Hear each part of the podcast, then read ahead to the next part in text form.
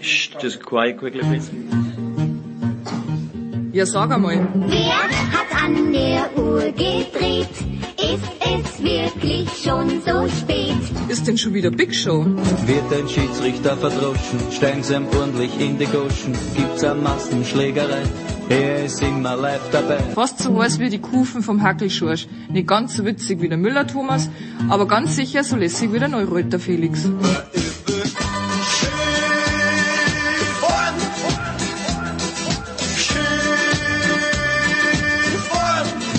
Hockt euch hin, vielleicht ein Weißbier oder zwei und auf jeden Fall ein paar Würst. Mit einem gescheiten Senf dazu.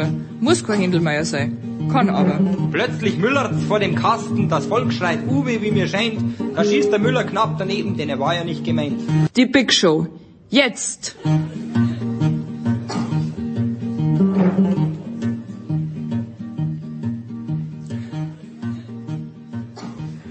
Big Show 559 Sportradio 360.de. Wie legen wir es heute an? Hintergründig. Doppelbödig. Nein, doppelbödig hat er gesagt, der Josef Hader. So machen wir das auf. Wir beginnen mit Fußball. Patricia Seibert, Max Jakob Ost und Christian Bernhard sind da am Start. Nach einer Dreiviertelstunde in etwa geht's dann weiter mit dem Handball. Uwe Semrau und Götzi sehr, sehr launig. Nach 1.08 die Power Rankings mit dem Producer Junior. Nach 1.21 dann der große Motorsportteil. Zunächst mit Eddie Milke und Stefan de Vois Heinig. Dann um 1.35 mit Christian Nimmervoll auch zur Formel 1. Nach 1.53 in etwa Jan Lüdecke und Franz Büchner zur DEL. Nach zwei Stunden, elf Minuten dann zwei Teile Schmieder und Olderb zu allem und zu vielem. Nach 2.46 MLB. Tom Heberlein und die Legende Günther Zapf nach drei Stunden, fünf Minuten. Die NBA mit Sepp und hinten raus nochmal ein sehr, sehr feiner Tennisteil nach drei Stunden, etwa 24 Minuten mit Gerald Kleffmann und mit Jörg Almer. Big Show 559, Sportradio 360. Wir legen auch in dieser Woche selbstredend, was heißt selbstredend eigentlich schade. Nein, wir machen es in dieser Woche besonders gerne. Wir legen mit dem Fußball los und tun dies zum einen mit einem Mann, der gestern sehr, sehr lang gearbeitet hat. Das ist Christian Bernhard von der Zone von der SZ. Guten Morgen, lieber Christian. Dann mit einer Frau, mit der ich gemeinsam, möchte ich sagen, ein Projekt gestartet hat, an dem sich, an das sich zum Glück niemand mehr erinnern kann, nämlich zwölf Producer, aber netterweise hat sie trotzdem noch ein paar Minuten Zeit für uns. Mit Patricia Seibert, Eintracht Potters. Grüß dich, Patricia. Hi, hallo.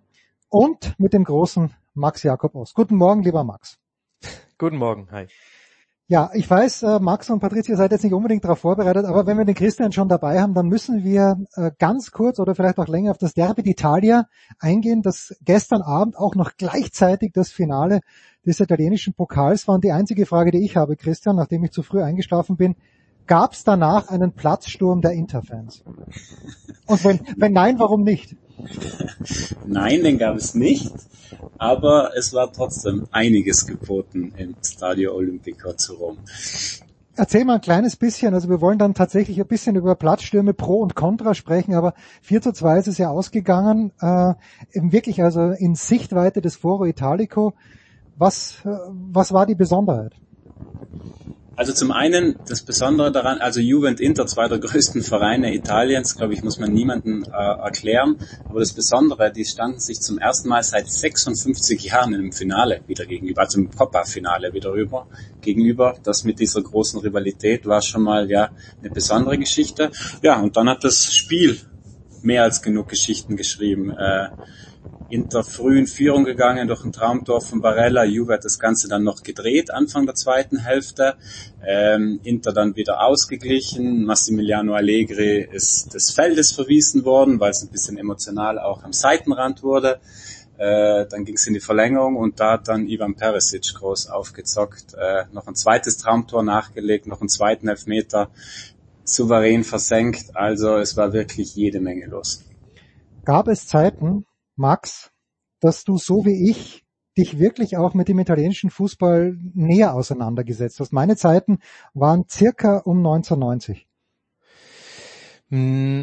Wenn dann am ehesten jetzt noch, weil man es jetzt viel einfacher sehen kann. Hm. Also das war fr früher war für mich internationaler Fußball war Laola auf im DSF war es damals, glaube ich, sogar noch. Das war für mich internationaler Fußball und jetzt erst kann man es ja so richtig sehen und durch so äh, fantastische Menschen wie Christian Bernhard macht es ja sogar Spaß es zu gucken, egal wie es ausgeht. Es muss nicht mal so dramatisch sein wie jetzt. Also ich würde fast behaupten, dass ich jetzt am tiefsten drin bin, aber halt äh, so, so tief, wie es irgendwie noch nebenher möglich ist. Also es ist immer noch recht oberflächlich im Vergleich zu anderen.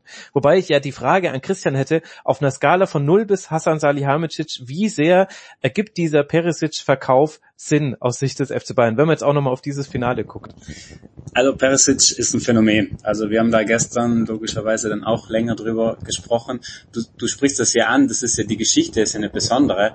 2019, also vor knapp drei Jahren unter Conte, äh, meinte Conte damals im Sommer, oh, ich habe Perisic da auf der linken Außenbahn im 3-5-2 probiert, das funktioniert nicht. Äh, das kann der nicht spielen.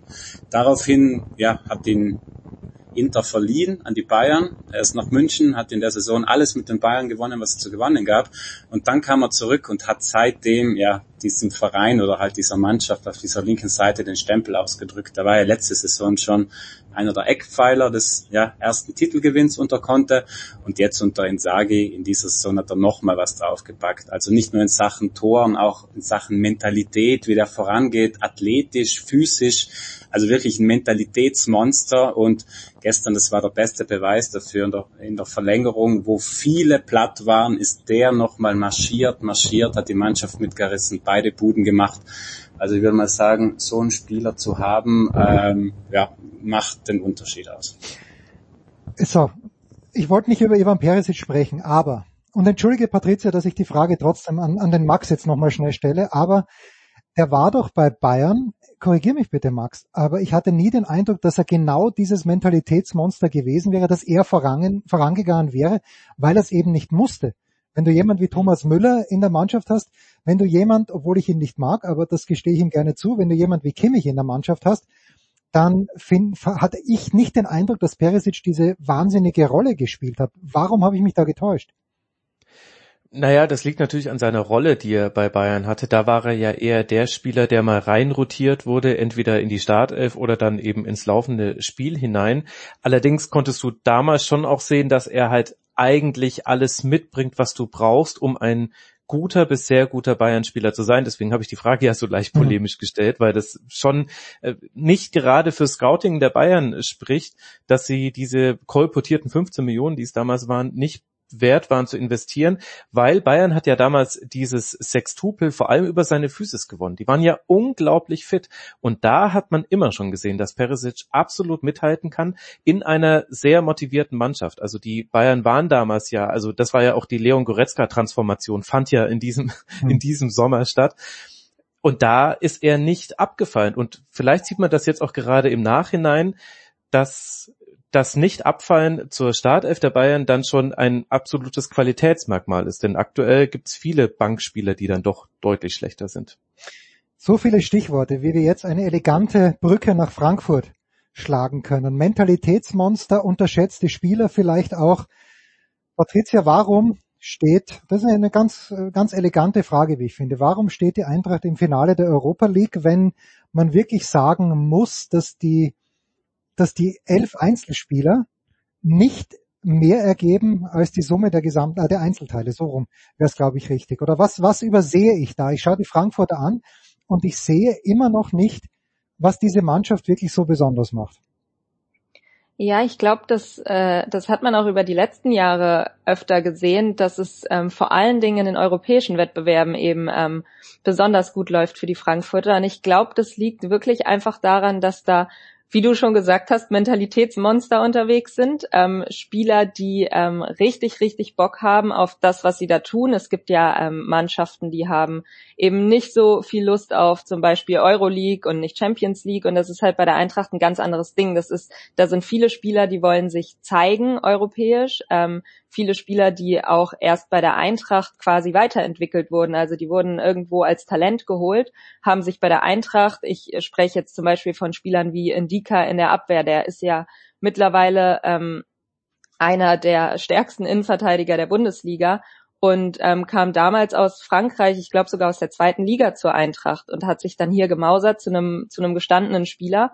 Ähm, und ich glaube, das sind alles so so Zusammenspiele, dass es da halt wirklich viele viele Spieler gibt, die auch ähm, ja sich sich weiterentwickelt haben, sich zeigen wollen und ähm, zudem trifft es auf ein auf ein Gesamtgebilde, was einfach ähm, zusammen funktioniert. Da muss man wahrscheinlich auch Lob ansprechen, äh, Lob aussprechen an die Verantwortlichen, die eben diese Mannschaft ähm, über Jahre hinweg auch, also auch schon die verflossenen ähm, Verantwortlichen, die diese Mannschaft so zusammengestellt haben, dass das eben passt, auch charakterlich, dass sich irgendwie keiner ähm, rausnimmt und irgendwie stunk macht und ähm, Zudem dann jetzt auch noch natürlich ähm, nach der nach der Pandemie beziehungsweise nach den Beschränkungen der Pandemie, dass die Fans zurück sind und dass ja auch eine besondere Symbiose zwischen zwischen Mannschaft und Fans ergibt und ähm, das auch noch mal ein paar Prozente rausholt. Also ich glaube, das ist einfach so ein Gesamtgebilde, was funktioniert, ohne dass man ähm, ja die großen Superstars haben muss oder die teuren Einkäufe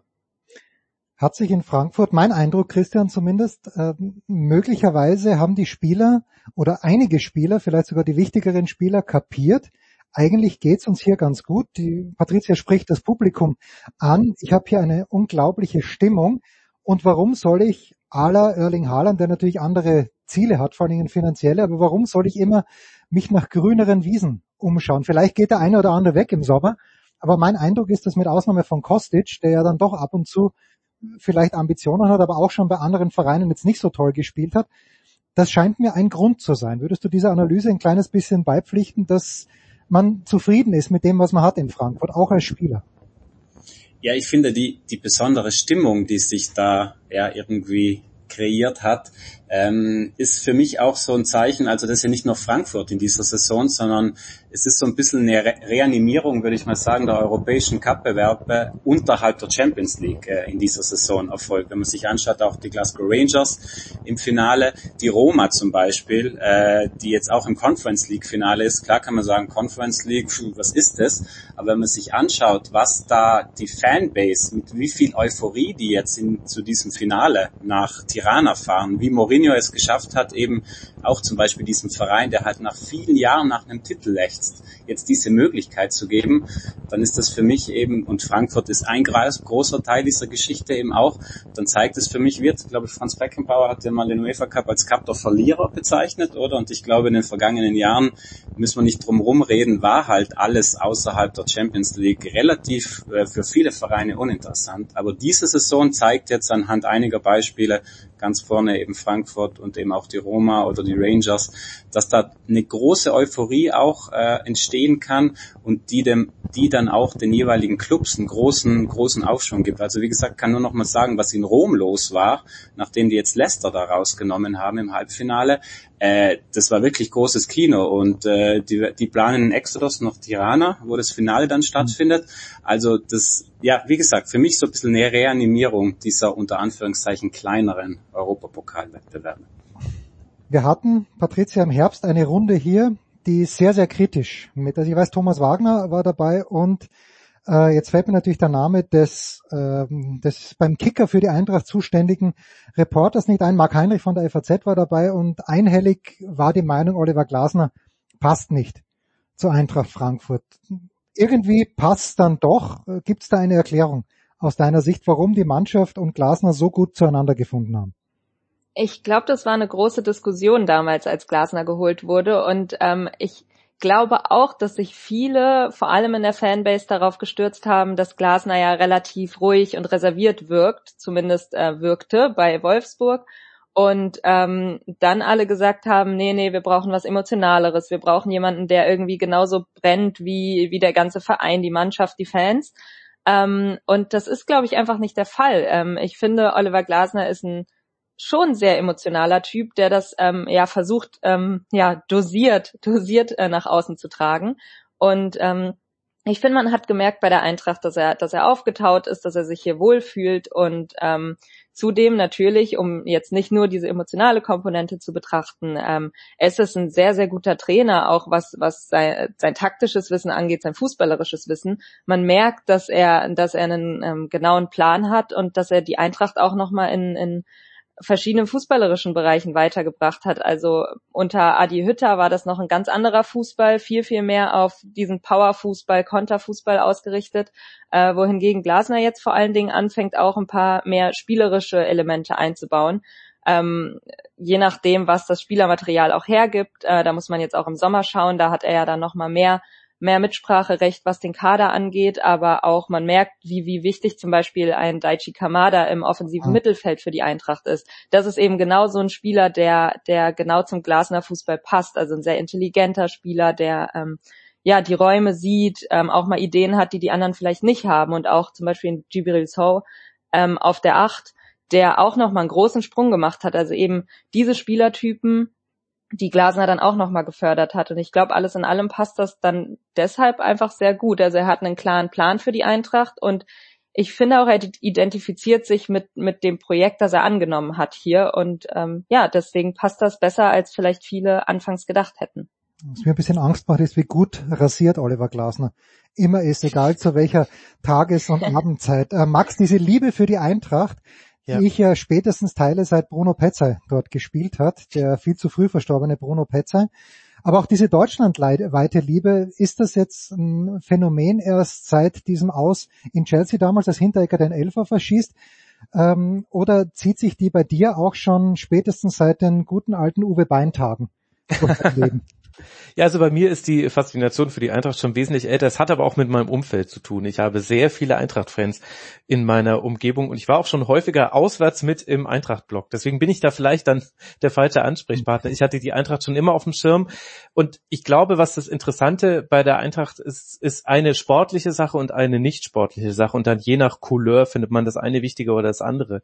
Das Sportliche ist, dass die Eintracht trotz sehr unterschiedlicher Trainer von Nico Kovac über Adi Hütter Schröter bis jetzt zu Oliver Glasner gewisse Grundprinzipien in ihrem Spiel immer hatte. Und da gehört zum, zum einen zum Beispiel die Dreierkette mit dazu, hm. die gar nicht immer das favorisierte System der Trainer war, wo sich aber jeweils für sie erwiesen hat, das passt für uns. Äh, das passt einfach sehr gut zu diesen Spielern. Da gehört ein klarer Linksfokus mit Philipp Kostic dazu, von dem jeder Trainer wegkommen wollte. Vielleicht ist Glasner derjenige, der es mit Ansgar Knauf jetzt tatsächlich schafft. Es gibt da hoffnungsvoll stimmende Dinge. Und es ist eine Intensität gegen den Ball. Und die, und das finde ich eigentlich den spannendsten Punkt, weil da gab es den krassesten Wandel, weil es halt ein Unterschied ist, ob da da Jovic, Haller und Rebic anlaufen oder ob das jetzt so wie gegen West Ham im Rückspiel Kamada, Boré und Hauge sind.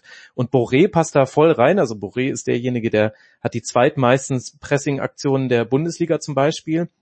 Bei Kamada und Hauge sieht man aber manchmal schon, hm, ist nicht so ihre Kerndisziplin. Und trotzdem schafft es Eintracht Frankfurt mit diesen verschiedenen Trainern aufgrund auch von einem Scouting, was dann doch mit allen Schwächen, die man da im Detail erkennen kann, aber letztlich doch oft Spieler holt, die da grundsätzlich reinpassen, das aufrechtzuerhalten. Und das Zweite, und das ist, glaube ich, jetzt das, was wir halt in der Saison vor allem erleben, ist halt dieses Emotionale, dass mhm. du Lust hast auf einen Wettbewerb. Und da würde ich ganz gerne mal die Kontrastfolie aufmachen, weil wir alle sind begeistert von Eintracht Frankfurt und jeder findet, muss das gut finden, wenn die mit 40.000 nach Barcelona fahren. Also was ist daran schlecht? Aber ist es nicht interessant, dass es, dass das schon reicht, um so positiv aufzufallen im modernen Fußball, das ist ja eigentlich irre. Weil so ist es ja schon immer gewesen bei Eintracht Frankfurt. Die waren auch schon in Bordeaux mit 20.000 Leuten. Aber allein einen Wettbewerb ernst zu nehmen und quasi ihn sowohl sportlich als auch mit dem Drumherum anzunehmen und die Spieltage als Feiertage zu zelebrieren, das reicht schon, dass man im Vergleich zu den anderen Mannschaften, die sich so international qualifiziert haben, so, so glänzend dasteht. Das finde ich interessant. Interessant finde ich auch, Christian, dass man der Eintracht dann so nebenbei durchgehen lässt, dass sie die Bundesliga eigentlich überhaupt nicht mehr interessiert. Ja gut, dieses Phänomen finde ich, sieht man ja öfter bei Mannschaften, die jetzt nicht vielleicht unbedingt jahrelang oder jahrzehntelang gewohnt sind, dann auf zwei Hochzeiten zu tanzen und dementsprechend auch vielleicht einen Kader in der Tiefe zu haben, um diese Doppelbelastung dann auch auffangen zu können.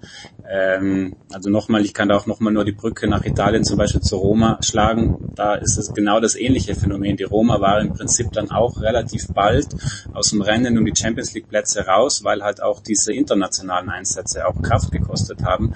Aber zum Beispiel Mourinho hat dann auch immer wieder gesagt, rückblickend, er würde nicht viel daran ändern, denn der hat jetzt durch diesen europäischen Weg, durch diesen emotionalen Weg ins Finale ja auch was geschaffen und was sie jetzt logischerweise mit dem Finalsieg äh, abschließen wollen, was vielleicht im Verein auch, das was Max hier gesagt hat, was eigentlich vielleicht normal sein sollte. Ja klar, wenn man einen internationalen Wettbewerb spielt, dann hängt man sich da hoffentlich voll rein. Was man aber sieht, was in den letzten Jahren bei vielen halt nicht normal war. Und äh, aber dass man daraus auch eine Kraft zieht, äh, die dann vielleicht auch ja den ganzen Club, das ganze Umfeld, die Fans sozusagen auch nochmal äh, ja irgendwie besser, ihnen noch was Neues mitgibt, eine neue Emotionalität. Und dementsprechend geht es dann manchmal vielleicht auf Kosten äh, des aktuellen Ligabetriebs, aber trotzdem äh, ziehen solche Clubs dann aus so einem erfolgreichen europäischen Weg auch einen Mehrwert raus hat man sich Patricia abgefunden mit dem 10. bis 13. Platz, der es in der Bundesliga werden wird, schwamm drüber, äh, nächstes Jahr Champions League über die Europa League. Ja, ich glaube, aktuell vor allen Dingen ist das ähm, ja nebensächlich. Klar, man, man ist sich bewusst, das ist man sich sowohl im Verein als auch, als auch bei den Fans, dass die vor allem die Rückrunde ähm, nichts war und dass das so auch nicht ausreicht. Ähm, aber klar, wenn man weiß, du kannst alles noch erreichen in einem europäischen Wettbewerb und vor allen Dingen noch in die Champions League einziehen, dann ähm, drückt man da vielleicht auch ein Auge zu und, und möchte sich auch aktuell, glaube ich, gar nicht mit diesen ja negativen Aspekten beschäftigen. Ich glaube, dafür ist noch genug Zeit in der Sommerpause, das aufzuarbeiten und dann aber auch daran zu arbeiten, was muss denn besser werden, weil ich glaube, in der nächsten Saison ähm, soll das eben nicht mehr so werden. Also natürlich möchte man dann auch wieder erfolgreicher spielen, aber ähm, ich hatte vor der Saison gesagt, ich, ich traue der Eintracht so realistisch irgendwas zwischen Platz 8 und 12 zu. Und ähm, wenn es das wird, bin ich vollkommen okay damit, wenn man sich auch in Europa einigermaßen passabel äh, präsentiert hat. Und das ist ja zugetroffen. Also man hat halt natürlich vor der Saison gewusst, das ist eine Übergangssaison auch ein Stück weit. Also man hat ja den Trainer verloren, den Vorstand verloren und ähm, da wurde alles neu, ähm, ja neu gemacht bei der Eintracht, auch neue Spieler. Ähm, und klar, all das muss erstmal zusammenwachsen und dass das Zeit braucht, ist, ist jedem klar. Und ähm, ja, wenn das am Ende mit einem Euroleague-Sieg einhergeht und Platz 10 meinetwegen in der Liga, sind wir, glaube ich, alle mehr als zufrieden. Aber klar, natürlich wird es dann letztendlich aufgearbeitet werden müssen, weil natürlich es auch nicht sein kann, dass so eine Mannschaft eben ja gegen gegen schwächere Mannschaften in der Bundesliga sich regelmäßig schwer tut und da einfach zu viele Punkte liegen lässt, um sich ähm, ja aus eigener Kraft europäisch über die Bundesliga zu, zu qualifizieren, weil das ja auch immer zumindest nicht das, nicht das ausgerufene Ziel ist, aber man schaut schon immer hin, was ist da möglich. Da soll ja der mittel- bis langfristige Weg hingehen, dass man eben, ja, immer beziehungsweise immer öfter europäisch dabei ist. Es ist natürlich die Eintracht nicht die einzige Mannschaft, die sich schwer tut, gegen tiefstehende Gegner das Spiel so zu gestalten, dass tatsächlich Tore fallen. Mir ja, vielleicht Leverkusen, natürlich die Bayern und äh, der BVB ohne Haaland werden wir dann mal schauen.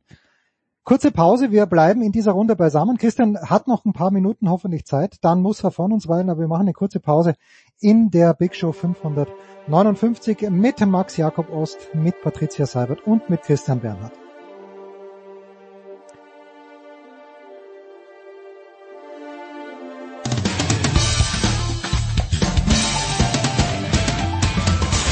Ja, hallo, da ist Andi Herzog und ihr hört Sportradio 360.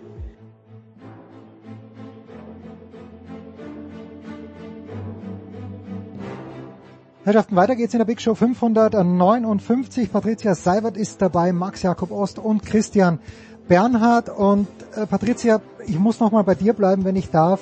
Es, ich habe das gesehen, äh, die Frankfurter stehen kurz davor, einzuziehen ins Europa League Finale und die Menschenmassen versammeln sich hinter diesem Tor und mich hat ein mulmiges Gefühl beschlichen, weil ich, ich bin alt, ja, vielleicht ist es das, aber irgendwie war ich damit nicht ganz einverstanden und ich kann es gar nicht mal begründen. War es so, wie es gelaufen ist, dann vielleicht auch in Köln gab es ja auch so eine Begebenheit nach einer Niederlage, zumal ist, ist das alles in Ordnung im Jahr 2022, dass man aufs Feld stürmt, sich dann auch an den Eintracht-Präsidenten dranhängt, wie es ein paar ganz besonders sportliche junge Fans gemacht haben.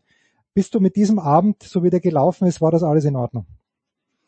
Ähm, ich glaube, man muss das differenzieren. Also einerseits kann ich das nachvollziehen, dass da Emotionen überkochen, dass man da euphorisiert ist und letztendlich ähm, hat man ja auch gesehen und ich glaube, das ist so ein, so ein großer Punkt, der mir wichtig ist, dass zum Beispiel die Spieler ähm, auch dabei waren und hm. für die war es okay. Also es, es schien so, als würden die sich freuen, mit den Fans feiern zu können und und es war jetzt keiner, der sich irgendwie unwohl gefühlt hat, zumindest nach nach außen hin und das ist mir halt ganz wichtig, weil bei bei all dem, was man da vielleicht ähm, vergisst in dieser Euphorie ist, dass das ja immer noch so ein persönlicher Space ist, den man hat und vielleicht nicht jeder Mensch das so, so cool findet, wenn auf einmal, ich weiß nicht, zehn Leute auf einen stürmen, die man gar nicht kennt, wo man gar nicht weiß, aber ich glaube, alles in allem war allen bewusst, da ist eine große Freude dahinter. Das war kein negativer, aggressiver Platzsturm aus Wut, sondern einfach pure Freude über den Einzug ins Europa League Finale und ähm, ja, ich glaube, von daher finde ich das in Ordnung, ähm, in Ordnung auch, weil das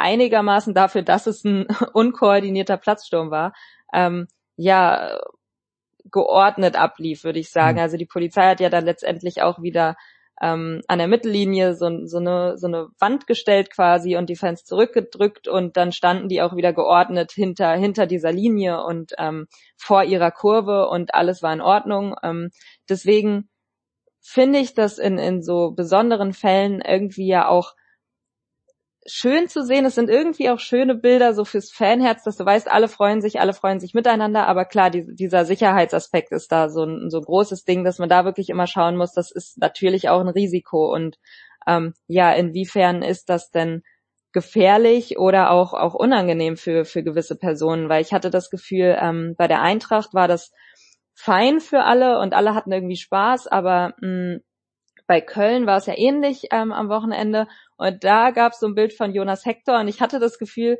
das der hatte da jetzt nicht so Bock drauf, gegriffen zu werden von einem Fan und und das ich kann es vollkommen nachvollziehen. Ich weiß auch nicht, wie wie viel Lust ich drauf hätte, von einer wildfremden Person so hin und her gerissen zu werden. Deswegen ähm, ja, ich glaube, da muss man einfach schauen, wie dass sich jeder trotzdem noch wohl und sicher fühlt bei bei so einer Sache und ähm, klar, dass das nicht immer gewährleistet ist, ist halt dem geschuldet, dass es einfach ein, ein spontanes Ding ist, wo natürlich keine Sicherheitskonzepte ausgearbeitet wurden. Aber alles in allem ist es schön, die Emotionen zu sehen. Und ähm, deswegen bin ich da so ein bisschen geteilter Meinung. Aber ja, wenn das jetzt nicht bei jedem Spiel irgendwie bei jedem 1-0-Sieg über irgendeinen irrelevanten Verein oder in irgendeiner irrelevanten Position passiert, dann ähm, denke ich, kann man, kann man, solange das friedlich bleibt, darüber hinwegsehen und das auch einfach mal genießen, die Bilder, die der Fußball da eben liefert.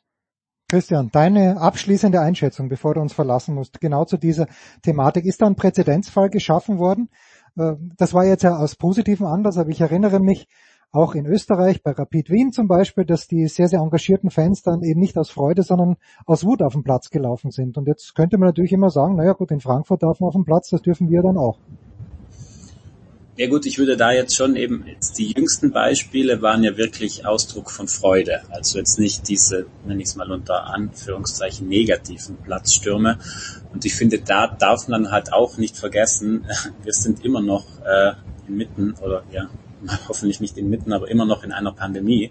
Und die letzten zwei Jahre, glaube ich, haben halt gerade für ganz viele Fußballfans, die halt wirklich mit dem Fußball äh, sehr eng und emotional verbunden sind, halt waren wahnsinnig schwierig, weil eben diese Nähe, die ja eh schon vielleicht in den letzten Jahren äh, immer schwieriger wurde, zu den jeweiligen Profivereinen oder Spielern aufzubauen, halt nochmal mehr unterdrückt würde.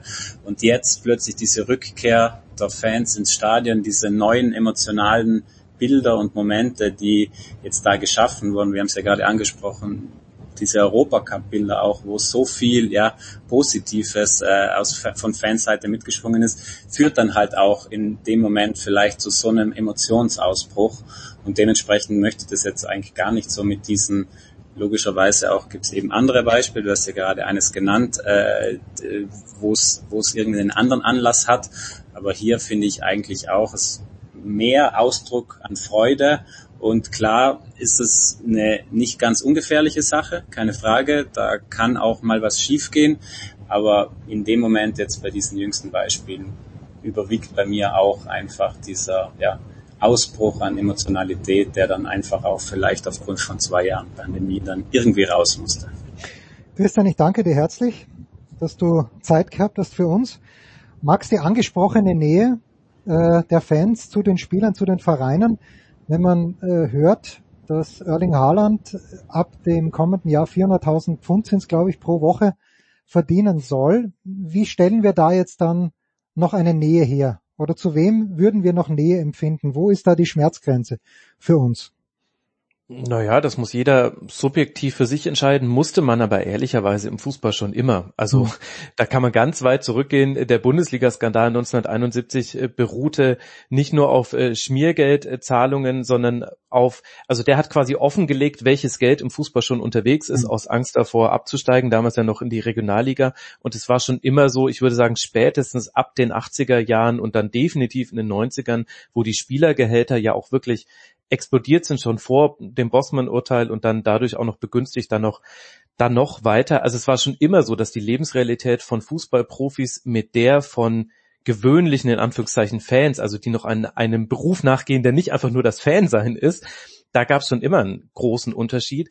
Und die Schere ist halt weiter auseinandergegangen, so wie ja aber in allen Bereichen unserer Gesellschaft. Also wenn man sich anguckt, wer waren die Gewinner der Pandemie, dann waren das die Superreichen, die noch reicherer geworden sind. Ganz herzlichen Glückwunsch dazu. Mit denen kann ich mich ehrlicherweise auch nicht identifizieren. Also wenn ich jetzt einer Susanne Klatten zum Beispiel begegnen würde auf der Straße, dann würde ich mich erstmal wundern, dass ich so jemanden noch begegnen kann auf der Straße, weil die lebt eigentlich nicht mehr auf demselben Planeten wie ich. Das heißt, es muss jeder für sich persönlich beurteilen. Ich glaube, dass es dann auch viel damit zusammenhängt, wie Spieler sich verhalten. Es gibt schon, vor allem in Deutschland, glaube ich, ein, ein Leistungsprinzip, das sich auch in unserer Fußballkultur niederschlägt.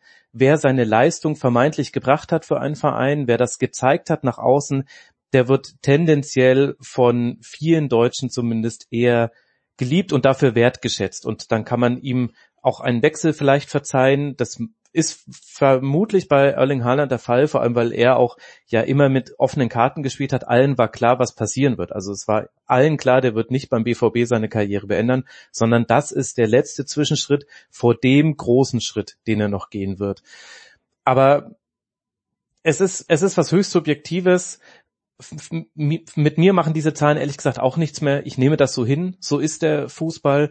Ich höre aber halt dann, also das ist meine persönliche Konsequenz. Ich höre halt doppelt genau hin, wenn der Fußball dann noch etwas fordert. Und wenn der Fußball dann noch sagt, wir sind aber so arm im Vergleich zu. Das lasse ich persönlich halt dann nicht mehr gelten. Also wenn ein Oliver Kahn wieder die große Litanei singt des Abgehängtseins hinter der Premier League, dann hat er zwar aus seiner Sicht recht. Ich sag dann aber ganz einfach, du, also mit diesen Ausgaben, mit diesen Einnahmen, wer es da nicht hinkriegt, äh, konkurrenzfähig zu sein, dann tut's mir leid, dann ist das halt nicht mehr mein Fußball. Also ich bin eher so ein bisschen picky, würde ich jetzt sagen, wenn es eben darum geht, dass der Fußball sich dann beschwert und dass er für sich Sonderrechte einfordert oder eben auch einfach in wirtschaftliche Schieflage gerät, obwohl ja ein irres Geld im Fußball ist. Andere Sportarten, das ist, da ist ja die, die Big Show ist ja das perfekte Beispiel dafür man beginnt mit Fußball und danach, und der Fußball jammert, jammert, jammert, alles ganz schlimm und so fürchterlich. Und danach kommen 15 andere Sportarten, die würden alle ihr Leben dafür geben, um die Situation wie, Fuß, wie der Fußball zu haben. Und die jammern zum Teil weniger. Und das sagt ja schon sehr viel über den Fußball aus. Ausnahme vielleicht die Formel 1, Max, aber sonst gebe ich, gebe ich natürlich hundertprozentig recht, ja, weil du sagst, das ist nicht mehr dein Fußball. Ich frage mich gerade, was ist mein Fußball? Ja, ich bin am Wochenende, ich bin jetzt in der Steiermark und werde am Sonntag wahrscheinlich zu Sturm Graz gegen den Wolfsberger AC gehen. Sturm ist Zweiter geworden in diesem Jahr, kann im nächsten Jahr in der Champions mhm. League Quali mitspielen. Die haben dort nichts verloren, also weder spielerisch oder vom Personal her, aber ich finde, dass ich dieser Mannschaft, ich kann ihr noch zuschauen, ja, weil ich, ich keine Ahnung, was die, diese Menschen verdienen, sicherlich auch absurd viel, verglichen mit dem, was, was ich verdiene, aber die leisten vielleicht auch mehr. Ähm, aber damit kann ich mich vielleicht noch identifizieren. Aber äh, mit der Premier League, das ist ein Spektakel. Das, ich habe gestern Abend, gestehe ich offen, auch ein bisschen zugeschaut bei Man City, wo sie dann Wolverhampton gewonnen haben, erste Halbzeit nur. Äh, das ist schön zum Anschauen, aber ich weiß nicht, ob das noch mein Fußball ist. Patricia, was ist dein Fußball noch? Äh, ist es, ist es der Fußball mit Martin Hinteregger? Ist das so, so eine Figur, an der man sich irgendwie, ja, an der man sich vielleicht nicht reiben kann, aber die einen vielleicht wieder zurück reinbringt? Klar, also machen wir uns nichts vor. Auch, auch die Eintracht entwickelt sich, muss sich ja auch gezwungenermaßen mitentwickeln mit dem ganzen Geschäft, so wie das auch, glaube ich, alle Bundesliga-Vereine machen müssen, um, um zu bestehen. Ähm, aber klar, man muss da immer, vor allem finde ich auch bei der Eintracht, ist es ist so ein schmaler Grad, weil man ja zumindest ja, dieser, dieser unique selling point, den, den man vorgibt zu haben, ist halt eben, dass man ähm, ja anders ist und, und nicht alles mitmacht, was hier, was gerade passiert und, und das, ähm, ja, ich, ich glaube, das sind auch so Sachen, mit denen man sich identifiziert, auch, auch als Fan. Und klar, ich, ich finde es auch cool, wenn man mal merkt, hey, da sind noch, ja, Typen auf dem Platz, wie man vielleicht mal sagt, oder ähm, ja, dass, dass da irgendwie noch dieser, dieser Fußball da ist, den man schon eigentlich fast verloren geglaubt hat, ähm, zum Teil. Und da gibt es einige Vereine, die das irgendwie noch, noch leisten oder auch einige Spieler, die dieses Feeling mitbringen. Ähm, andererseits, klar, ich, ich schaue auch gerne mal den, den größeren Mannschaften zu, einfach, einfach des Fußballs wegen, weil das irgendwie ein ganz anderes Spiel ist zum Teil, was die auf den Platz bringen. Und das ist als aus, aus der sportlichen Sicht schön mit anzuschauen. Ähm, aber, aber emotional verbindet man sich dann doch eher mit, mit einem Verein, der einen eben aufgrund der Geschichten, aufgrund der Historie und, und vielleicht gar nicht so sehr aufgrund des Verfol Erfolgs mitnimmt. Und ich glaube, das ist so der, der Zwiespalt, den ich habe. Also ähm, mir gefällt es überhaupt nicht, in welche Richtung der Fußball geht, weil ich auch denke, dass da ein Rad massiv überdreht wird. Ähm, aber ähm, klar, andernfalls hält man sich an dem fest, was man eben noch hat und, und was einen emotional verbindet. Und das ist bei mir zum Beispiel halt die Eintracht und, und deren Geschichte und deren, deren Leidensweg zum Teil auch. Also wenn man einen Verein hat, mit dem man auch äh, schlechte Zeiten durchgemacht hat, glaube ich, freut man sich umso mehr über eben so erfolgreiche Phasen und vielleicht blickt man dann auch manchmal so ein bisschen drüber hinweg, dass das eben natürlich auch schon in sehr kommerzielle Richtungen geht. Ähm, Max, wo fühlst du dich noch abgeholt? Du wohnst ja nicht weit vom Grünwalder Stadion. Ja. Ist, bist du ein Mann, der sich auch die Bayern-Amateure zum Beispiel anschaut? Oder ist das sogar vielleicht noch eine Klasse zu hoch? Ich bin jetzt, wie gesagt, in der Steiermark. Ich überlege mir in dieser Sekunde gerade, der ASK Volzberg, der mal in der zweiten Bundesliga in Österreich gespielt hat, wenn die am Wochenende zu Hause spielen, die spielen, glaube ich, jetzt in der vierten Liga, führen dort, glaube ich. Ich meine, ich würde da sogar mal rübergehen, mir das mal wieder anschauen für eineinhalb Stunden. Wie tief gehst du runter, Max, um deinen Fußball zu finden? Ja gut, da ja mein Job darin besteht, alle Bundesligaspiele am Wochenende zu sehen, ah. kann ich leider so tief gar nicht gehen. Natürlich, ich schaue auch mal die Amateure mir an und ich, also grundsätzlich glaube ich, das, was halt der Kern des Fußballs auch wahrscheinlich noch eine ganze Weile bleiben wird, ist, das Spiel ist halt gut. Also ich liebe einfach das Spiel Fußball. Allerdings gehöre ich dann auch nicht zu der Fraktion, die jetzt ein Spiel in der Kreisliga C abkultet und behauptet, das wäre noch der wahre Fußball ich mag es schon, wenn Fußball gut gespielt wird, dann gucke ich tendenziell lieber zu. Also obwohl ich selbst auf niedrigstem Niveau gespielt habe, also ich selbst war mal in der Kreisliga C und war war der Grund dafür, dass anderen Leuten äh, die Augen getränt haben, weil es so schlecht war auf dem Spielfeld aber ich finde das, finde das eine interessante Tendenz, dass das äh, auch bei manchen Medienschaffenden und bei manchen äh, Formaten, Medienformaten auch, äh, Big Show ist jetzt definitiv nicht gemeint, aber dass das fast so abgekultet wird, ist, dass man sich richtig schlechten Fußball anguckt und das sind dann oft dieselben Personen, die dann aber sagen, Frauenfußball gucke ich nicht, denn der ist mir zu langsam. Also das ist jetzt nochmal ein anderes Thema, aber da kriege ich manchmal die Welt nicht zusammen. Aber der Kern des Fußballs ist für mich das Spiel. Ich finde das Spiel spannend, ich finde das Spiel interessant, ich ich liebe es einfach, Fußball zu sehen als Spiel. Und da ist es natürlich dann auch so, dass guter Fußball und eben ein Spiel wie jetzt, das habt ihr hier auch ausführlich besprochen, City gegen Real, keine dieser beiden Mannschaften hätte mein Herz verdient oder meine Hingabe oder meine Aufmerksamkeit. Der Fußball, den die beiden geboten haben, der hatte es aber definitiv verdient und den habe ich dann auch sehr gerne geguckt. Also der Ambiguitätstoleranz ist das Wort der Stunde, wahrscheinlich das Wort der Dekade. Und das hast du eben halt auch im Fußball. Den besten Fußball spielen dann oft die Mannschaften, die gar nicht den, den besten Hintergrund haben und vielleicht schließt das dann auch so den Kreis. Bei Eintracht Frankfurt fällt halt gerade in der Europa League zumindest beides zusammen. Guter Fußball mit einem guten Hintergrund und vielleicht können wir uns deswegen da auch emotional dann so reinwerfen und vielleicht kommt daher auch so ein bisschen die Höhe der Welle der Begeisterung für die Eintracht ich möchte nicht abkulten und wir kommen gleich zum Ende, aber was halt schon auch ein Faktor ist, den ich dann vergesse. Also wenn ich jetzt hier nach Volzberg gehen würde, weiß ich, ich stehe einen Meter neben der Auslinie und wirklich du riechst das Gras, was, ja. du, was du natürlich äh, in einem Stadion in Graz oder in München oder sonst irgendwo nicht tun wirst und du hörst, wenn, und du hörst es wirklich aus nächster Nähe, wenn sich diese Fußballspieler oder Fußballspielerinnen gegenseitig auf die Schienbeine treten. Und das ist dann doch nochmal, also ich weiß nicht warum, das ist, ich, ich möchte es für mich selbst nicht, aber das ist halt nochmal ein anderes Erlebnis. Live-Sport, das kann ich sowieso allen sagen. Und wenn wir dann später auch über Eishockey sprechen und über Basketball und über Handball, geht raus und schaut Sport. Oder geht's rein in die Halle und schaut Sport, weil es ist einfach, es ist einfach live nochmal viel schöner, wer die Möglichkeit hat. Natürlich, äh, wenn guter Sport geboten wird, umso besser. Ja, und jetzt, wenn ich da ganz kurz noch reingehen darf, also du bist ja wie ein Zeremonienmeister, denn du hast alle Themen jetzt am Schluss nochmal abgebunden, denn die Platzstürme, über die wir vorhin kurz gesprochen haben, die haben ja auch damit zu tun, mit diesem dem Platztausch im wahrsten mhm. Sinne des Wortes. Du guckst immer auf diesen Rasen, jetzt willst du einmal auf diesem Rasen sein. Und die Leute schneiden sich was vom Netz ab und äh, nehmen sich den Elfmeterpunkt nicht. Und was ja eigentlich im, in, im einfachen Sinne ist es eigentlich Vandalismus. Wenn du aber selbst Fußballfan bist und wenn du das eben spürst, dann kannst du das nachvollziehen. Und da in diesem Platzsturm äußert sich genau das, was du besprochen hast. Diese, diese Nähe, die man im, im Amateurbereich, im Breitensport hat man die noch, die mag ich auch sehr. Und da ist die da ist dann auch das alkoholfreie Bier günstiger, was man da erstehen kann. Und in den Platzstürmen löst sich das mal auf. Du wirst auch mal da sein, wo deine in Anführungszeichen Helden spielen, willst auf diesem Rasen sein. Und das habe ich ehrlich gesagt in mir auch. Immer wenn ich in einem Stadion bin, so gerne mal da unten mhm. kicken, mal auf so einem perfekten Rasen und dann gucken, ob es vielleicht einfach nur am schlechten Rasen lag, dass ich immer so schlecht geflankt habe.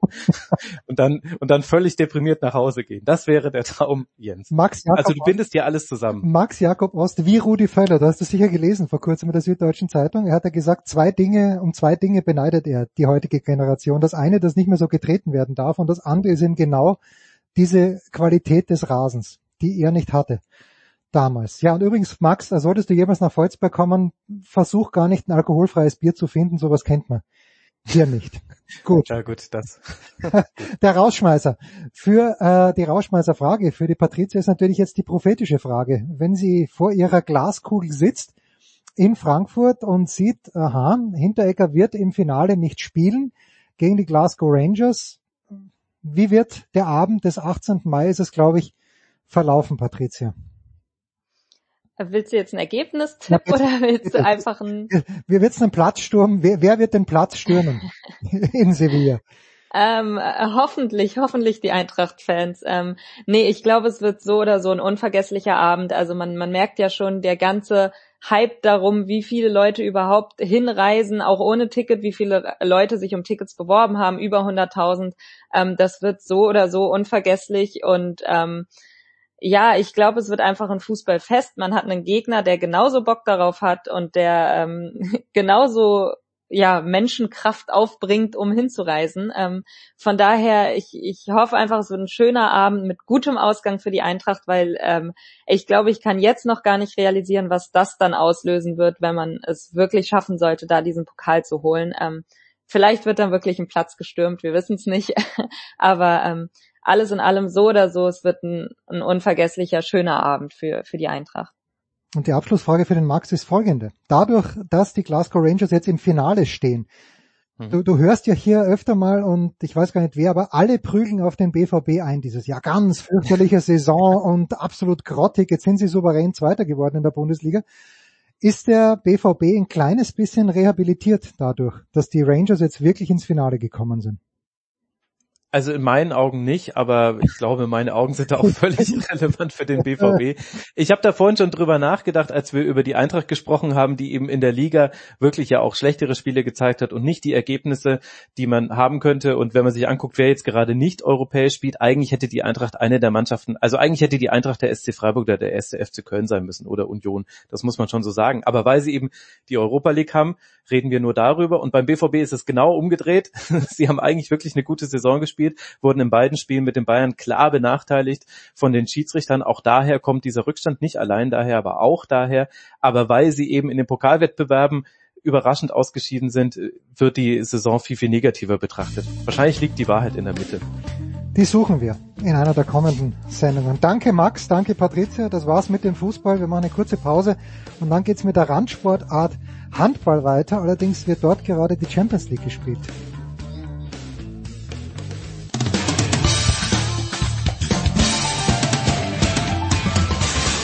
Ja, hallo, mein Name ist Raphael Holzdeppe. Ich bin deutscher Stabhochspringer und, und live zu hören bin ich hier auf Sportradio 360.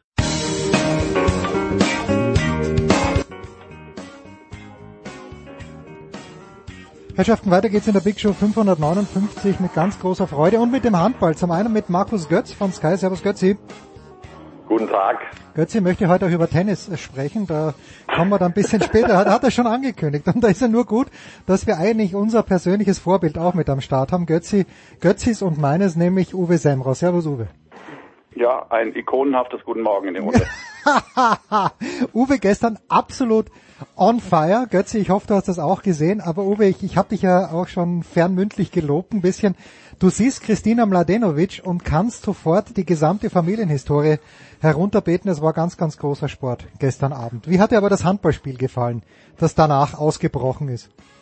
Ähm, das hat mir gut gefallen. Also man sieht, in welch guter Phase der THW Kiel sich gerade befindet und das haben sie gestern auch wieder dokumentiert mit diesem Unentschieden. Äh, Uwe Gensheimer, der als Experte dabei war, sagte, es hätte auch sogar noch ein Schlag obendrauf sein können mit einem knappen Sieg, aber ich denke, die Kieler können mit dem Unentschieden super leben und äh, also für mich gehen sie nächste Woche äh, als Favorit in die zweite Partie. Ähm, das war wirklich äh, kontrollierte Offensive und sie haben auch ihre Emotionen am Ende im Zaum gehalten. Also manchmal war es so, dass es kurz vorm Ausbrechen war und äh, es hätte da richtig Zoff geben können in dieser aufgeheizten Stimmung in Paris. Aber letztendlich haben sie es doch gut äh, hinbekommen und äh, ja, können auch ohne Verletzungen und mit äh, ein paar Tagen Pause äh, das Rückspiel gut angehen. Götze, bist du auch so optimistisch? Also ich habe gestern Mikkel Hansen auf der Tribüne gesehen. Ich weiß nicht, ob der kommende Woche schon fit ist, weiß Uwe vielleicht mehr. Nee, nee. Nee, auch noch nicht, okay. Oh, Uwe ja. weiß es besser, aber ähm, ich glaube, der spielt gar nicht mehr diese Saison, oder Uwe?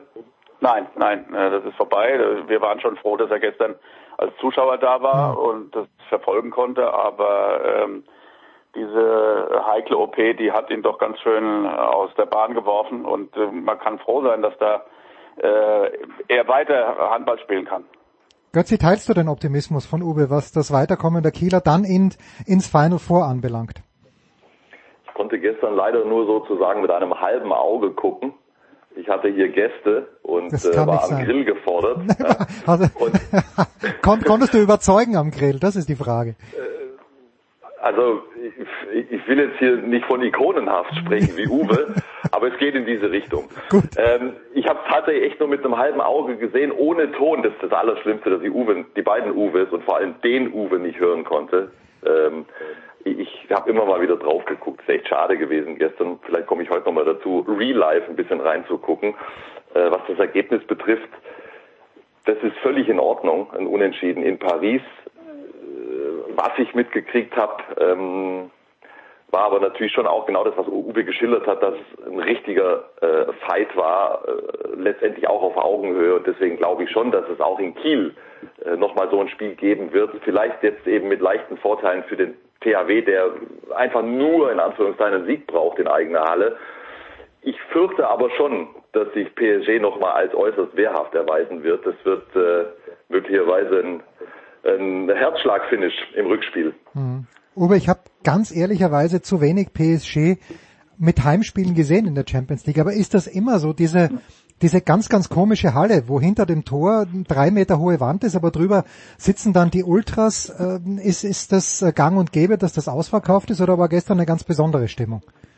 Naja, die Ultras werden immer dann herbeizitiert, wenn es wichtig wird. Ne? Also mhm. die kommen natürlich äh, nicht gegen Schneeweiß Limoges äh, zum Einsatz, sondern äh, äh, natürlich gegen den THW Kiel. Ja.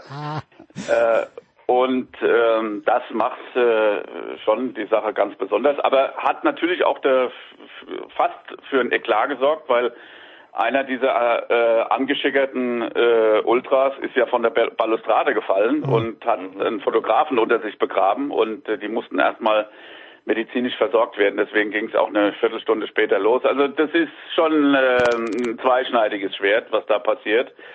Aber ich finde, selbst in dieser Atmosphäre hat der THW äh, gut hinbekommen und ähm, es ist ja auch äh, in den Ligaspielen so, dass da manchmal Tristesse herrscht und auch diese Halle äh, längst nicht ausverkauft ist. Ne? Also die spielen ja äh, die würden natürlich auch lieber in so einer Wunderino vor 9000 Leuten spielen, mhm. aber es kommen einfach nicht mehr, ne? muss man schon sagen. Entschuldige Götze, dass ich nochmal bei Uwe bleibe, aber hatte der gestern, Uwe, diese lässigen Szenen vor Spielbeginn, wo die Pariser gekommen sind, du hast glaube ich eh gesagt, wie wenn sie aus dem Urlaub gerade kämen und die Kieler sehr businesslike mit Anzug, Krawatte haben sie keine getragen, aber immerhin Hemd. Ähm, ist das, ja, was sagt uns das? Dass die Kieler das professioneller angehen oder ist der Handball hier vom Fußball noch relativ weit entfernt? Weil ich glaube, im Fußball kommen alle mit Anzug und Krawatte. Also ich würde es gar nicht so hoch aufhängen. Das war einfach ein Heimspiel für die Jungs in Paris. Und der Uwe hat es ja beschrieben. Das äh, Bild ist da ganz äh, unterschiedlich. Die einen kommen mit dem Roller, einer mit dem Fahrrad, dann ein paar, ein paar Jungs steigen in die U-Bahn. Die sind dort einfach äh, zu Hause. Ja. Und äh, die Kieler haben ja seit diesem Jahr glaube ich, einen schönen Ausstattungssponsor und für die gehört das einfach mhm. dazu, dass die sich so blicken lassen. Ne? Und ich finde es auch sehr schick, ich finde es gut. Aber ähm, ja, es ist, es ist nur eine Fußnote. Götze, während du ikonenhaft gegrillt hast, konntest du auch ein Auge auf die Flensburger werfen, die, glaube ich, fürchterlich begonnen haben. Ich bin ein bisschen ja. zu spät eingestiegen äh, und dies nicht schaffen werden. Ich lehne mich leider ganz weit aus dem Fenster. Das war tatsächlich so, dass ich äh, die Glotze erstmals eingeschaltet habe, als es 9-2 stand mhm. und das Bild kommt, ich sehe das Ergebnis und denke mir, okay, das war's. Kümmere dich um die Würstchen. Genau. Ja, ja, ja. Da, da war es für mich eigentlich schon entschieden. Und zwar, ich meine, nicht nur in diesem Spiel, sondern im Ganzen. Ähm, mir fehlt im Moment auch die Fantasie, mir vorstellen zu können, dass Flensburg das noch drehen kann. Bei allem Respekt vor der SG, aber sowas lässt sich der FC Barcelona in eigener Halle normalerweise nicht nehmen. Ich kann aber nicht sagen, wie dieses 2 zu 9 zustande gekommen ist. Da ist erneut Uwe der bessere Ansprechpartner. Es ist sowieso deswegen und auch sonst verständlich, dass du mehr bei Uwe bleibst. Also Uwe, klär uns auf, wie ist es gelaufen da am Anfang? Also die Vorgabe war ja, äh, mutig zu spielen und auch mit dieser sehr kleinen Rückraumbesetzung mit vier Leuten äh, trotzdem all in zu gehen. Und das haben sie am Anfang gemacht. Und sie sind einfach eine Spur übers Ziel hinausgeschossen und haben sich ihre ihre Würfe zu früh genommen. Es stand nach anderthalb Minuten stand es 0-3, äh, weil Barcelona äh, diese Dinge brutalst ausgenutzt hat. Und sie kamen dann auch bis zur zehnten Minute nicht ins Spiel, auch nicht im gebundenen Spiel. Und äh, dazu kam, dass der obligatorische Torhüter Perez de Vargas herrlich, äh, herrlich. diese diese halbgaren Gelegenheiten alle weggefischt hat und so kam plötzlich äh, diese diese äh, die, diese frostige Anfangsphase zustande äh, für Flensburg und äh, ich finde am Ende hätte es ja durchaus eine Niederlage mit 1, 2 Toren auch geben können. Was sie dann ab dieser zehnten Minute abgeliefert äh, haben, das war gar nicht so schlecht. Also da, da waren sie dann wirklich im Spiel, haben Barcelona auch gefordert. Und äh, es gibt eine Minimalchance, wenn sie eine ähnlich gute Anfangsphase hinlegen äh, in Spanien, dann ist vielleicht Barcelona ein bisschen zu kitzeln, so dass sie nervös werden. Aber na klar, ähm, das ist im Nanobereich äh, diese, diese Möglichkeit, das noch zu drehen. Und ich hatte auch das Gefühl, dass die Flensburger gestern auch mit, mit ihrer Besetzung, die sie zur Verfügung hatten, echt mal an die Grenze gekommen sind. Also da war es dann wirklich so, dass verschiedene Spielertypen einfach gefehlt haben gegen diese Abwehr. Da hätte es gut getan, wenn ein Lasse Möller mal über den Block springt oder ein Magnus Röhl mit seiner Länge über den Block kommt und so mussten sie wirklich sehr viel arbeiten, um diese Brocken von links nach rechts und wieder zurück zu bewegen und dann wieder über die Mitte zu kommen und das hat gestern einfach nicht gezündet. Ja, also ich bin zur Halbzeit sogar erst eingestiegen und da gab es auf der Sonne einen Zusammenschnitt der ersten Halbzeit und ungelogen, äh, es gab fünf Szenen von Barcelona, alle Tor und es gab fünf Szenen im Angriff von Flensburg, alle vom Goalie abgewehrt und ich dachte, steht 21-0 zur Halbzeit, so schlimm war es nicht, aber da war nichts mehr zu retten. Eine Anmerkung noch zu gestern Abend, Uwe, du hast es ja selbst äh, wieder treffend auf den Punkt gebracht, aber hätte Domenico Tedesco gestern Abend gesagt, er hätte schon bessere Stimmungen erlebt als in der Hölle Nord, weil du meintest, es reicht noch nicht. Da, was hat er gesagt? Zum Kochen ist, ist es noch nicht gekommen, der Kessel. Richtig. Und ähm, das wünscht sich natürlich jede Mannschaft, die auswärts antritt in Flensburg, dass äh, das Licht und die Stimmung so gedämpft wird mit mit dieser Anfangsphase Mhm. und äh, das, die sind schon wieder aufgewacht in der zweiten Hälfte, muss man fairerweise sagen. Also da gab es ja Momente, äh, wo Flensburg wieder richtig gut im Spiel war. Aber äh, von diesen Wirkungstreffern am Anfang hat sich auch äh, das Publikum nicht so richtig erholt. Das war ganz klar zu sehen. Aber erfreulich, dass wieder mal ähm, so viel Publikum da war äh, in einem Europapokalwettbewerb. Das sah ja äh, teilweise schon ganz anders aus und das Interesse war sehr mau. Und ähm, jetzt wusste jeder, um was es geht. Es waren noch ein paar Plätze frei, aber die Halle war gut besucht. Also von daher ähm, hat die Kulisse jetzt auch nicht dafür sorgen können, dass äh, Flensburg da den Umschwung äh, schafft in der zweiten Hälfte. Also das äh, wäre dann auch zu viel verlangt. Ähm, aber äh, am Anfang war es schon, äh, war schon fast bedrückend dafür, äh, was in Flensburg möglich ist. Das kennen wir alle. Ja, wenn die Halle dort abgeht, dann ist es richtig gut. Aber dazu ist es gestern nicht gekommen. Hm. So, Götzi, jetzt, jetzt darfst du. Bitte, Götzi, Götzi. Nein, nein, ich wollte nur noch sagen, also brillante Analyse von Uwe, aber noch ein Wort zu Perez de Vargas. Ich habe bei Perez de Vargas das Gefühl, genau wie einst bei Flado Schola, wenn der die deutsche Sprache hört, hält er nochmal zehn Bälle mehr. Ganz egal, ob es Ich gegen wollte eine Nationalmannschaft das, oder... ich wollte gerade das Gleiche sagen. Ich sehe den nur gegen deutsche Nee, Mannschaften. Flado Schola, der äh, kroatische Nationaltorhüter, damals äh, der, der großen Mannschaft Anfang der 2000er Jahre. Äh, also Perez de Vargas ist ein Albtraum für deutsche Mannschaften. Wie gesagt, egal Club oder Nationalmannschaft. Und gestern offenbar wieder.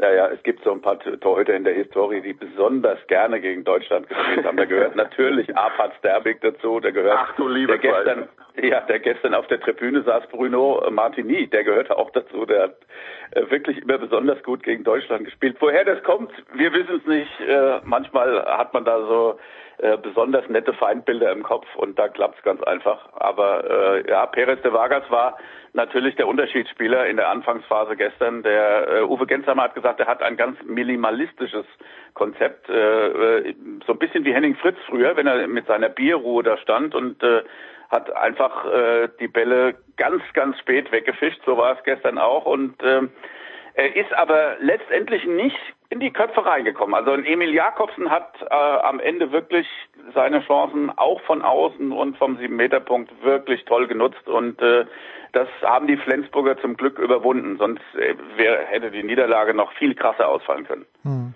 Und das, das Schöne an Perez de Vargas ist, der schaut überhaupt nicht bedrohlich aus. Also mm, andere Torhüter, die, die knapp oben, oben anstoßen beim Tor, aber mm, der, der steht da drinnen, der sehr gepflegte Bart, da passt vieles zusammen.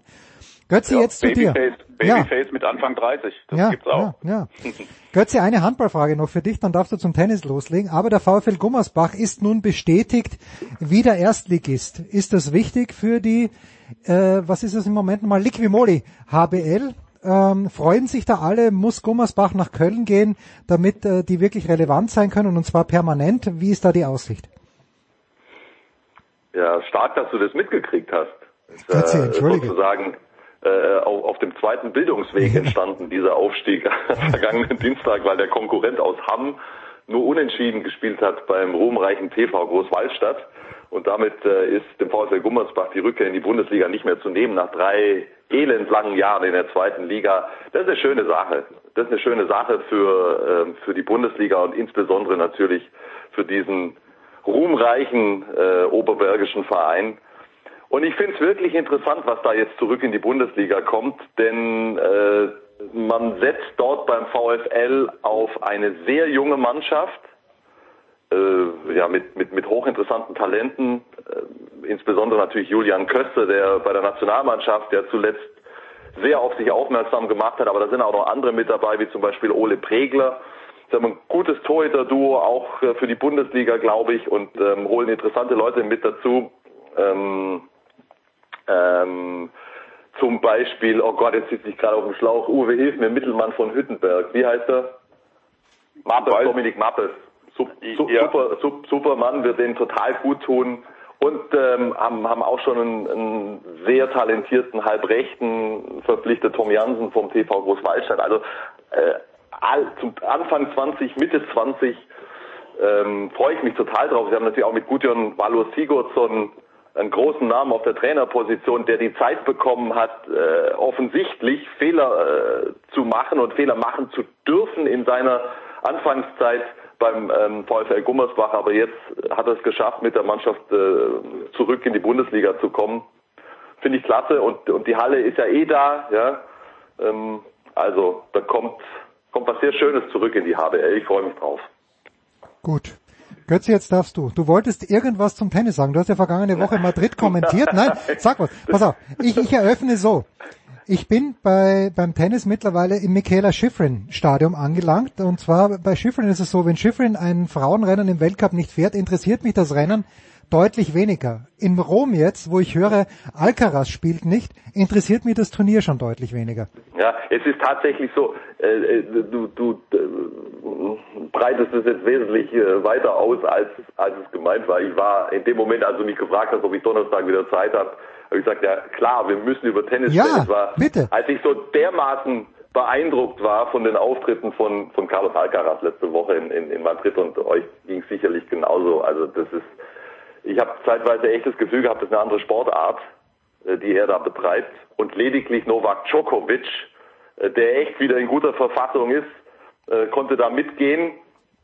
Es wäre einfach völlig chancenlos an diesem Finaltag aus unterschiedlichen Gründen, teilweise auch welche, die er nicht zu verantworten hat. Ich habe seine Kritik äh, was die Ansetzung betrifft, in diesem Fall wirklich nachvollziehen können. Das war kein äh, sauberer Wettbewerb mehr, wenn du dann dein Halbfinale am Vortag äh, quasi nachts spielst, nachdem du zuvor auch schon nachts gespielt hast.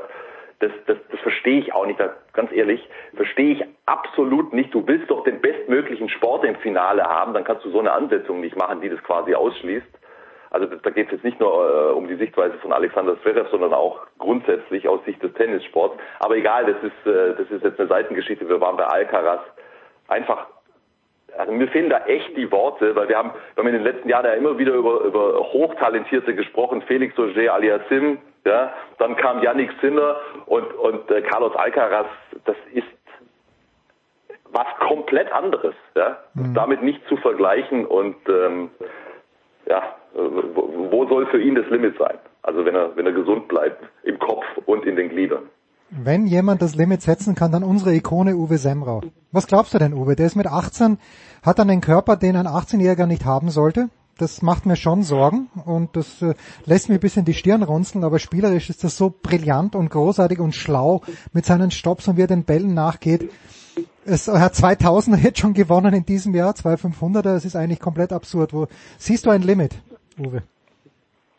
Also er erinnert natürlich an seinen Landsmann in den jugendlichen Tagen. Ne? Mhm. Also ähm, ist so ähnlich wie Nadal damals äh, in diesem Alter äh, die Szene gerockt hat. Vielleicht nicht mit diesen spektakulären Erfolgen, aber auch mit dieser Urgewalt, ja, und mit diesem diesem Willen und dieser Fitness und, und diesem Druck äh, auf den Bällen. Also ich finde, das kann man schon äh, vergleichen, wenn man ein paar Jahre zurückgeht.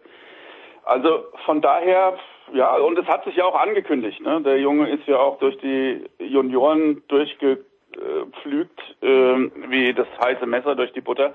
Und äh, also, aber dass er so nochmal einen Sprung macht und wirklich auch äh, die die Großen der Zunft äh, in, in Reihe abfieselt, das äh, ist natürlich wieder eine ganz andere Qualität. Und ähm, ich finde, äh, also diese Generation Tsitsipas, Zverev und äh, Team natürlich aus anderen Gründen, die muss aufpassen, dass sie nicht von den Sinners, den Runes und vor allen Dingen den Alcaraz-Jungs äh, links überholt wird.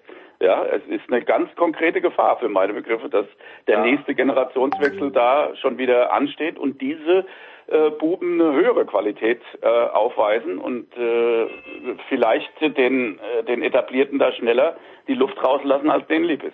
Ja, es hieß ja jetzt äh, jahrelang, es ist nur eine Frage der Zeit, bis ähm, Genannte ihre ersten Grand Slams gewinnen, also vor allen Dingen Tsitsipas und, und, und Zverev, so nach dem Motto spätestens, wenn die, äh, wenn die Alten aufhören, ja. Aber die Alten haben offenbar immer noch Bock, Djokovic hochgefährlich äh, für die für die French Open für Roland Garros, Roland Garros und ich bin absolut überzeugt davon, dass Rafa Nadal auch wieder in einer guten Verfassung da aufmarschieren wird und die von hinten sehe ich ganz genauso. Also das Szenario ist äh, real, ja, dass, äh, dass dass man da von hinten überrannt wird. Mhm. Es wird enorm viel, finde ich, davon abhängen in Paris, wie die Auslosung ist. Wenn Nadal auch im obersten, in der oberen Hälfte ist mit Djokovic, dann kann von unten jemand billiger reinkommen ins Finale. Aber ansonsten, ich glaube, wenn die beiden auseinander sind, dann wird es wieder ein Finale Djokovic-Nadal geben. Und ich, ich schaue mir Alcaraz dann aus der Nähe und mit größter Begeisterung an. Und das wird die große Frage sein, finde ich. Kann der Best of Five dann auf Sand gegen einen der beiden, vielleicht sogar gegen beide bestehen? Da bin ich mir noch nicht ganz sicher. Uwe, am Wochenende, wo werden wir dich hören, wenn wir dich hören werden? Ich bin äh, natürlich wieder mit Jugendhandball natürlich. beschäftigt äh, und äh, steige ein ins Viertelfinale und Halbfinale der A und B Jugendmeisterschaft in Deutschland und da freue ich mich äh, sehr drauf, denn äh, ich bin ganz äh, klar davon überzeugt, dass diese Jungs irgendwann auch in der Champions League auftauchen werden äh, oder in anderen Europapokalwettbewerben und dann ist es immer fein zu sagen, hey, die habe ich vor fünf, sechs Jahren noch bei der A-Jugend gesehen, jetzt stehen sie hier. Das macht mir einfach einen Riesenspaß. Tja. Darf ich Uwe kurz was fragen dazu? Selbstverständlich. Sehr gut. Äh, äh, hast du die, die Halbfinal-Hinspiele, hast du die gesehen? Also Rhein-Neckar-Löwen in Leipzig und Magdeburg gegen Berlin?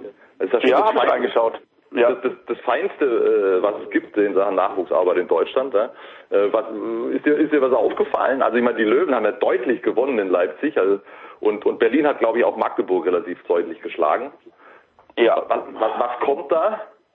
Also ähm, man sieht bei den A-Jugendjahrgängen, dass die von der Corona-Krise nicht so gebeutelt wurden wie bei der B-Jugend. Also bei den Jüngeren äh, war diese Pause, äh, hat ganz klar Auswirkungen gehabt auf, auf breiter Front. Bei der A-Jugend äh, nicht. Die haben äh, schön weiter trainiert, waren, waren auch äh, technisch schon besser ausgebildet. Und auch wenn jetzt Leipzig und Magdeburg äh, da relativ deutlich verloren haben, wobei man diese Spiele ja, äh, muss man sich angucken, das ist erst am Ende auseinandergedriftet. Äh, im Falle von den Füchsen gegen Magdeburg. Also äh, das sind auch gute Mannschaften. Letztendlich ist Destillat von vier Mannschaften aus diesem gesamten Wettbewerb. Da kann man jetzt nicht sagen, ähm, die haben eine Klatsche bekommen oder so, sondern die haben sich davor auch gut präsentiert. Es ist äh, einfach auch äh, ein Beleg dafür, dass die Jugendarbeit in den vier Vereinen einfach stimmt. Die Rhein-Neckar-Löwen investieren viel und da kommt äh, der nächste äh, Jahrgang kommt nach und ähm, äh, die Löwen sind auch bei der B-Jugend jetzt im Viertelfinale. Die spielen da äh, gegen die Füchse. Das wird auch sehr interessant. Äh, also die B-Jugend ist ein bisschen hinterher. Die holen das aber auch von den Terminen her, äh, indem sie äh, auf so einen Feiertag gehen. Äh, auf jeden Fall bei der A-Jugend äh, finde ich sind gute Jungs am Start. Da kommt viel nach. Bei der B-Jugend muss man abwarten, äh, wie die das auch äh, aufholen können. Und so richtig in den internationalen Vergleich kommst du ja erst in den letzten Jahrgängen. Das kann man ja bei der bei der B-Jugend noch gar nicht sagen, wenn die 16, 17 sind. Das ist ein bisschen zu früh. Aber äh, ich denke, da ist äh, das ist noch nicht verlorenes Terrain. Das kann man aufholen. Und von daher kann man auch bei den nächsten Jahrgängen wieder optimistisch sein, dass da Jungs rauskommen, so wie ein Julian Köster, der in äh, relativ äh, äh, jungem und frischen Zustand auch in die Nationalmannschaft gekommen ist. Hm. Götze, ganz schnell noch. Es ist ja dieses furchtbare Wochenende, wo alle neun Spiele der Bundesliga am gleichen, zum gleichen Zeitpunkt stattfinden. Wirst du da involviert sein? Ja. Konferenz. Ja. Ich, ich, äh, ich kümmere mich um äh, die Eintracht, also Frankfurt gegen Mainz geht um gar nichts. Das ist vielleicht ganz gut äh, nicht, dass ich in Schockstarre verfall, wenn ich, wenn ich mitkriege, was äh, beim VfB passiert und natürlich auch mit der Hertha in Dortmund. Ja. Nein, nein, ich werde es schon hinkriegen, aber äh, äh, äh, klar bin ich da jetzt äh, wieder angefixt ohne Ende. Hätte ich niemals geglaubt, dass der VfB überhaupt noch die Chance kriegt, äh, den direkten Klassenerhalt zu schaffen. Ähm, ich äh, halte es auch für gut möglich, dass die wankelmütigen Dortmunder die, die, die Herzaner bezwingen jetzt äh, zum Saisonabschluss zu Hause im, im eigenen Stadion, aber dann wird der VfB schon wieder selber verbocken gegen Köln. ah, das würde ich niemals ausschließen. Wir schauen uns am Samstag an. Danke Götzi, danke Uwe, großartig wie immer, kurze Pause.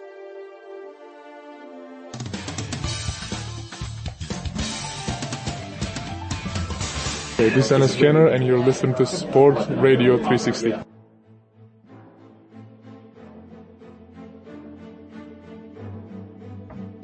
Endlich mal ein volles Tableau in dieser Woche. Wahnsinn. Langes her, aber wurde auch Zeit. Ja, und zwar volles Tableau sowohl bei den Mannschaften als auch bei den Einzelsportlern. Wo magst du anfangen? Fangen wir heute mal bei den Mannschaften an und ich habe gleich den ersten Vorschlag mit dem THW Kiel. Gestern Abend 30-30 unentschieden bei PSG und jetzt sind sie ja auf Kurs Final Four mit dem Rückspiel zu Hause. Wahrscheinlich sogar kleiner Favorit, oder? Ja, ich glaube sogar großer Favorit gewissermaßen, aber weil ich habe ja gerade vorhin gelernt, das wusste ich ja nicht, Mikkel Hansen kann beim Rückspiel auch nicht spielen. Ähm, ich wollte jetzt nicht nachfragen, weil ich nicht so deppert klingen wollte, aber hat wohl eine schwerere Operation, eine schwierigere Operation gehabt und Kiel dann schon Favorit und Flensburg wird es ja leider nicht schaffen. Kommende Woche, ich glaube am Mittwoch ist das Rückspiel, sicherlich wieder kommentiert von Uwe, unbedingt reinschauen. Also Kiel, ganz starker Kandidat in dieser Woche. Ganz starker Kandidat aber auch Red Bull Racing mit dem Sieg in Miami vom Verstappen. Hast du haben wir das Rennen gemeinsam angeschaut? Nein, haben wir nicht. Haben wir nicht, aber ich habe ganz kurz gehofft, dass der Leclerc nach dem Safety Car noch überholen kann. Hätte ich unfair ja. gefunden. Ja, aber war ja, ist ja in der Saison waren so viele Safety Cars, also ja, das hätte ich schon, ja, hätte ich schon mitgenommen. Ja, stimmt natürlich, aber man muss natürlich jetzt sagen, wir reden dann in der Formel 1, Formel 1 Teil auch drüber, aber Verstappen eigentlich mit der besseren Saison als Leclerc, nur hat es halt zweimal rausgeschmissen, aber ist ja schön, dass es so ein Duell gibt. Also Red Bull Racing, weil österreichisches Team, wer sich fragen sollte. Wir sind ja hier die gesamt deutschsprachige Abteilung. So, also, wen haben wir sonst noch am Zettel? Fußball. Fußball haben wir drei Kandidaten. Einen habe ich schon gewetot. Äh, Schalke, Leverkusen und Bayern. Äh, Veto war schon auf Bayern, weil wir die hatten wir ja schon, als sie, glaube ich, Meister wurden, hatten wir sie ja, schon dabei. Übergabe, Übergabe der Meisterschale, okay, Veto akzeptiert. Ja, und da, also da haben wir ja Schalke und Leverkusen noch. Und da also ich würde Schalke meinen, meinen Vote geben. Warum? Vom Fußball. Die haben ja jetzt den Aufstieg gesichert. Ja, und äh, ich finde find auch auf spektakulär, spektakuläre Art und Weise, weil gegen St. Pauli 0-2 hinten, dann noch 3-2 gewonnen. Und die große Frage, die ich nur habe, ist, wird Terode nächstes Jahr wieder und oder immer noch in der zweiten Liga spielen oder geht er mit Schalke in die erste Liga? Da weiß ich die Vertragslage nicht ganz genau. Wir hätten auch noch einen Kandidaten Fußball bei den Frauen der VfL Wolfsburg. Die Frauen sind endgültig oder stehen jetzt wieder als Meister fest. 10 zu 1 gegen Karl Zeiss Jena. Könnten wir auch mit aufnehmen. Wen, was sagt dir dein Gespür? Immer noch Schalke? Ähm, ich weiß nicht, also wie lange es schon her war, aber Wolfsburg, die Frauen haben doch auch die Siegesserie von Barca zerstört, oder? Mit einem 2-0-Sieg. Da haben wir das, das haben wir gekonnt ignoriert. Wir haben gekonnt ignoriert, aber einfach weil ja das Hinspiel so klar ausgegangen ist. Ja, okay. aber vielleicht sollte man, nachdem wir das ignoriert haben, sollte man das jetzt mit in Betracht ziehen und vielleicht die Frauen des VfL Wolfsburg als Fußballteam nominieren. Hm. Hm. ich, bin, ich, ich glaube, da müssen wir die Münze werfen. Ich bin für Schalke. Okay. Trotzdem. Okay. Honorary Mention. VfL Wolfsburg Frauen wieder deutscher Meister. So. Wir haben ein anderes Frauenteam dabei. Das Volleyballteam vom MTV Stuttgart. Erstes Super. Double. Erstes Double. Und ich wüsste gar nicht, also gut, die deutsche Meisterschaft, die lasse ich mir einreden, aber worin hat der zweite Teil des Doubles bestanden? Es gibt offenbar auch einen Volleyball-Pokal, wie wir hier lernen. Also MTV Stuttgart Frauen Volleyball, ja. Und dann haben wir, Moment, ich, eins, zwei, drei, vier, fünf. Wir haben sogar noch ein sechstes Team in, na, eigentlich ist ein fünfte, fünfte Sportart Basketball noch. Ähm, Alba Berlin, erster Sieg gegen die FC Bayern Baskets. Jetzt sind sie ja Erster geworden nach dem Grunddurchgang. Also im Grunde genommen ist um nichts mehr gegangen. Ähm, Bayern und Berlin sind die beste Mannschaft, aber Berlin Erste im Grunddurchgang und ich weiß gar nicht, ob sie als Favoriten reingehen, weil sie haben in der Euroleague zweimal gegen die Bayern verloren, sie haben in der Easy Credit BWL einmal gegen die Bayern verloren, jetzt eben gewonnen. Das wird auf jeden Fall spannend werden, dann in den Playoffs. Ja, auf jeden Fall. Jetzt können wir schon zum Ranken gehen. Bitte. Mm, boah, schwer. Alba Berlin auf dem letzten Platz. Ja, Alba Berlin fünfter. Gut, zack, abgehakt. Weiß um nichts. THW Kiel vierter, weil sie haben ja noch nichts erreicht. Ja, das ist richtig. Gut, das ist hart, aber gerecht, bitte, ja. Mm, es ist, es ist historisch, dieses MTV-Double, oder? Ja, es ist zumindest gut genug für den dritten Platz. Okay, ich hätte ihn sogar fast noch höher angesetzt. Okay. Ähm, ich will Schalke auf eins heute und. Ja, bitte nimm Schalke auf eins. Das freut uns Timeline vielleicht. Red Bull Racing auf zwei.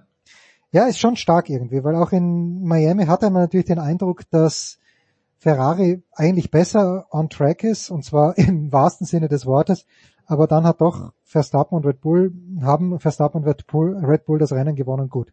So, jetzt zu den Einzelsportlern. Volles Tableau, leider keine Frauen dabei, die sind uns irgendwie durchgeflutscht, aber wenn die Kerber nichts mehr gewinnt zum Beispiel, dann, dann kennen wir nichts. Also bitte. Aber auch sechs verschiedene Sportarten, oder? Sehe ich das richtig? Großartig. Großartig. Wir fangen mal mit dem, vielleicht meinem Liebling an, aber der wird diese Woche nicht, nicht, nicht dabei sein. Maxi Kleber. Maxi Kleber. Ah, okay, ich dachte schon, boah, es ist, ist. Nein, nein, Sascha Zverev ist nicht der Liebling. Hm, ja, Maxi, also, schwierige Geschichte. Ja, ich weiß gar nicht, jetzt ist ja, die haben ja im zwei, drei Tagestakt gespielt. Welche Spiele zählen denn alles noch? Drei, vier, fünf. Die Spiele drei, vier, fünf. Ja, sie haben ja zwei von drei gewonnen, immerhin. Immerhin. Ja. Und er hat einmal 14 und 11 gemacht und in dem Spiel, das sie verloren waren, äh, verloren haben, vier Punkte und sechs Rebounds. Aber das, das sie verloren haben, das müssen wir, glaube ich, irgendwie aus der Wertung gekonnt rausnehmen, weil das ist ja, ja es gilt ja auch sehr traurig gewesen. Er gilt auch für einen anderen Deutschen. Ja, gilt auch für Leon Dreiseitel, das stimmt. Ja, ja, und auch für Daniel Theiss, wenn wir noch beim Basketball. Ach so, ja, Daniel Theiss auch, der hat heute Nacht elf Minuten gespielt, elf Punkte gemacht, aber sie verlieren halt mit drei. Ja, muss ich dann mit Sepp auch drüber sprechen, wie das zu bewerten ist. Also sowohl die Mavs als auch die Celtics sind jetzt 2 zu 3 im Rückstand. Naja. Ja, und heute Nacht, ich weiß nicht, was der Zone zeigt, ich hoffe, dass sie das Mavs-Spiel zeigen, aber dann könnte ja also ein 3-3-Ausgleich würde ich schon gern sehen. Naja, natürlich. Aber mal schauen. Ja, aber ich glaube nicht, dass sie dann in Phoenix gewinnen. Okay. Ja, jedes Spiel in, in, in Phoenix war irgendwie, bis auf das erste war mit sieben, aber da waren sie auch schon 20 oder so hinten. Und die anderen beiden jeweils mit 20 und 30 Punkte verloren. Also ist es schon noch eine ganz schöne Aufgabe. Aber zumindest haben wir einen Kleber hier auf der Liste. Er wird wahrscheinlich nicht in die Top 3 kommen. Kommt aber Dreiseit, kommt Dreiseitel in die Top 3? Das ist eine gute Frage. Wahrscheinlich auch nicht, wegen, weil sie 3-2 gegen das schlechteste Team in den Playoffs, wie ich mir jetzt schon öfter anhören müsste, musste, von Kevin Schwarz, dass die LA Kings das schlechteste Team in den Playoffs sind und die Oilers einfach verlieren. Ja, das ist korrekt. Die sind jetzt 3-2 hinten. Wir sprechen dann mit Heiko und mit äh, Schmieder noch drüber. Leon immerhin, äh, Spiel 3 hat er zwei Punkte gemacht, Spiel 4 keinen Punkt, Spiel 5 hat er sogar drei Punkte gemacht mit zwei Toren, aber naja, wie gesagt, die Kings führen gegen die Oilers mit 3 zu 2. Müssen wir also wahrscheinlich sogar noch hinter Maxi, na, vielleicht nicht hinter, aber nicht viel vor Maxi Kleber. Bitte. Nicht viel vor, aber also bei den Oilers habe ich ja irgendwie ein besseres Gefühl als bei den Mavs, dass die das noch drehen. Möglich. So, wie schauen wir aus sonst? Was haben wir noch? Mick Schumacher. Ah, schwierig. Schwierig. Ja, auf, also ich hätte ihn nicht mitgenommen auf Punktkurs. Ich weiß nicht, wer diesen Unfall verursacht hat. Ich glaube, Vettel war's. Muss ich dann auch in der Formel 1 nochmal genau nachfragen, aber der erste Eindruck am Sonntag war ja auch von Ralf Schumacher, dass Vettel schuld war. Und hat halt Mick Schumacher so seinen ersten Punkt geklaut, aber der Haas scheint in diesem Jahr so gut zu sein, dass, oder so relativ gut zu sein, dass das nicht die letzte Chance gewesen sein werden sollte. Schönes ja, das stimmt. Der Magnussen, ich weiß nicht, ob der dieses Wochenende auch wieder Punkte gemacht hat, aber der hatte ja auch schon, äh, hat ja auch schon Punkte gesammelt, also er der Haas. Fünfter geworden, glaube ich sogar. Also ja. Ja, da bin ich ganz bei dir. Gut, aber weiß nicht, ob das good enough ist. Übrigens Max Kepler, wenn wir noch ganz kurz beim amerikanischen Sport bleiben, der hier auch gerne vorgeschlagen wird, not good enough auch.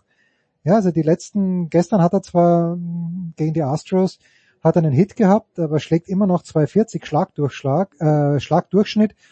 Äh, letzte Woche hat man ja auch schon erwähnt, fünf Home Runs gehabt, letzte Woche, auch diese Woche, fünf Home Runs. Max, not good enough. Sorry. Gut, also äh, Mick Schumacher auch nicht vorne dabei, Leon schwierig, Maxi Kleber schwierig. Welche Kandidaten haben wir noch?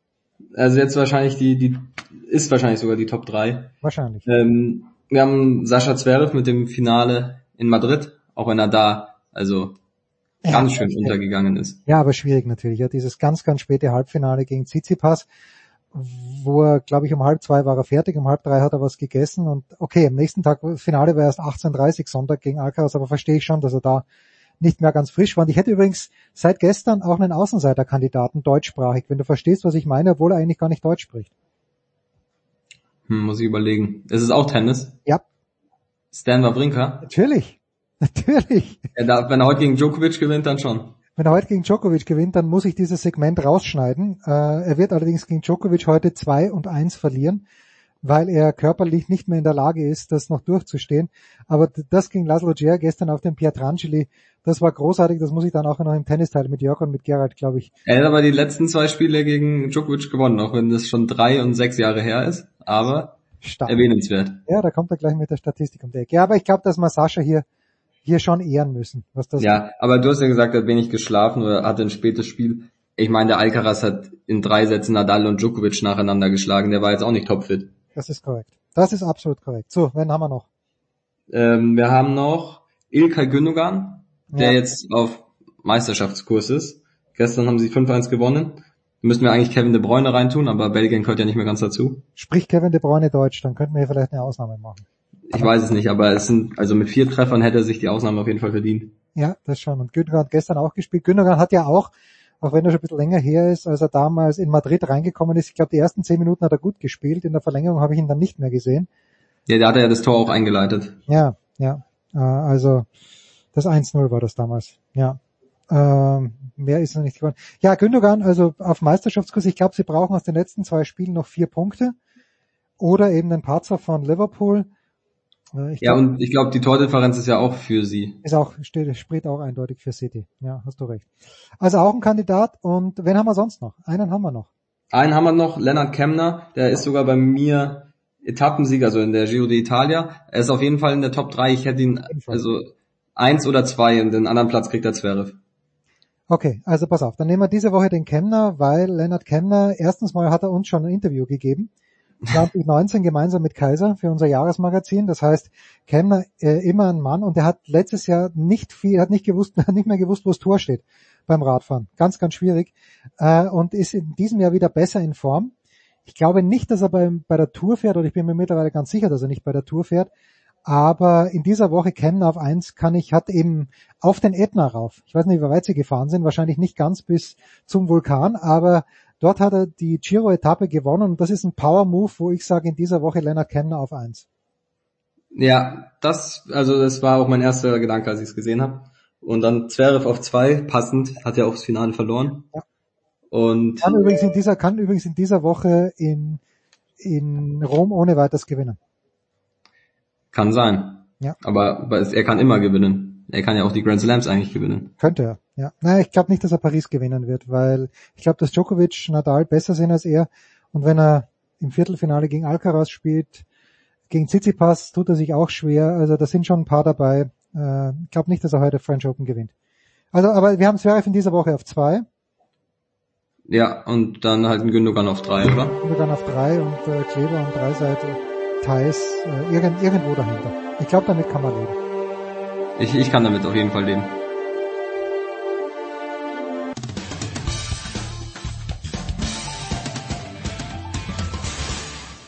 Hi, hier ist Philipp Kohlschreiber und ihr hört Sportradio 360.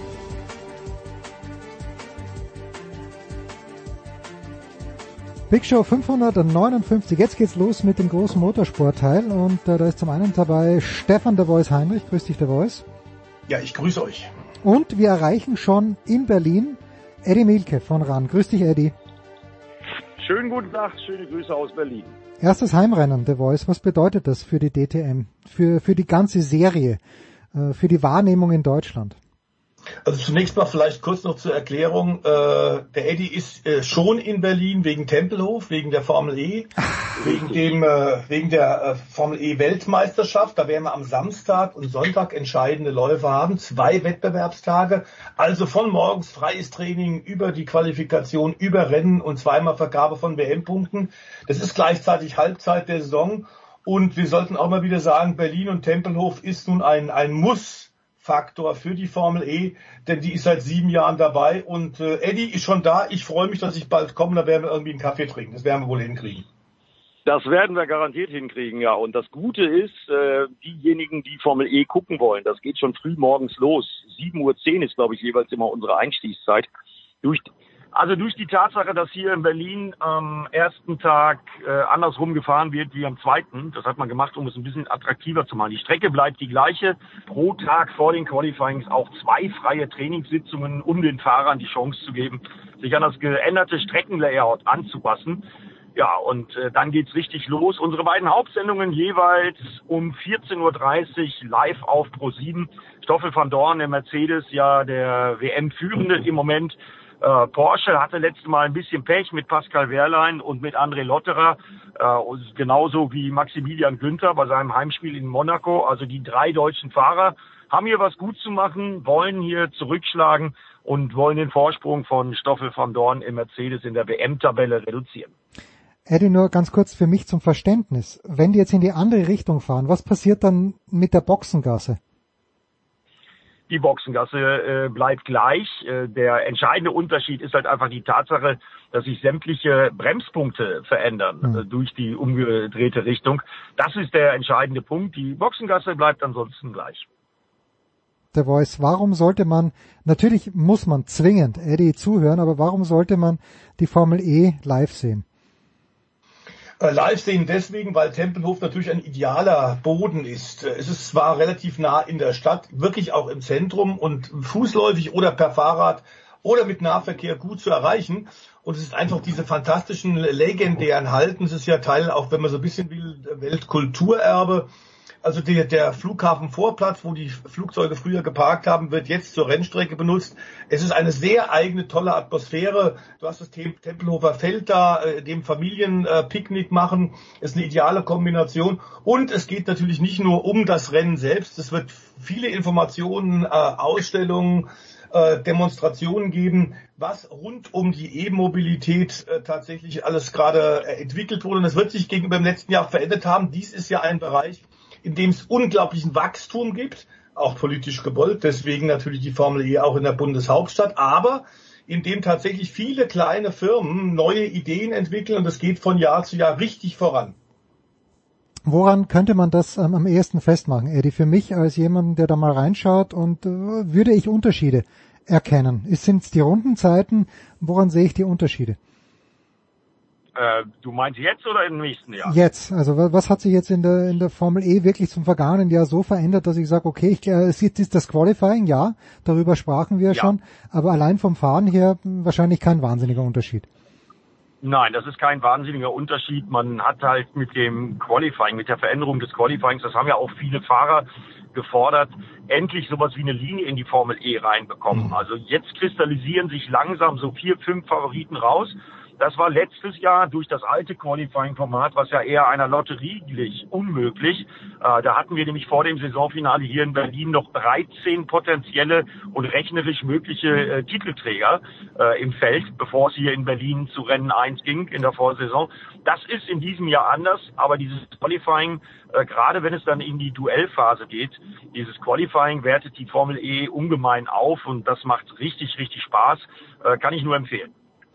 So, harter Cut zu etwas, äh, wo Eddie natürlich auch äh, kom- komplett tief im Thema ist. Der Voice, wir haben ja letzte Woche mal angesprochen, Suzuki steigt aus der MotoGP aus. Ich glaube, jetzt ist es offiziell, wenn ich es richtig verstanden habe.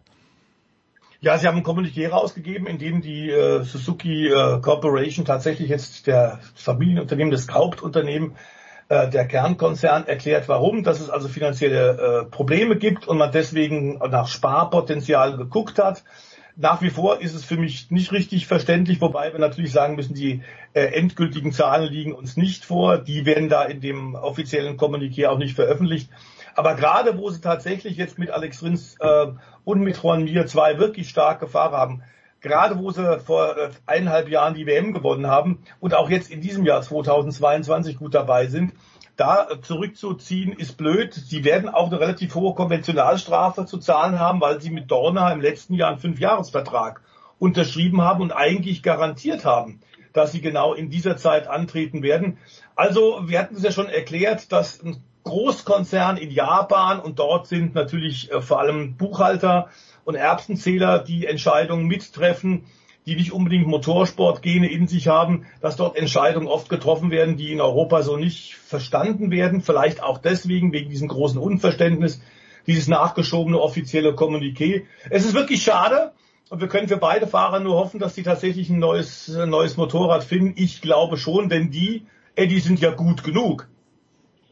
Ja, definitiv sind die gut genug, aber da sieht man manchmal, wie äh, ja unverständlich äh, so Konzerne entscheiden. Äh, zumal es wird ja nicht nur die Konventionalstrafe geben, sondern man hat vor nicht allzu langer Zeit bei Suzuki ja Livio Suppo erst verpflichtet, der ja eine längere Pause hatte als Manager in der MotoGP. Jetzt ist er also von Suzuki verpflichtet worden. Das ist noch nicht mal ein halbes Jahr her. Und äh, glaubt mir, das war äh, in Jerez im Fahrerlager, ich habe da ein bisschen rumtelefoniert, eine unfassbare Stimmung, weil das konnte sich keiner so richtig vorstellen, dass diese Meldung, dass Suzuki aussteigt, äh, tatsächlich äh, der Wahrheit entspricht. Ja, jetzt wissen wir es mittlerweile und äh, diese Entscheidung äh, stößt nicht nur bei den Fahrern und eben bei Menschen wie Livio Suppo auf Unverständnis. Das ist eine Managerentscheidung. Am Schreibtisch äh, ganz, ganz schwer nachzuvollziehen und sehr, sehr schade für den Sport aber lebt nicht. The Voice und Eddie beide lebt nicht die äh, der Wert einer Marke von wie Suzuki, wie Honda, wie Yamaha und Ducati lebt der Wert dieser Marke nicht davon, dass ich mich in der wichtigsten Rennsportserie präsentiere.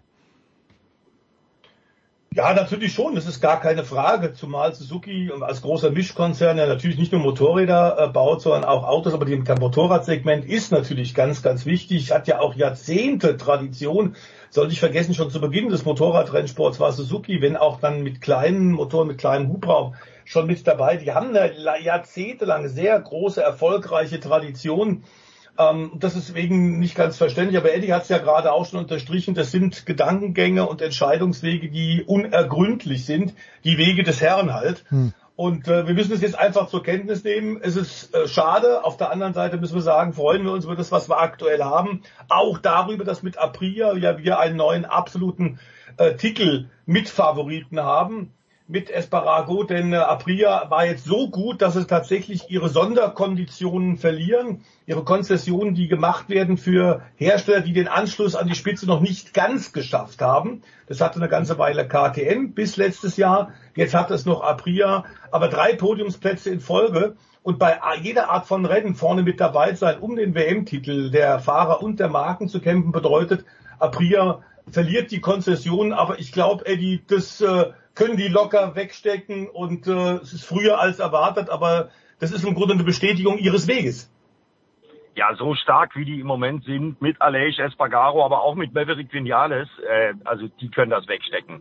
Den Sprung, den die gemacht haben bei Aprilia durch die Umstrukturierung im Management, das ist wirklich beachtlich und ich finde es auch klasse, weil erstens ist es ein wunderschönes Motorrad, zweitens sind die beiden Fahrer ebenfalls großartig und äh, ja eine italienische Marke neben Ducati so weit vorne in der WM, äh, das ist gut. Das macht richtig Spaß, dazu zu gucken und äh, daran wird sich auch im Verlaufe äh, der MotoGP-Saison nichts ändern. Ich bin, äh, wenn ich mir das Layout von Le Mans angucke und äh, auch überlege, wie Maverick Vinales und Aleix Espargaro da bisher so aufgetreten auch in Le Mans genauso weitergehen wird, nämlich schlicht und ergreifend mit Top-Ergebnissen.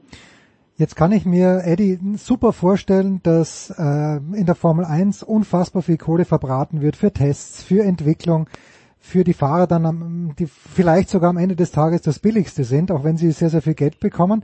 Aber warum ist, wie, wie hoch muss das Budget für einen MotoGP-Rennstall sein? Oder muss da gleich die Moto2 und Moto3 auch mit reingerechnet werden?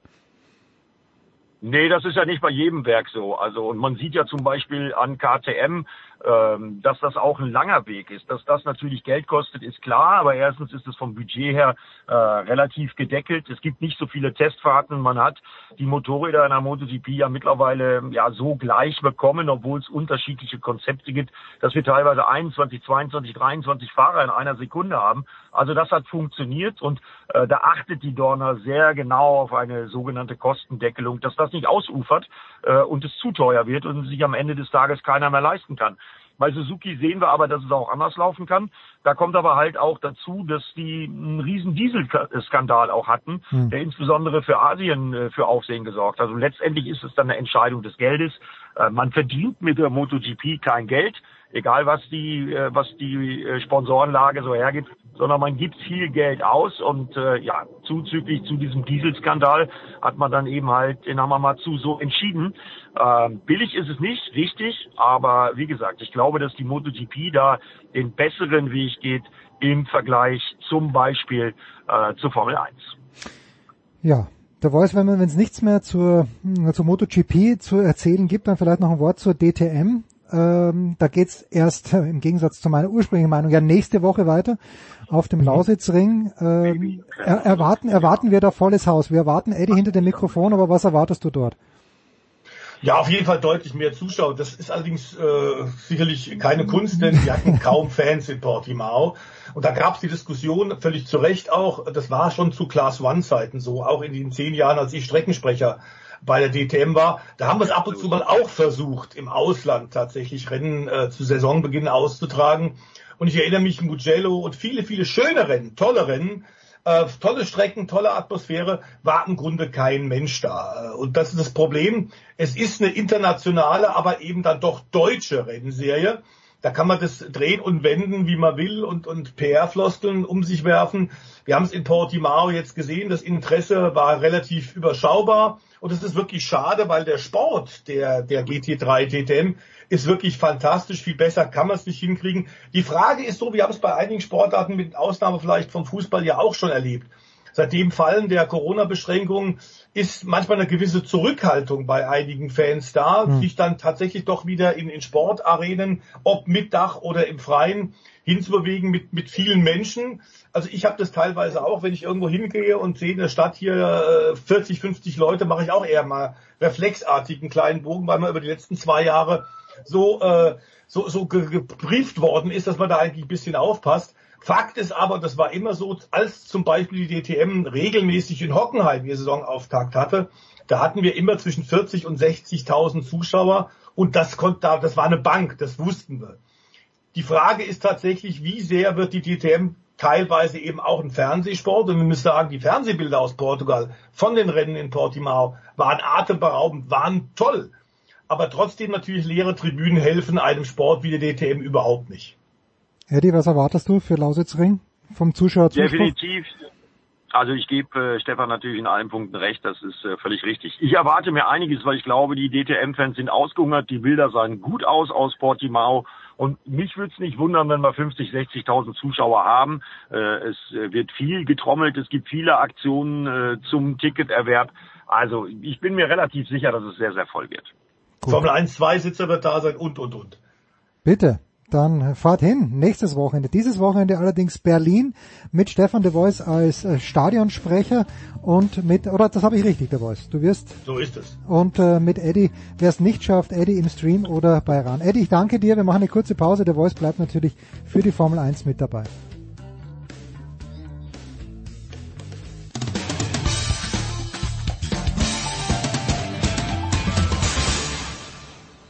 Hallo, hier ist Jutta Kleinschmidt und ihr hört Sportradio 360.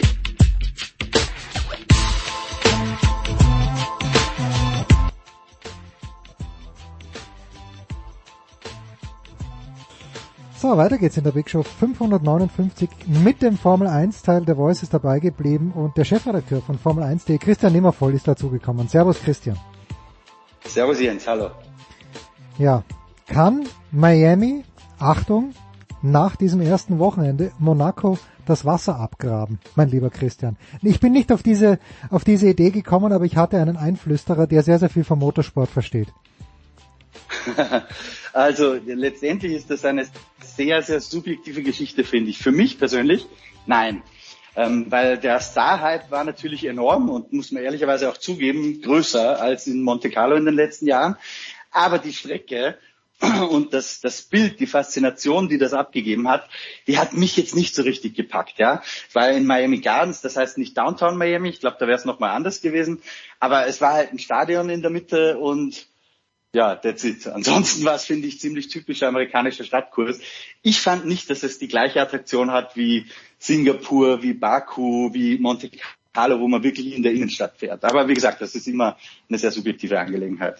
Ja, und da war es die Strecke selbst, da waren ja auch zwei Kurven drin, wo es ja schon nach dem ersten Training hieß, die müssen im nächsten Jahr wieder raus. Also die Fahrer waren ja auch nicht ganz happy mit dem Kurs als solchen. Nein, äh, aber klar ist, dass natürlich äh, dass immer so unterschiedliche Sichtweisen sind von Teams, von Fahrern, vom Veranstalter. Ich glaube schon, dass die irrsinnig viel Geld ausgegeben haben, äh, irrsinnig viel versucht haben. Natürlich so mehr der amerikanische Approach, den wir ja auch von, von Super Bowl kennen, von American Football, Baseball, Basketball, also die Show macht allem das Entertainment und wir hatten in der Tat eine Menge äh, Leute dort vor Ort, die sich gefragt haben, warum ist es hier eigentlich so laut? Das heißt, das war ein, ein Event, wo man dabei sein musste und sollte. Das hat auch ja, haben die Verkaufszahlen der Tickets auch gezeigt. Die 70 Prozent der teuren Tickets gingen an Firmen, die die dann wieder an ihre VIP-Gäste weitergereicht haben. Und äh, es wurde ein Aufwand getrieben, der uns aus, aus Europa ein bisschen übertrieben vorkommt, wie zum Beispiel die zehn Yachten, die da auf einer hellblauen, meerähnlichen Folie draufgestellt wurden, um dann auf den Yachten tatsächlich Partys zu feiern. Klar ist aber, dass natürlich nach wie vor die Formel 1 eine Mischung von beidem ist, auch wenn Liberty Media seitdem sie es übernommen haben, seit 2017 eine Menge Geld investiert hat, um tatsächlich einen Push zu kriegen, um endlich die Vereinigten Staaten auch tatsächlich äh, darauf hinzuweisen, dass die Formel 1 eine wichtige Rennserie eben auch overseas ist, eben auch in den USA, im NASCAR und IndyCar-Land. Man muss sagen, ich glaube, das ist tatsächlich gelungen. Äh, nächstes Jahr wird der Las Vegas noch dazukommen. Also Miami ist eine super Metropole, äh, passt sicherlich Allerdings muss man sagen, in der Tat, der Sport war jetzt nicht so berauschend. Man muss sagen, Monte Carlo ist natürlich allein wegen den Mythen und der Jahrzehnte der Geschichte immer noch was ganz anderes. Insofern die Frage ist zu beantworten, nein, Miami, ich sehe es ähnlich wie Christian, kann tatsächlich Monaco nicht das Wasser reichen. Und die Kritik an einigen der Kurven war klar. Wir hatten ja schon sehr früh den Crash von Esteban Ocon, dann hatten wir den Crash von Carlos Sainz. Also ein Aufprall dann in der Betonmauer mit 51 G, 51-faches Körpergewicht ist dann doch zu heftig. Und ähm, ich glaube, man lernt dann weiter draus und wird nächstes Jahr vielleicht auch eine bessere Asphaltoberfläche hinkriegen, oder Christian? Bestimmt. Also das hat man ja auch gesagt, dass man da keine Kosten und Mühen scheuen wird. Da hilft es natürlich auch, dass die Tickets für richtig teures Geld, das muss man auch immer dazu sagen, weggegangen sind, eben weil sie nicht äh, und das ist auch aus der Racer-Sicht zumindest eine Schattenseite davon, das muss man auch klar sagen, äh, weil sie halt nicht an den Otto-Normalverbraucher Formel 1-Fan verkauft wurden, sondern eben überwiegend, Stefan, wie du richtig gesagt hast, an Firmen, die, bei denen es quasi keine Rolle spielt, ähm, weil da fällt halt ins Marketingbudget und man lädt da Gäste ein und äh, grillt gemeinsam neben der Yacht und tütet den nächsten großen Deal ein. Ja, da spielt es keine Rolle, wenn so ein Ticket 5000 Euro kostet. Aber dadurch ist halt auch sehr viel Investitionsvolumen da und wenn die das ein oder andere Millionchen brauchen, brauchen, um eine Kurve vielleicht anders zu bauen oder nochmal neu zu asphaltieren, wird das da nicht das große Problem sein, wie es zum Beispiel bei einem Promoter wie in Hockenheim oder am Nürburgring mhm. wäre, wo man sich halt schauen muss, äh, ohne irgendwie staatliche Subventionen eher adressiert an den, ich sag mal, normalen Rennfan. Äh, da ist halt die Finanzierungsmöglichkeiten sind halt einfach komplett anders. Übrigens, Jens, das trifft jetzt nicht genau den Nagel ähm, das trifft jetzt nicht den Nagel auf den Kopf, was deine Frage betrifft, finde ich aber auch sehr interessant im Zusammenhang mit Formel 1 in Nordamerika. Wir haben ja nächstes Jahr kriegen wir Las Vegas und da geht die Formel 1 jetzt mit einem Commitment rein, dass sie gesagt haben, sie haben einen kompletten, äh, ein komplettes Grundstück in der Innenstadt gekauft für 240 Millionen Dollar, hm. um sich da einfach permanent einrichten zu können. Also das zeigt schon, ähm, wie groß dieser Markt ist, der da jetzt erschlossen wird und wie entschlossen die Formel 1 das auch vorantreibt permanent einrichten heißt was? Dass die da ein Büro hinstellen oder, oder was wollen sie dort?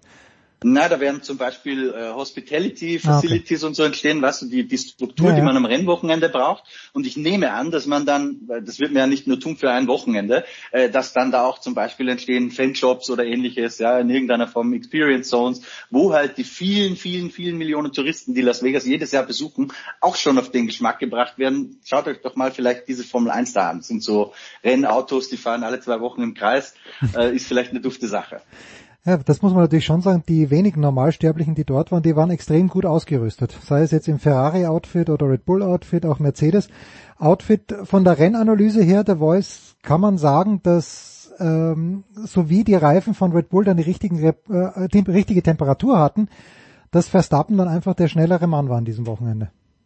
Ja, war er. Ähm, allerdings natürlich, dass er in der WM deswegen noch nicht vorne ist, obwohl es der dritte Saisonsieg war, äh, hängt damit zusammen, dass er äh, eben auch äh, zweimal schon nicht ganz vorne mit dabei war. Die, die Zuverlässigkeit ist nach wie vor ein Problem, denn bei Perez haben wir hinterher gehört, es hing in einem seidenen Faden, dass er tatsächlich das Ziel erreicht hat. Also der Speed ist, glaube ich, nicht das Problem bei Red Bull, zumal der Top Speed ziemlich entscheidend war. Wir haben gesehen, wie problemlos tatsächlich Max dann am relativ wehrlosen Charles Leclerc vorbeigegangen ist. Man hat bei Ferrari wohl im Wissen, dass Red Bull so viel Topspeed hat, tatsächlich auf eine rote erste Startreihe gesetzt und ist mit bisschen mehr Flügel gefahren, schon im Qualifying.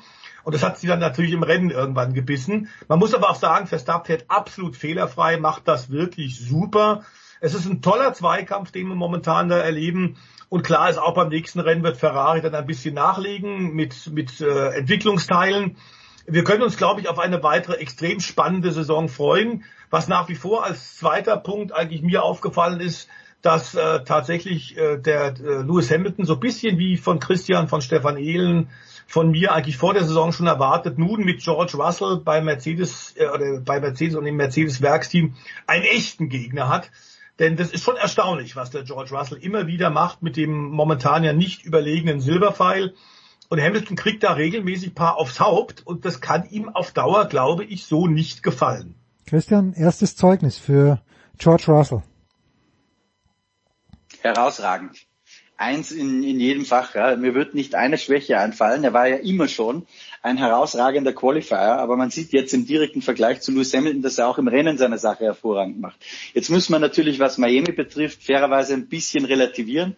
Ähm, da hatte er das Glück des Safety Cars, das hat mhm. einfach seiner Taktik in die Hände gespielt und hat ihn vor Lewis Hamilton gespielt. Gleichzeitig mhm. sollten wir aber nicht vergessen, auch davor ist er schon nach einem für ihn etwas unglücklich im, im sportlichen Sinn verlaufenden Samstag, ist er auch davor schon ein grandioses Rennen gefahren und wäre wahrscheinlich unmittelbar hinter Lewis Hamilton sowieso ins Ziel gekommen. Ähm, aber dass er vor Hamilton lag, war natürlich auch ein bisschen für ihn glücklichen Umständen geschuldet. Nur, er ist tatsächlich der Erste ähm, seit Nico Rosberg 2016. Dazwischen war es ja auch nur Walter Bottas zugegeben. Aber äh, er ist der erste echte Gegner für Lewis Hamilton im eigenen Team und macht das Ganze herausragend. Die einzige Einschränkung, die ich halt immer dazu sagen würde, ist, warten wir mal ab, wenn dieses Auto richtig funktioniert, wie es dann aussieht. Denn ich kann mir schon vorstellen, dass für George Russell, für den diese Erfahrung Top-Team jetzt neu ist, dass der auf dem absoluten Höhepunkt seiner Motivation ist, mhm. wohingegen für Lewis Hamilton es, glaube ich, nicht das Erhellendste sein kann, ob er jetzt Sechster wird oder Achter in einem Grand Prix. Ein Mann, der jetzt schon ein paar Mal genannt wurde, aber der mich komplett überrascht, schon im Qualifying der Voice, das ist Valtteri Bottas. Im Alfa Romeo, der sehr, sehr gut zu funktionieren scheint, ähm, haben wir oder habe ich vielleicht Bottas ein bisschen unterschätzt. Also gut, er ist vielleicht kein Weltmeisterkandidat, aber er muss immer noch ein ganz herausragend guter Autofahrer sein. Ja, das haben wir aber als Nummer zwei bei Mercedes über die Jahre schon gesehen. Es gab durchaus Zeiten, wenn auch nicht eben konstant über ein Jahr, aber es gab einzelne Rennwochenenden, wo er tatsächlich den Lewis Hamilton gepackt hat, sowohl auf einer schnellen Runde im Qualifying und da hat Hamilton hinterher auch gesagt, ich bin das Maximale gefahren, was ich konnte mit dem gut funktionierenden Auto in diesen Jahren. Äh, da hat Bottas ihn durchaus gebügelt. Das waren auch fantastische Rennen. Das Problem war einfach, wenn du so willst, die Ondulation in der Formkurve. Mal gut, mal nicht ganz so gut.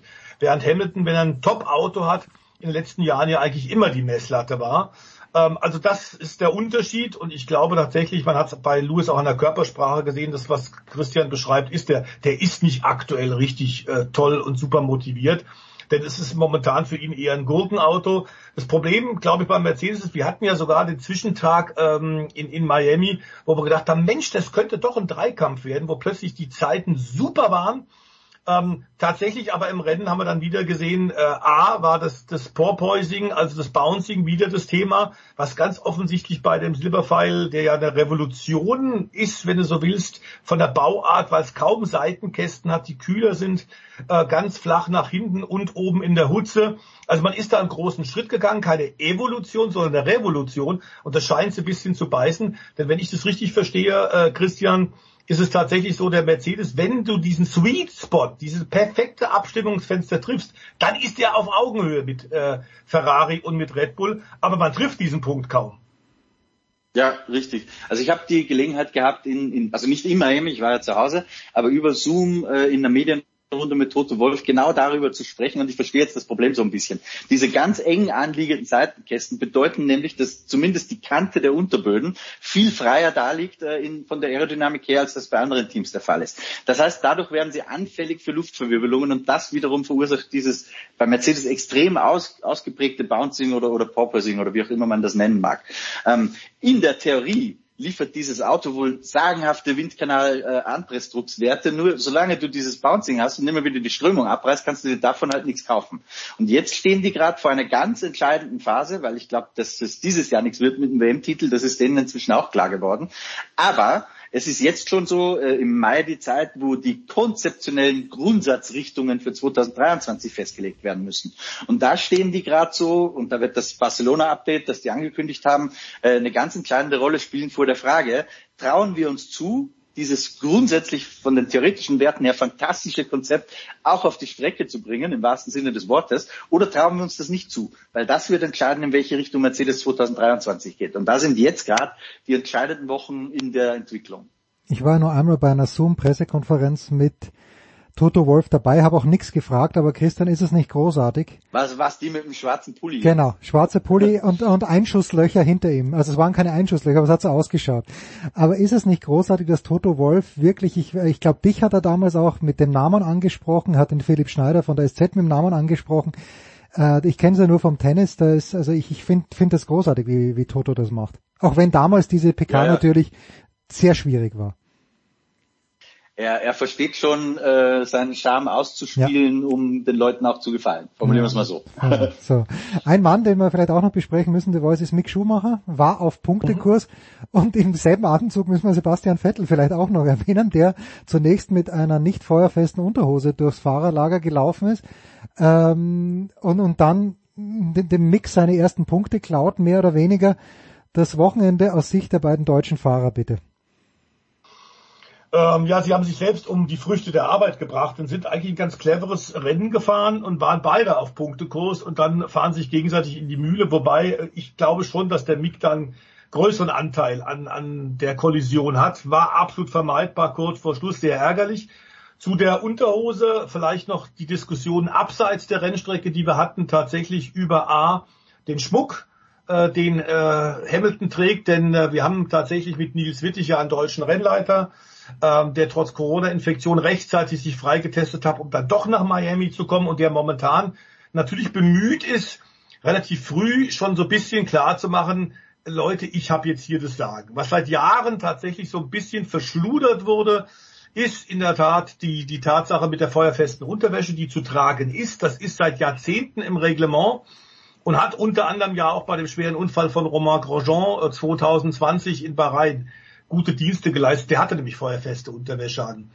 Das wird aber nicht mehr kontrolliert und da ist ein bisschen Schlendrian eingezogen. Das hat jetzt wirklich nochmal gesagt, das steht im Reglement und jetzt werden wir es regelmäßig kontrollieren.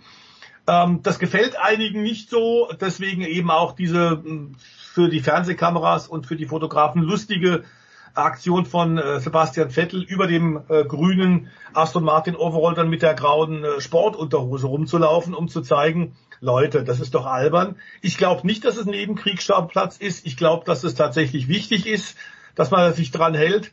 Und das gilt an auch für Metall am Körper, also Mhm. für Ohrringe, für Ketten, wie auch immer. Ich weiß, dass viele Rennfahrer tatsächlich auch in der Formel 1 mit ihren Uhren auch fahren. Auch das ist nicht gut, denn genau nochmal äh, Grosjean-Unfall Bahrain 2020. Ähm, wenn da Metall ist, kann das sehr, sehr schlimme und, und, und, und üble Verletzungen, schlimmere Verletzungen als notwendig hervorrufen. Ähm, ich finde das ein bisschen Nebenkriegsschauplatz, ein bisschen albern, denn gerade die beiden, Lewis Hamilton und, und Sebastian Vettel, sind ja auch als die Altmeister natürlich Vorbild für junge Rennfahrer. Und beide stehen ja nur nicht im Verdacht, dass sie äh, gerne große Risiken eingehen. Sie kümmern sich um Sicherheit. Und zwar immer wieder und über die Jahre mehr und mehr. Und das ist auch gut. Dass sie da das jetzt nicht so ganz ernst nehmen, finde ich albern. Möglicherweise hat jetzt wirklich da nicht ganz die richtige Tonlage getroffen. Aber Fakt ist, es ist seit Jahren im Reglement und das gilt es tatsächlich auch einzuhalten. Ich erinnere mich, wir hatten vor der DTM, als ich zehn Jahre Spre Streckensprecher und, und, und, und äh, die Rennen sehr begleitet habe, tatsächlich mal auch die Diskussion über äh, Ohrringe und, und, und Ringfinger und alles Mögliche. Und da wurde dann tatsächlich vom DMSB, dem Deutschen Motorsportbund, der für die Einhaltung der Regeln verantwortlich ist, so wie jetzt in der Formel 1 die FIA, ein äh, Mann beauftragt, der das vor dem Rennen immer zu kontrollieren hatte. Und der war dann für uns der Piercing-Beauftragte. Das war seine Jobbeschreibung. Das war ein undankbarer Job, aber er hat's gemacht und der DTM gab's da keine Probleme. Christian, dann ganz schnell vielleicht noch oder, oder auch ein bisschen ausführlicher ein Ausblick auf Barcelona. Eine komplett andere Strecke oder eine ähnliche Strecke wie Miami? Wenn ich mich richtig erinnern kann, Barcelona Strecke, wo man nicht überholen kann. Ja, immer schwierig gewesen. Ein bisschen besser geworden, vielleicht seit sie diese trotzdem meines Erachtens nach unsägliche Schikane im letzten Sektor reingebaut haben, ähm, die die Dirty Air vor der, in der Zielkurve reduzieren sollte. Also immer noch schwierig zu überholen. Ähm, eine sehr, wie man sagt, wobei das gilt eigentlich nicht mehr so. Früher hat man immer gesagt, Barcelona ist eine Referenzstrecke. Ja? Mhm. Heute ist das eigentlich nicht mehr so, weil der Anteil der Stadtkurse inzwischen so hoch geworden ist, dass, dass dieses Gesetz, wer Barcelona gewinnt, wird Weltmeister, eigentlich in, de, in der Form nicht mehr zulässig ist, meiner Meinung nach. Aber trotzdem natürlich äh, besonders interessant, weil man da auch im Winter getestet hat. Das heißt, es wird jetzt die erste Gelegenheit zu sein, wirklich mit eins zu eins Streckendaten zu überprüfen, wie weit haben wir es gebracht mit unseren Updates, die wir seither eingeführt haben, seit diesem Test in Barcelona. Man kann das wunderbar vergleichen. Äh, man kann auch in Barcelona ganz hervorragend testen, weil man einfach die Strecke sehr gut kennt, weil man die Umstände sehr gut kennt, weil man weiß, okay, der Wind kommt mal da, mal da und was bedeutet das und wie ordnen wir das ein, wenn er von da kommt. Da hat man also sehr viel mehr Wissen als auf anderen Strecken. Und das heißt, wir werden Updates sehen von Teams, auch von Ferrari im Übrigen das erste größere in dieser Saison, das angekündigt ist. Da wird man schauen, kann man diesen Rückstand äh, auf Red Bull, den man zuletzt im Kleinen ja doch hatte, kann man den wieder egalisieren und vielleicht wieder vorbeiziehen an Red Bull. Und eben, auch das ganz wichtig, ich habe zum Beispiel Mercedes schon angesprochen, wir befinden uns in einer Zeit, wo die Weichen fürs nächste Jahr schon gestellt werden.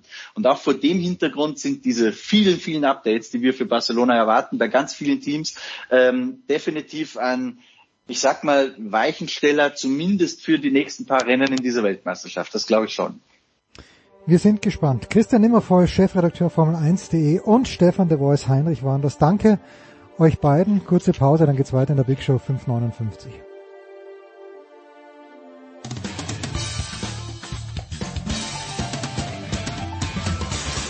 Ja, grüß euch, servus, das ist Dominik Lamberdinger und ihr hört Sportradio 360. In der Big Show 559 geht's jetzt weiter mit Eishockey. It's that time of the year again, wo wir auf der einen Seite die DEL-Saison beendet haben, zum anderen aber die WM vor der Tür steht. Ich freue mich, dass wieder mal Zeit haben. Zum einen Jan Lüdecke, Dazon Magenta Sport. Grüß dich Jan. Hi, servus. Und Franz Büchner, gleiche Arbeitgeber, Dazon und äh, Magenta, aber auch Sport 1 und Sky und Eurosport und ich glaube auch ESPN und Fox in Amerika. Servus Franz. Hi, grüß euch. ah, Jan, wenn man so wie ich von der DEL-Saison 2021-22 die Verlängerung des zweiten Finalspiels zwischen München und Berlin gesehen hat und sonst nichts, was habe ich im Großen und Ganzen versäumt? Äh, in der ganzen Saison oder? Ja, in der ganzen Saison. Ich habe wirklich nicht mehr gesehen, haben mir gedacht, okay, jetzt, jetzt läuft doch irgendwas parallel. Ich habe natürlich die Ergebnisse immer gerne mitverfolgt und auch den Weg vor allen Dingen von München ins Finale. Aber jetzt, wenn man, wenn man so Bilanz ziehen müsste über diese Saison, war das wieder eine normale Saison wie vor Corona oder wird es so eine Saison vielleicht gar nicht mehr geben wie vor Corona? Boah, schwierig zu sagen. Ich glaube, ganz normal war es nicht, weil wir einfach wahnsinnig viele Spielausfälle hatten. Hm ähm, die auch sicherlich äh, großen Einfluss auf die Endabrechnung hatten, ähm, weil manche Teams dann einfach in, in Löcher gefallen sind, nachdem sie viele Corona-Fälle hatten, weil manche Teams auf die Idee gekommen sind, Spiele zu verschieben Richtung Saisonende, äh, um dann wieder vor Zuschauern spielen zu können, was dann dazu führte, dass viele Spiele gar nicht mehr ausgetragen werden konnten.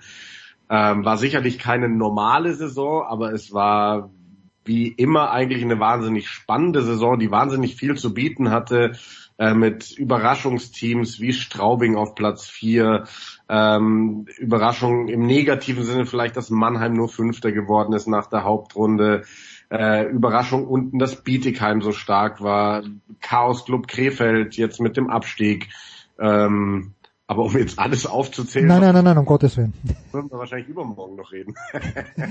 Aber am Ende des Tages steht halt, äh, stehen die Eisbären Berlin. Franz, äh, du bist natürlich streng neutral, aber der Berliner in dir sagt ja, verdienter Meistertitel wiederum für die Eisbären im Finale dann gegen München, nachdem sie das erste Spiel verloren haben, 3 zu 1 gewonnen. Das ist ein verdienter Meistertitel, weil man muss ja auch nochmal überlegen, dass es ja häufig auch so ist, dass so ein Team, wenn du halt so einen Meistertitel mal gewinnst, wie das jetzt in der letzten Saison der Fall war, das dann sich nochmal so zu motivieren, sage ich mal, das ist fällt manchen Teams dann gar nicht so schwer. Da spricht man ja auch gern mal vom Championship Hangover. Der, das ist auch nicht ganz unbegründet. Das hat ja durchaus historische Relevanz, aber es ist halt den Eisbären gelungen, eigentlich von Saisonstart aus da sich oben halt gleich wieder zu zementieren. Ähm, sie haben es geschafft, dann auch mit Nachverpflichtungen da wieder eine, eine unglaublich starke Truppe zusammenzustellen, die dann eben auch den, ich, ich nenne es jetzt mal Widrigkeiten hinten raus, was so die, die Spielansetzungen gerade mhm. dann auch Richtung äh, Finalserie etc. durch äh, diverse Umstände ist das ja zustande gekommen. Also sie haben auch dem irgendwie standgehalten und ähm, ich, wenn du das dann alles so zusammenschmeißt, dann glaube ich, steht da am Ende ein sehr verdienter Meister. Ja, und dieses zweite Spiel, wo ich, das ich dann gesehen habe, und da komme ich mit der Statistik rein, es ist Overtime, ja, also äh, Sudden Death natürlich, und sah dann, dass die Berliner äh, während der regulären Spielzeit, ich glaube, doppelt so viele Schüsse aufs Tor hatten wie die München, aber Overtime, da kann natürlich alles passieren, abgefälschter Schuss und aus ist die ganze Geschichte.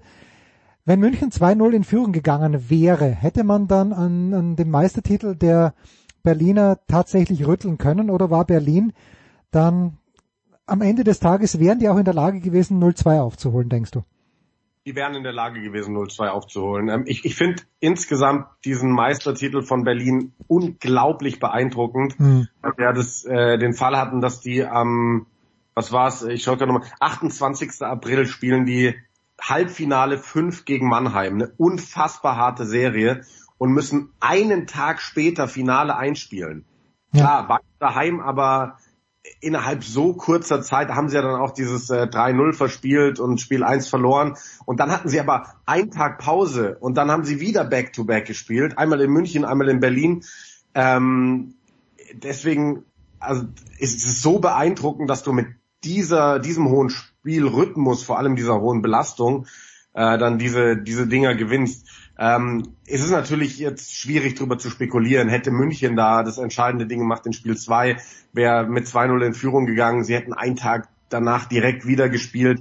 Hätten die Eisbären das, das dann reißen können? Weiß ich nicht, aber ich glaube tendenziell ja, weil ich glaube, eben wenn man sich diese hohe Belastung anschaut und dann sieht, was Berlin geleistet hat in der Finalserie, waren sie eben die wirklich bessere Mannschaft und wie Franz gerade gesagt hat, war es ein überverdienter Titel. Jetzt ist ja in der mm, DL ist es ja so, finde ich, äh, das letzte Spiel ist gespielt und dann kommen plötzlich die Pressemitteilungen raus, wer aller wohin geht. Äh, dieser Wechsel von Matthias Niederberger, Franz, der nach München, ich glaube sogar zurückkehrt, aber eben der Torhüter der Eisbären Berlin. Ist das ein Big Deal in der Szene? Ist das erwartet worden? Wie beurteilst du das?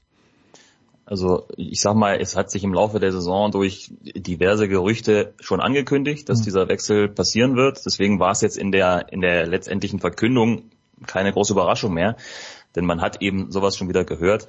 Äh, wie man das jetzt beurteilen will, ich meine, das ist halt ein Sportlerleben. Man, man muss ihm das ja zugestehen, dass er, dass er da irgendwie den, den Verein verlässt kann man jetzt so oder so bewerten. Also ich meine, war jetzt zwei Jahre in Berlin, hat dort zweimal den Meistertitel gewonnen. Es gibt quasi keinen sportlichen Grund, sich zu verändern, zumindest ja. nicht, wenn man nach Erfolg strebt, sage ich jetzt mal. Den, ähm, den hat er ja gehabt, die letzten zwei Jahre in Berlin. Ähm, man muss es jetzt einfach so hinnehmen, man muss es so akzeptieren. Vielleicht ist es ja auch immer das, was man dann mit mit ja, offener Rechnung so ein bisschen äh, nennen möchte, weil er hat es ja mal versucht in München, ich glaube, er ist nach zwei, drei Wochen aber schon wieder gegangen. Deswegen hat er gar nicht wirklich gespielt für München, äh, als er mal kurz da war. Also das ist dann vielleicht so ein bisschen etwas, weiß ich nicht, für, für den eigenen Kopf das so ein bisschen abzuschließen. Aber das ist natürlich schon ein Big Deal, weil Matthias Niederberger in den Playoffs und sicherlich auch, wenn man jetzt über die letzten zwei Jahre, vielleicht drei Jahre so ein bisschen schaut, hat er sich einfach zu einem der allerbesten Goalies in, in, im deutschen Eishockey gemacht. Ist vielleicht der Beste, wenn man, wenn man das so nennen möchte. Es ist immer so ein bisschen schwer, das, äh, hm. das so klar zu sagen. Aber das ist natürlich schon, wenn so einer dann von einem, von einem sehr erfolgreichen Team zu dem aktuell jetzt dann größten Konkurrenten wechselt, das ist schon eine große Nummer. Ist ja auch erst 29 Jahre alt, was überhaupt kein Alter ist. Jan, wenn du vorhin gesagt hast, Straubing, positive Überraschung im Grunddurchgang, gibt's denn, und lass es ruhig Straubing sein, aber gibt's da überhaupt die Möglichkeit, sich noch weiter zu verbessern? Und auch wenn Mannheim diesmal hinter Straubing war, aber München, Mannheim, Berlin, die dünken mich ja finanziell so weit weg zu sein von allen anderen, dass da ein Team wie Straubing ja auch in einer Playoff-Serie wahrscheinlich gar nicht bestehen könnte oder zumindest zwei Serien. Also ich, ich sag so, Straubing würde ich nicht zutrauen, wahrscheinlich zuerst München und dann Berlin zu schlagen in einer Best-of-Five-Serie oder wäre sowas in einer Traumsaison möglich? Kann sich Straubing so weit verbessern, denkst du?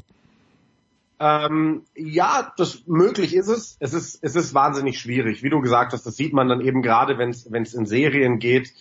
Ähm, Straubing ist ja äh, gegen gegen Mannheim rausgegangen dann und da hat man also das letzte Spiel, ich weiß gar nicht mehr, wie es ausgegangen ist, 8-3 oder sowas von Mannheim. Ähm, da ist natürlich an dem Tag auch irgendwie bei den Adlern alles gelaufen und bei Straubing gar nichts. Ähm, es ist wahnsinnig schwierig, gegen diese Geldclubs, sage ich jetzt mal, anzukommen aber möglich ist es und diese kleineren Vereine, die versuchen auch alles in die Richtung, weil wenn man sich mal anschaut, wie die Reaktionen bei Straubing und bei Wolfsburg teilweise ausgefallen sind, also gerade bei Wolfsburg, nachdem die da im, es war Halbfinale, glaube ich, ne, gegen, gegen München raus sind, ähm, dann waren die wahnsinnig enttäuscht darüber. Mhm. Dann haben sie gesagt, das ist nicht unser Anspruch. Nächstes Jahr wollen wir wieder angreifen, wir wollen den Titel gewinnen. Und ähm, wenn man sich die Diskrepanz im Budget anschaut, denkt man sich, uh, das ist aber hochgegriffen. Aber man sieht, die können Dritter, die können nach der Hauptrunde werden. Und äh, wenn sie dann mal weniger Pech vielleicht haben, was Ausfälle und so angeht in den Playoffs, warum sollte so eine Mannschaft dann nicht mal zum ganz großen Wurf schaffen? Okay. Franz, was wird sich verändern kommendes Jahr in der DEL? Ich weiß ja, in der Easy Credit BBL, da hat äh, Kearney letzte Woche angekündigt, wahrscheinlich wird es wieder eine Wildcard geben. Die gibt's jetzt tatsächlich, äh, wahrscheinlich wird es die Frankfurter treffen, wenn ich das richtig auf dem Zettel habe. Krefeld wird absteigen, wer kommt nach? Also es, es, es könnte, es sieht danach aus, als würden es die Frankfurter Löwen dann auch werden. Also die Löwen Frankfurt waren ja eh die einzige Mannschaft, die da in der Lage jetzt war, überhaupt aufzusteigen im Falle der Meisterschaft. Die Voraussetzungen haben sie schon mal erfüllt. Hm. Ähm, das Wirtschaftliche, das wird sich dann jetzt noch klären, aber da ja auch Gernot Trippke, der Geschäftsführer DEL, jetzt zum, zum Abschluss der Saison da auch schon in die Richtung sehr, sehr positiv sich da geäußert hat. Ich glaube, wir können davon ausgehen, dass wir auch nächste Saison 15 Teams haben in der deutschen Eishockeyliga, eben die Löwen Frankfurt statt der, der Krefeld Pinguine. Und dann schauen wir mal, ob wir dann auch, das ist ja zumindest der Plan, ähm, in den Playoffs wieder zu Best of Seven zurückkehren. Ähm, so quasi, wie man es äh, aus hm. der Zeit vor, vor der ganzen Corona-Nummer da gewohnt ist. Das wären so die Geschichten, die sich verändern. 15 Teams, ist das gut? Ist das zu wenig? Ist das zu viel, Jan? Weil Kearney sagt ja 18 Teams für die BBL. Das sind eigentlich zwei zu viel. Ähm, ich glaube, kann man nicht vergleichen. Ähm, BBL und DEL. Bei der BBL hast du den Fall, dass ähm, die Bayern und Alba in der Euroleague spielen, was quasi nochmal eine, eine 18er Liga hm. ähm, parallel ist, ähm, wodurch der, der, der, die Belastung und der Aufwand einfach wahnsinnig hoch ist.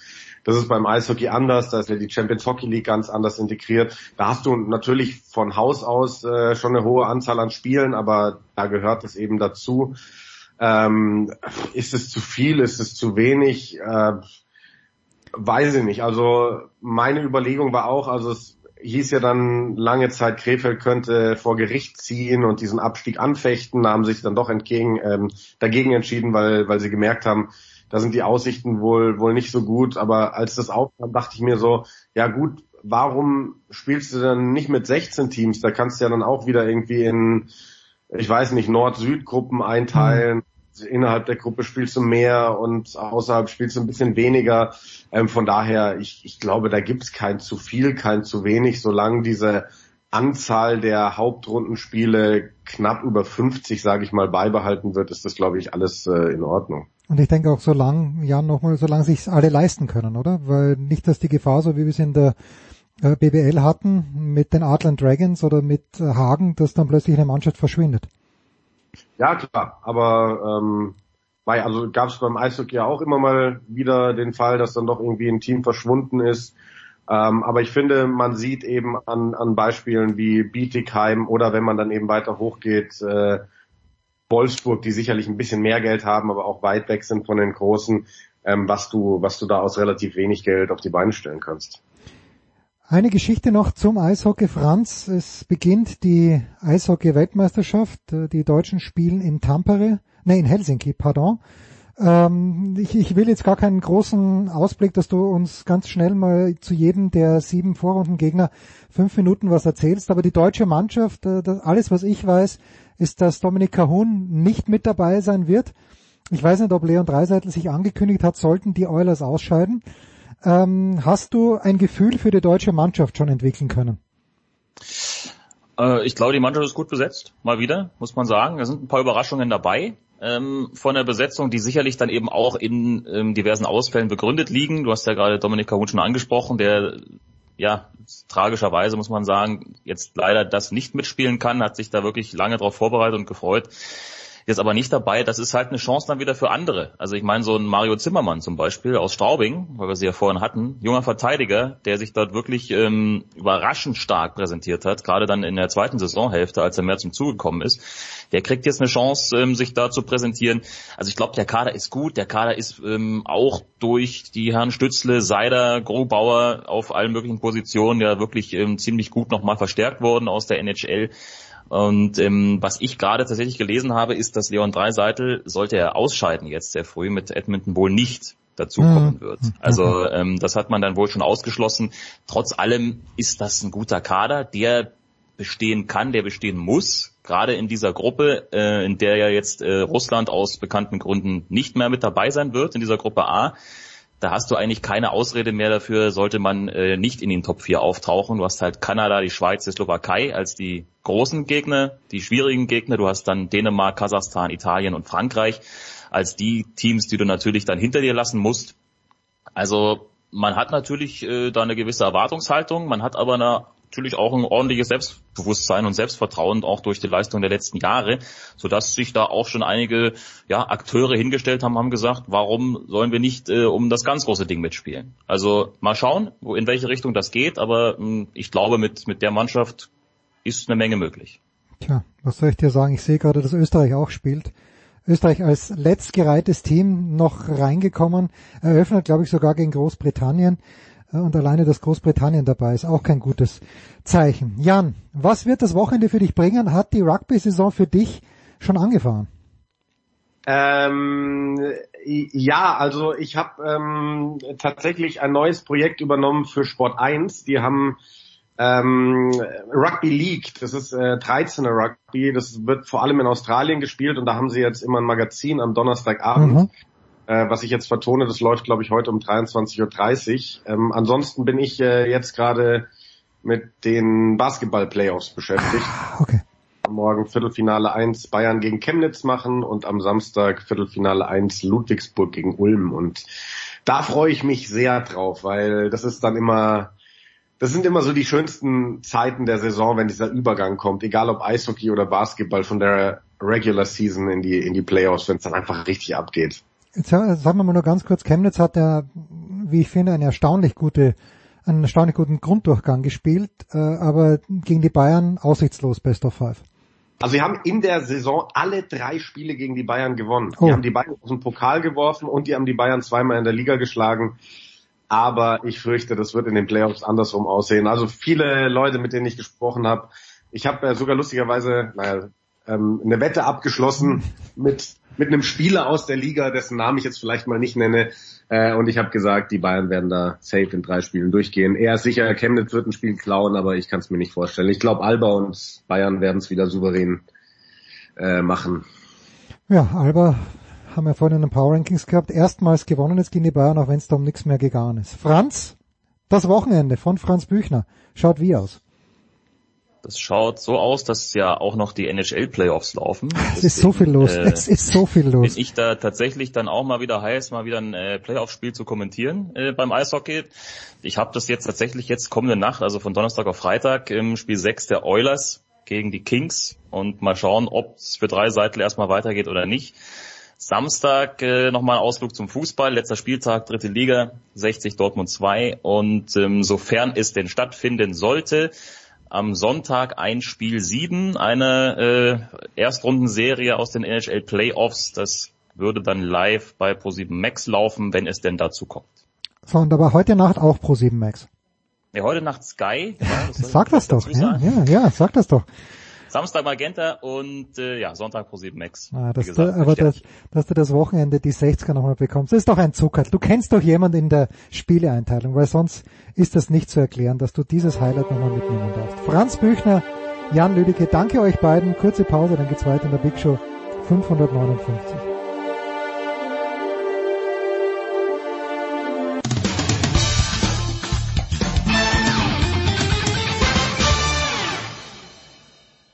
hallo, hier spricht Stefan Kunz vom 1. FC Kaiserslautern und Sie hören Sportradio 360.de.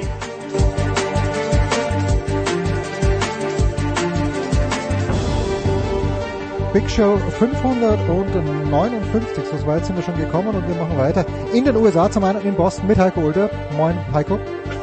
Hallo. Und in Los Angeles mit Jürgen Schmieder. Hi Schmiedi. Servus. Jürgen, wir müssen mit dir beginnen, weil du hast uns doch immer, Kevin heißt er glaube ich im Vorname, oder? Kevin Burkhardt, Burkhardt äh, erzählt. Ja. Und äh, ich dachte immer, ja okay, ist halt Schmieders Nachbar, aber jetzt lese ich irgendwo auf Twitter, dass dein Nachbar für eine bescheidene Summe von 375 Millionen Dollar Tom Brady für irgendwann mal äh, äh, verpflichtet hat, nämlich als Experte für Fox. Es ist eine unfucking fassbare Summe oder ist sowas angemessen? Es ist, ja, also du kannst du nicht als Kommentator mehr verdienen als als Spieler. Also noch, noch gehen wir ja wegen den Spielern ins Stadion und, und nicht wer da kommentiert. Also ähm, ich erinnere mich mal, ich habe mit Charles Barkley vor ewigen Zeiten mal ein Interview geführt. Und da erzählte er mir mal, dass er das Verrückteste in seinem Leben findet er, that I make more money being an analyst um, than being an athlete. How crazy is that? Und, und ich dachte mir damals, das stimmt. Wie verrückt ist das denn? aber das waren halt damals, keine Ahnung, zwei Millionen oder so, die du, die, die Barkley verdiente. Und jetzt hörst du von 37,5 Millionen Dollar dafür, dass du Footballspiele kommentierst. Also ich, ich, ich weiß es nicht. Natürlich ist Tom Brady jeden Cent wert, egal was er macht. Also wenn der in der Nase popeln wird, wird er auch noch zwei Millionen kriegen. Aber ähm, es ist schon pervers. Also die Summe ist, ist, ist pervers dass jemand über einen Sport redet, den er dann nicht mehr betreibt, 37,5 Millionen Dollar zu kriegen. Also, ja. Ich, hab grad mal ich weiß nicht, ob ihr es anders seht. Ich habe gerade mal ausgerechnet, sein Durchschnittseinkommen in den 22 Jahren waren äh, 13,7 Millionen. das ist absurd.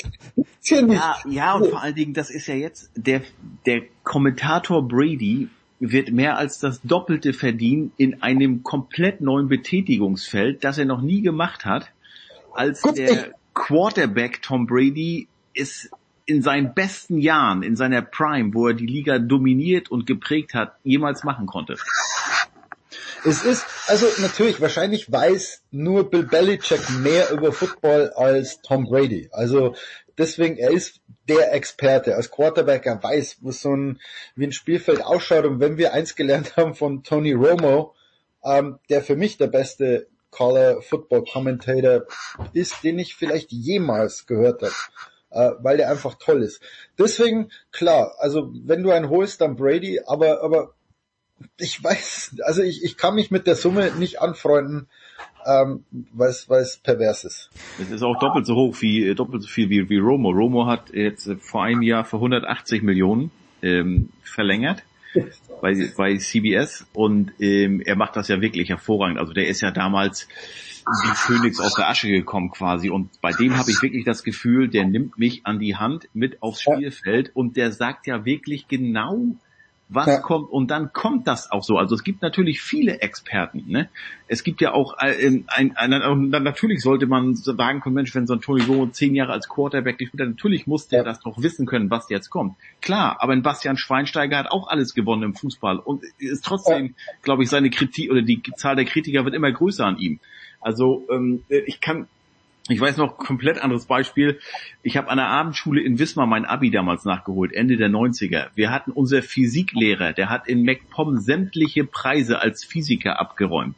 Der stand da von der, vor der Tafel, Rücken zu uns, der hat da Gleichung aufgestellt. Das war für ihn, als wenn ich Kaffee trinke. Das war alles so logisch. Der drehte sich um und sagte alles klar. Und wir standen da mit offenem Mund. Der war ein perfekter Physiker, aber ein katastrophaler Pädagoge. Der konnte es einfach nicht rüberbringen. Und da bin ich mal bei Tom Brady ge gespannt, wie das sein wird, weil gut, vielleicht liegt es auch daran, 20 Jahre Patriots und Belichick, äh, da hat er es ja gelernt, äh, fra zwar Fragen zu beantworten, aber trotzdem wenig zu sagen. Und du musst natürlich auch deine ganz eigene Art finden. Bin gespannt. Vielleicht überrascht er uns ja alle und ich bin natürlich auch gespannt, wann das der Fall sein wird, weil ein Jahr hat er ja noch mindestens in Tampa, vielleicht macht er ja noch weiter. Ähm, mal sehen. Fox überträgt, habe ich gesehen, in den nächsten drei Jahren zweimal den Super Bowl. Da hätten sie ihn sicherlich einmal schon mindestens gerne dabei, nehme ich mal an. Ich habe, also was ich an Kommentatoren immer schätze, ist, wenn die mich klüger machen. Ja, ähm, selbst wenn ich ein Experte in der Sportart bin oder irgendwas und John Madden war deshalb so genial, weil der einem dieses Spiel erklärt hat. Also weil der dir gesagt hat, das passierte und es passierte deshalb und deshalb sollten die anderen sich umstellen und keine Ahnung. Ich fühle mich einfach klüger. Was ich nicht mag, sind Kommentatoren, die sagen, sie wollen Stimmung transportieren oder Stimmung machen. Ähm, dafür sind Fans da. Und, und ich brauche keinen Kommentator, der für mich Stimmung macht. Ich brauche jemanden, der mich klüger macht, der mir, deshalb heißt Kommentator, deshalb heißt ja, ähm, weil er einem das Spiel erklären soll. Und da ist John Madden unfassbar, da ist Tony Romo unfassbar. Und, und ich traue Brady, der wird natürlich Medientraining und alles kriegen, schon zu, dass, dass der mir Sachen erzählt, die ich nicht wusste über Football, ja, und, und für Anfänger und Experten kann sowas interessant sein. Ich, ich freue mich vor allen Dingen auf die erste Vorbesprechung mit Bill Belichick. ja, es wird eine herzliche Umarmung werden, glaube ich. Da werden sicherlich ein paar Kameras drauf sein. Ich finde, äh, oder ich ja, vor allen Dingen auch äh, Bill, okay, Bill Belichick. Wir sind jetzt hier im dritten, vierten Jahr von Mac Jones. Erzähl doch mal, warum hast du den eigentlich damals geholt? Ich meine, du hattest doch eine gute Quarterback-Situation. Was war da los? äh, du hast seitdem ein gewisser Tom Brady weggegangen ist, habt ihr kein Playoff-Spiel mehr gewonnen. Was ist los? Das wird er aber nicht mal. Dafür ist dann Brady zu professionell. Ja. Aber ja. allein die Aussicht darauf, das generiert natürlich Aufmerksamkeit und Quote. Ähm, äh, Chris Collinsworth möchte ich auch noch ins, äh, ins Rennen werfen. Der macht mich, finde ich, auch schlauer, wenn ich ihm zuhöre. Ich weiß gar nicht, wo der im Moment äh, kommentiert, aber ich habe da... Ich glaube, der hat keinen Bock mehr. Ah, okay. Bei, bei Collinsworth, also ich höre den auch sehr gern und, und ich gebe dir völlig recht, aber so die letzten ein, zwei Jahre kam mir der so vor wie, okay Jungs, ähm, das, das ist, also er wirkt so ein bisschen lustlos. Leider die erste Frage, die ich dann auf Twitter auch gesehen habe, ja, was in Gottes Namen wird jetzt aus Troy Aikman, Heiko? Äh, erstens mal glaube ich, wir müssen uns um Troy Aikman finanziell keine Sorgen machen, aber... Nee, der hat für fünf Jahre bei äh, und 90 Millionen bei, bei ESPN e unterschrieben. Okay. Genau. Aber es ist also kein, kein Changing of the Guard so ein bisschen, dass jetzt, also weil Aikman ja doch Generation Mitte 80 ist und Brady ist 20 Jahre später aktiv gewesen, also man findet schon für die älteren Recken auch noch Ne, Unterkunft. Eggman, Eggman ist Mitte 90, ne? Da hat er die Dings ja. Ah, Mitte 90 war es nicht, Mitte 80er, sorry. Ja. zu den drei Super Bowl Siegen geführt, dann hat er ja. 2001 angefangen, äh, erstmal in zweiter Reihe, ein Jahr später war dann äh, Nummer 1 äh, Duo da. Brady wird ja gleich äh, ins äh, Schaufenster gestellt, der fängt gleich ganz oben an. Ähm, nee, Eggman geht zu ESPN mit Joe Buck, meine ich, und ähm, mhm wie heißt der ähm, hier, Al Michaels, der geht jetzt zu, ist es Amazon oder ist es Netflix, da kommt auch irgendwas Neues, kann es sein, dass er da mit Chris Col ich habe ach so viele Namen jetzt gelesen, aber ähm, Al Michaels hat ja immer Sunday Night gemacht, das macht jetzt mhm. glaube ich Mike Tirico. Ähm, nee, äh, äh, Entschuldigung, ähm, Al Michaels macht Thursday Night Football auf. Ist es Jürgen? Ist es Amazon, Netflix, oder? Amazon, ja, Amazon. Das ist Amazon. Irgendwo da. Ich glaube, das ist Amazon Prime.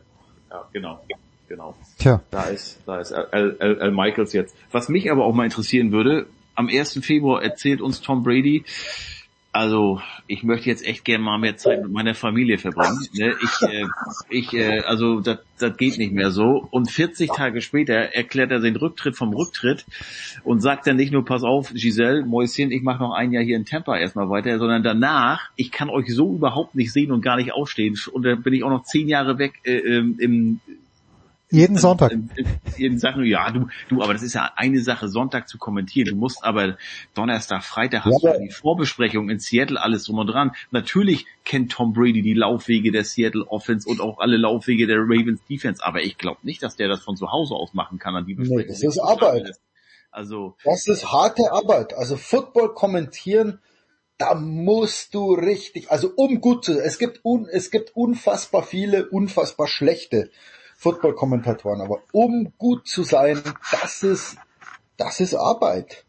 Also ich habe gelernt wirklich jetzt nach der Bekanntgabe da, dass Tom Brady scheinbar wirklich nur auf dem oder am Footballfeld wirklich, wirklich Vollendung findet und glücklich ist. Ja, aber dann, dann da brauchen wir jetzt keine investigative Recherche anstellen, um zu wissen, was in diesen 40 Tagen im Hause Brady Bündchen passiert sein muss, oder? Also entweder entweder hat er gesagt, ich halte hier nicht aus. Oder die Familie hat gesagt, schleich dich. Auf, mein Freund, ähm, schau bloß, dass du wieder zum Football gehst. Ähm, ich kann dich hier alle zwei Wochen mal zwei Tage haben. Ansonsten ähm, subtrahier dich, mein Freund.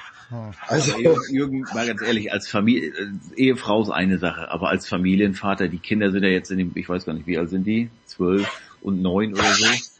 Ich find's schon traurig.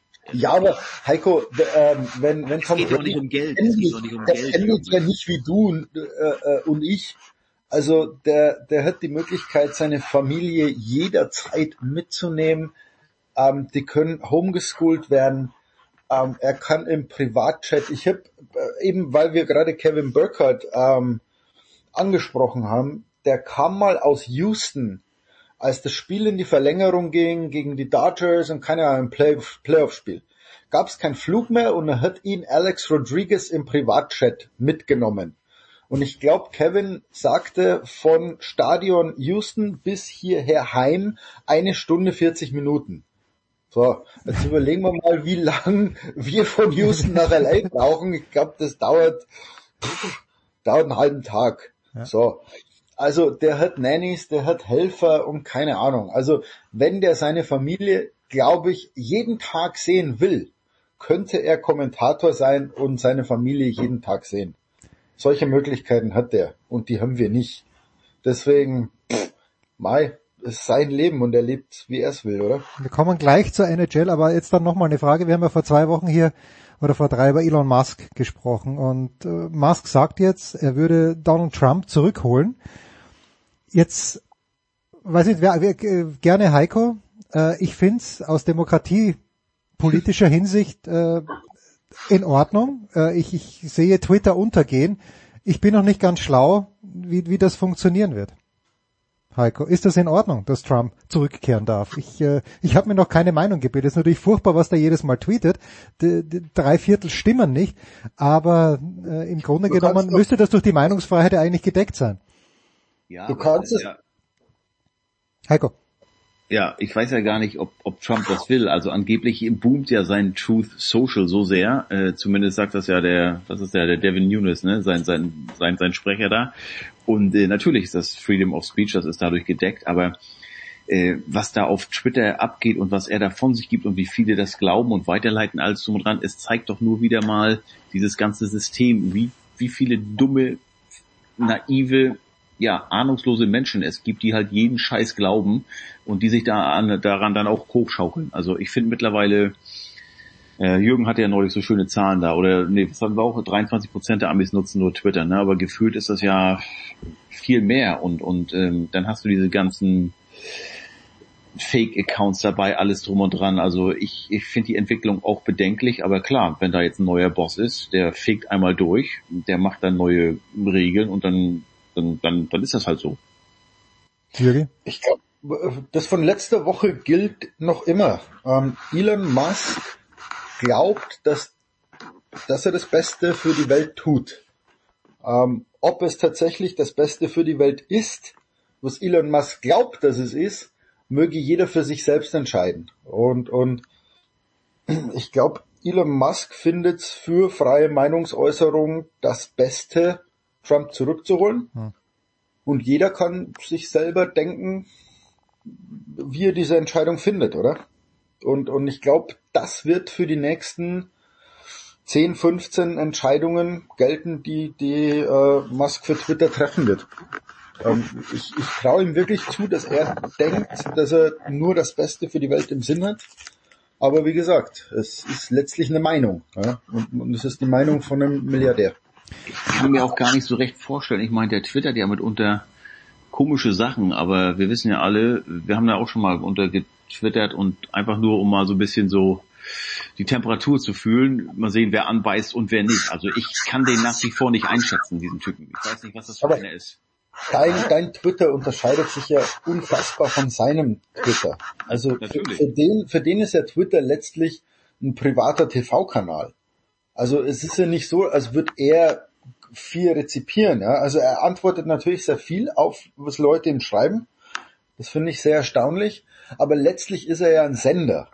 Und, und während wir auf Twitter, unsere Twitter-Erfahrung könnte nicht anders, mehr anders sein als, als zwischen Musk und, und mir, ja. Und deswegen, man sagt, er nutzt Twitter anders als Normalsterbliche, ja natürlich, weil, weil es für ihn eine komplett andere Plattform ist. Ja, und deswegen kann er auch so, so Sachen sagen, für die wir verklagt würden. Ja, weil er natürlich auch weiß, ich habe die besten Anwälte. Also ich glaube, der weiß sehr genau, was er tut. Ähm, sowohl auf Twitter als auch bei seinem Unternehmen. Ich bin mir nicht sicher, ob das eine gute Nachricht ist. Wir machen eine kurze Pause mit Jürgen Schmieder, mit Heiko Olderb und dann plaudern wir gleich über die NHL.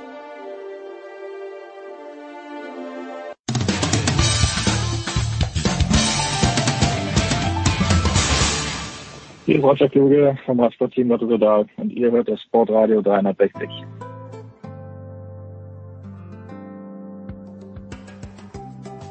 Herrschaften, yes, weiter geht's in der Big Show 559 mit Heiko Olderb und mit Jürgen Schmieder und jetzt äh, einfach die Kardinalfrage an Heiko. Wo stehen wir gerade in der highly anticipated series zwischen den Edmonton Oilers und den LA Kings. Fünf Spiele sind gespielt. Äh, meine bescheidene Meinung ist, Leon steht wieder kurz vor dem Ausscheiden, aber deshalb frage ich dich, Heiko. Ist es wirklich so?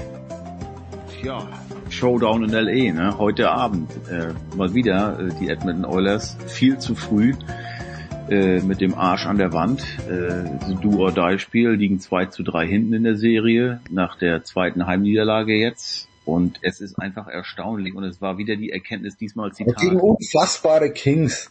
Äh, gegen, gegen Kings, die ja wirklich äh, sehr effizient spielen, aber auch einfach Eis, einfaches Eishockey spielen und vor allen Dingen die ohne ihren besten Verteidiger spielen. Drew Dowdy, für den ist die Saison schon vorbei und trotzdem gewinnen die da. Und Zitat Conor McDavid, wenn du zu Hause vier Tore schießt, dann muss das reichen zum Sieg. Aber es hat wieder nicht gereicht.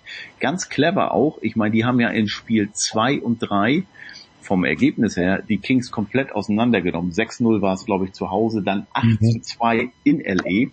Aber Todd McLellan, der Kings-Trainer, dieser alte Fuchs, hat es genau richtig erfasst. Er hat gesagt, Leute, the scoreboard is not 14 to 2, it's 2 to 1. Und das stimmt.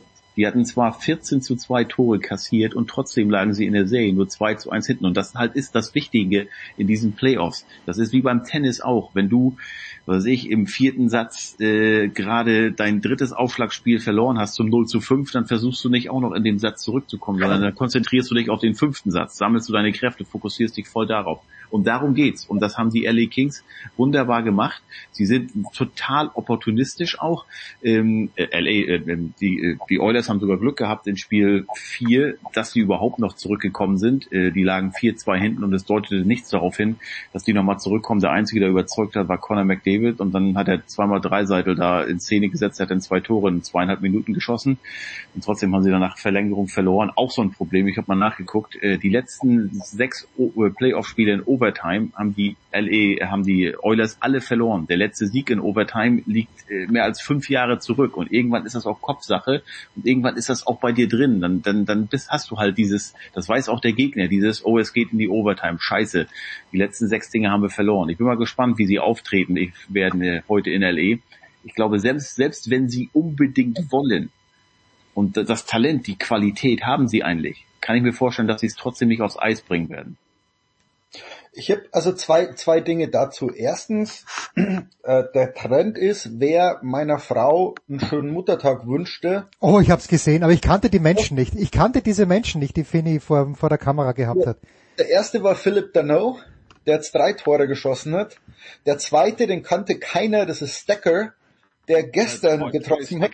Von Detroit gekommen. Ja, ja, also und, und wir wussten aber auch am Anfang nicht, wer es ist plötzlich trifft er gestern und wir so, das ist der nächste. Und Johnny Quick natürlich, äh, der einen Shutout hinlegt, nachdem er, wie gesagt, 14 Tore kassiert hat. Ähm, also das ist der erste Trend. Es herrscht hier in LA wieder, wieder Kingsfieber. Es ist unfassbar. Ähm, jeder hat irgendwie so einen Stecker am Balkon, Go Kings Go. Also es ist gut was los. Und was mir auffiel gestern, mich hat's nämlich dann irgendwann mal aufgeregt, die zwei amerikanischen TV-Kommentatoren haben das ganze Spiel auffällig drüber gesprochen, dass Dreiseitel, uh, he is the clearly second best player of the Edmonton Oilers. Dann haben sie ihn erstmal so, dass er noch nichts gezeigt hat in den Playoffs. Um, ähm, und selbst als er dann die zwei Tore schoss, also dann haben sie natürlich einen Rückwärtsgang eingelegt und so, ah, we always knew he would score. Um, ähm, aber mir fällt auf, es gibt so ein neues Narrativ ähm, bei der Beurteilung der Oilers und, und das scheint mir nicht mehr zu sein, oh, McDavid und, und Dreiseitel, das sind zwei ganz, ganz tolle Spieler und wenn die mal Unterstützung hätten oder einen guten Torwart, dann wird's klappen, sondern es geht jetzt nach ein paar Jahren schon dahin, ähm, auch diese zwei zu hinterfragen und zu sagen, wo seid ihr in den, in den Playoffs, was passiert, weil, weil die Kings machen das ganz clever. Also die schalten, wenn du siehst, wer da gematchupt ist, äh, äh, welche Reihen gegen die McDavid-Reihe spielt, das ist zu 80 Prozent immer die gleiche. Ähm, also sie werden halt so, so ausrechenbar und, und mittlerweile wird hinterfragt, ob man diese beiden tatsächlich immer zusammen haben muss. Naja, musst du, also musst du ja nicht, in dem Sinne, du hast ja zusammen beim, beim, beim äh, Powerplay und gestern halt, als sie hinten ja. waren, da hat er Nein, ob sie überhaupt noch für den Verein spielen sollen. Ja, also mir wird da so ein Narrativ aufgebaut, ähm, wo, wo Leon meiner Meinung nach zu Unrecht sehr harsch kritisiert wird. Heiko? Ist mir gestern, das fiel mir gestern ganz besonders auf, dass beide Kommentatoren so ganz ja, also McDavid is playing good, Leon is not in those playoffs. Ja, äh, man muss auch sagen, gestern McDavid war ganz klar auffälliger als Dreiseitel. Trotzdem macht Dreiseitel die beiden Tore. Ja. Ähm, generell sind wir wieder da, was wir schon so oft gesagt haben. Wir sind im siebten gemeinsamen Jahr von McDavid und Dreiseitel. Äh, die haben trotzdem seit 2017 keine Playoff-Serie mehr gewonnen. McDavid hat in dieser Zeit ist, glaube ich, viermal hat er die Scorerwertung gewonnen. Zweimal MVP oder dreimal weiß ich gar nicht. Dreiseitel einmal die Scorerwertung gewonnen und einmal MVP. Aber das ist alles, das ist Vorrunde. Ja. Das ist, äh, das, da, da, dafür kannst du dir nichts kaufen, dafür, davon wollen sie sie auch nichts kaufen. Das, das hat Dreiseitel ja dir gegenüber neulich auch gesagt. All diese ganzen individuellen Auszeichnungen, das ist doch scheißegal. Wir wollen, ich, ich glaube, die reden gar nicht vom Stanley Cup. Die wollen einfach nur mal in die Nähe kommen.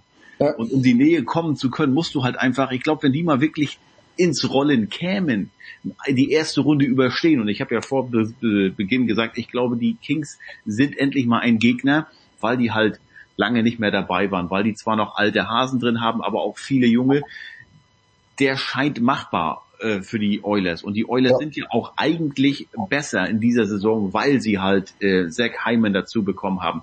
Weil sie vor allen Dingen Duncan Keith, der hat in der Verteidigung, der hat mit Chicago dreimal den Stanley Cup gewonnen, dazu bekommen haben. Der hat, ich glaube, 165 Playoff-Spiele.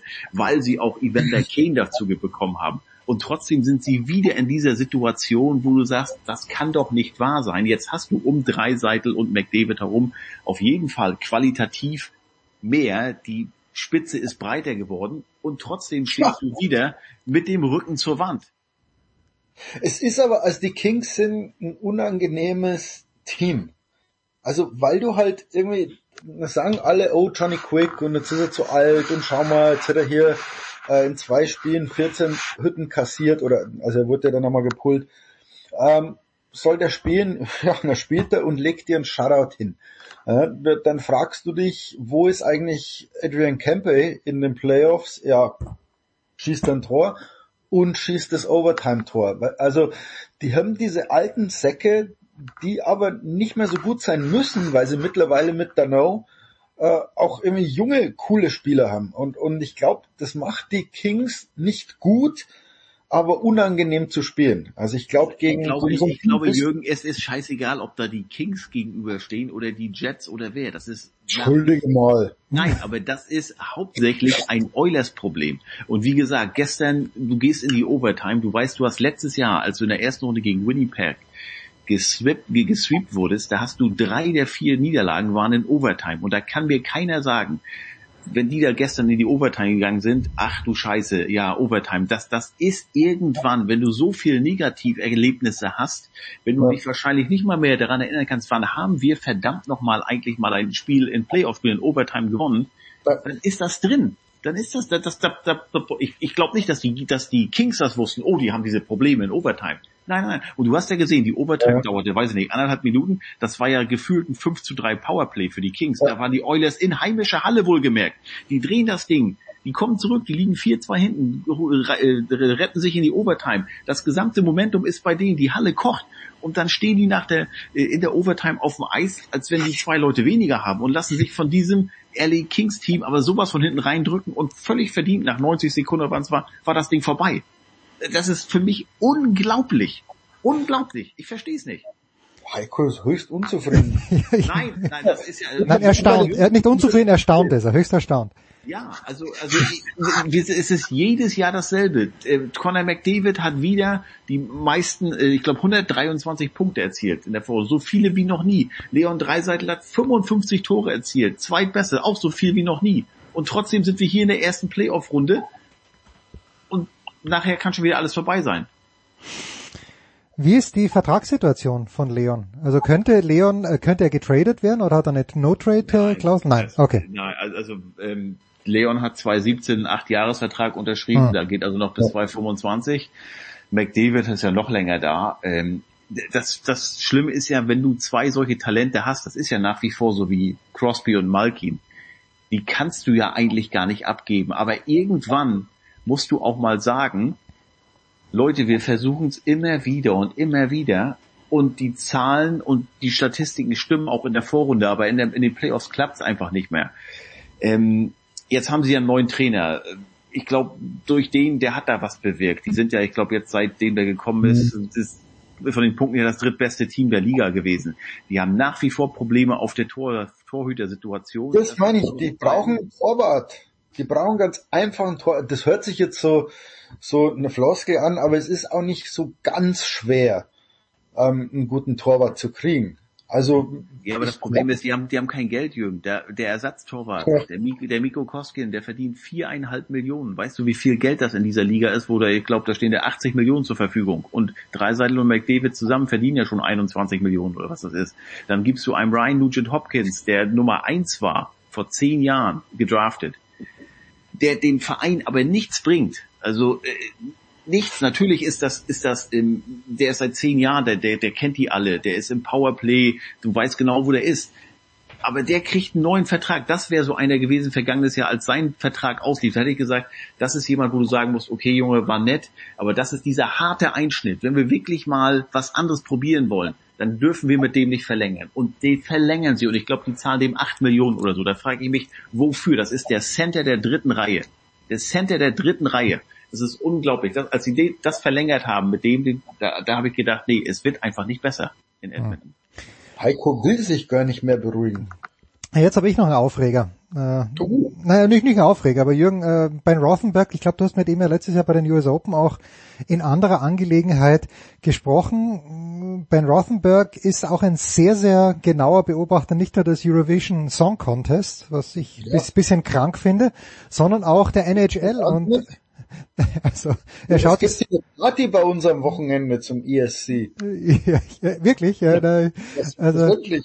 Äh, Österreich ist ausgeschieden im Halbfinale, das, ist das Einzige, was ich mitbekommen habe. Aber Rothenberg sagt auch, wie kann es sein, dass die Russen in Wimbledon zum Beispiel nicht mitspielen dürfen, aber dass der große Putin-Freund und Unterstützer Alexander Ovechkin nach wie vor gefeiert wird. Gibt es da überhaupt keine Diskussion oder gibt es die Diskussion und die wird nur unterdrückt?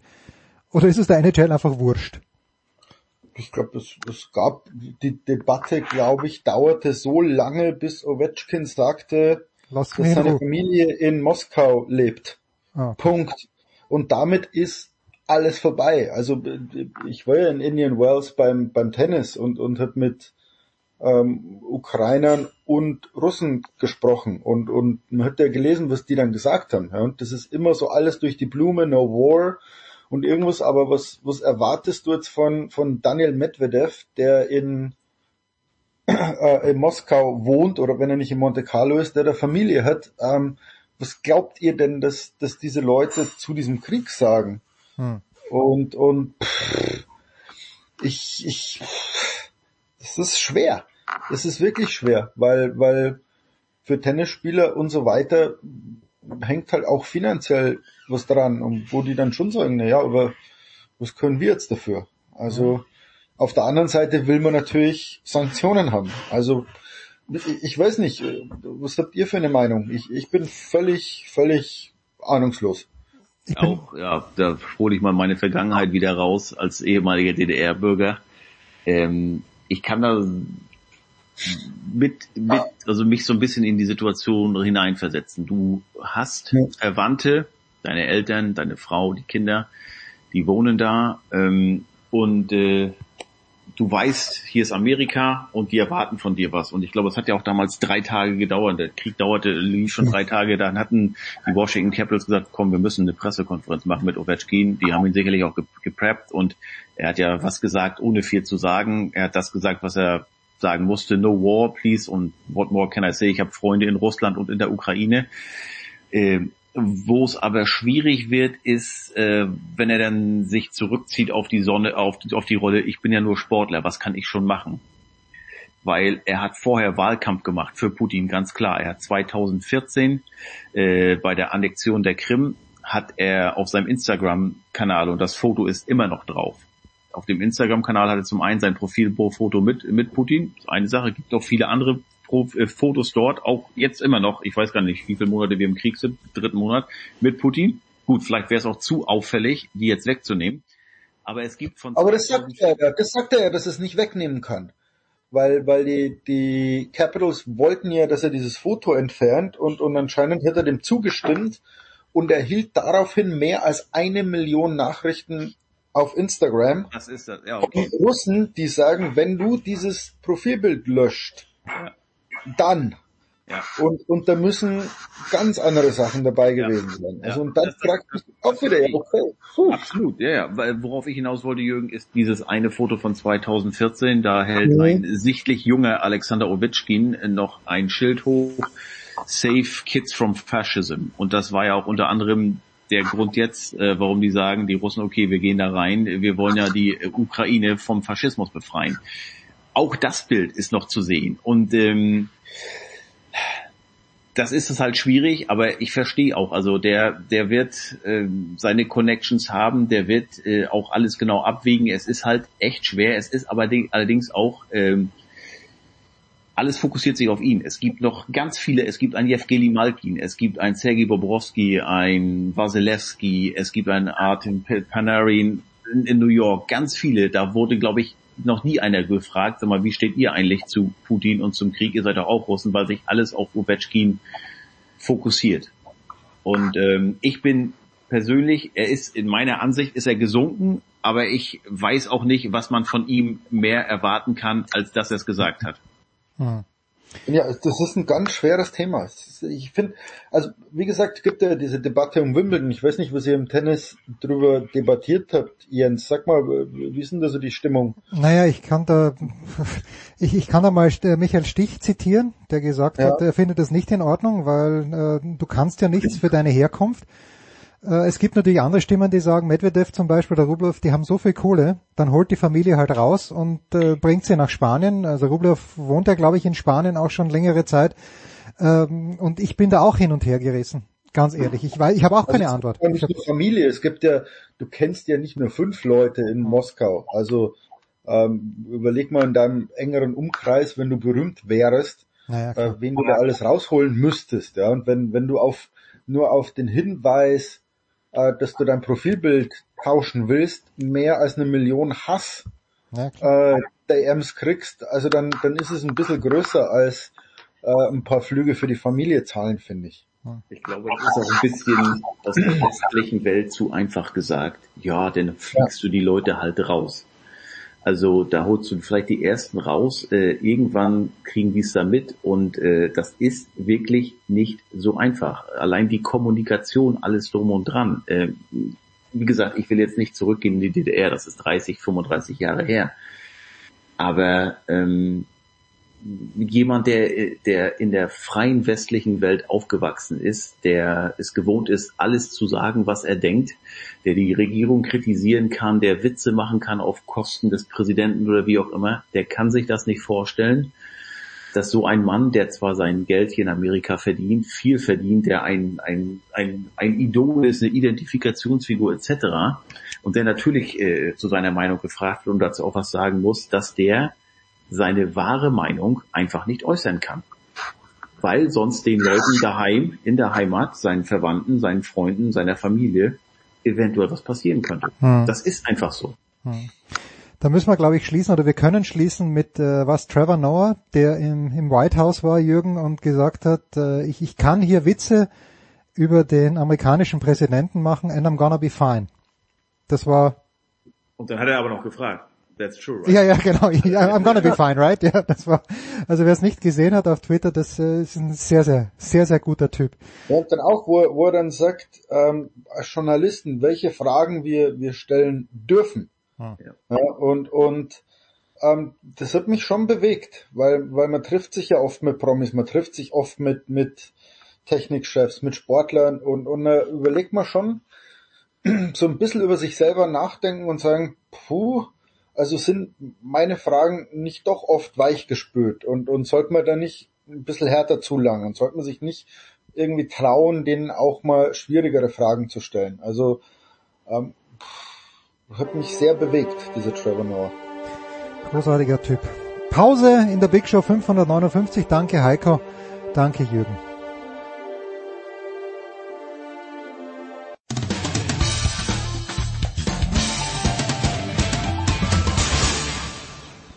Hallo, hier ist die Dorothea Viere und ihr hört Sportradio 360.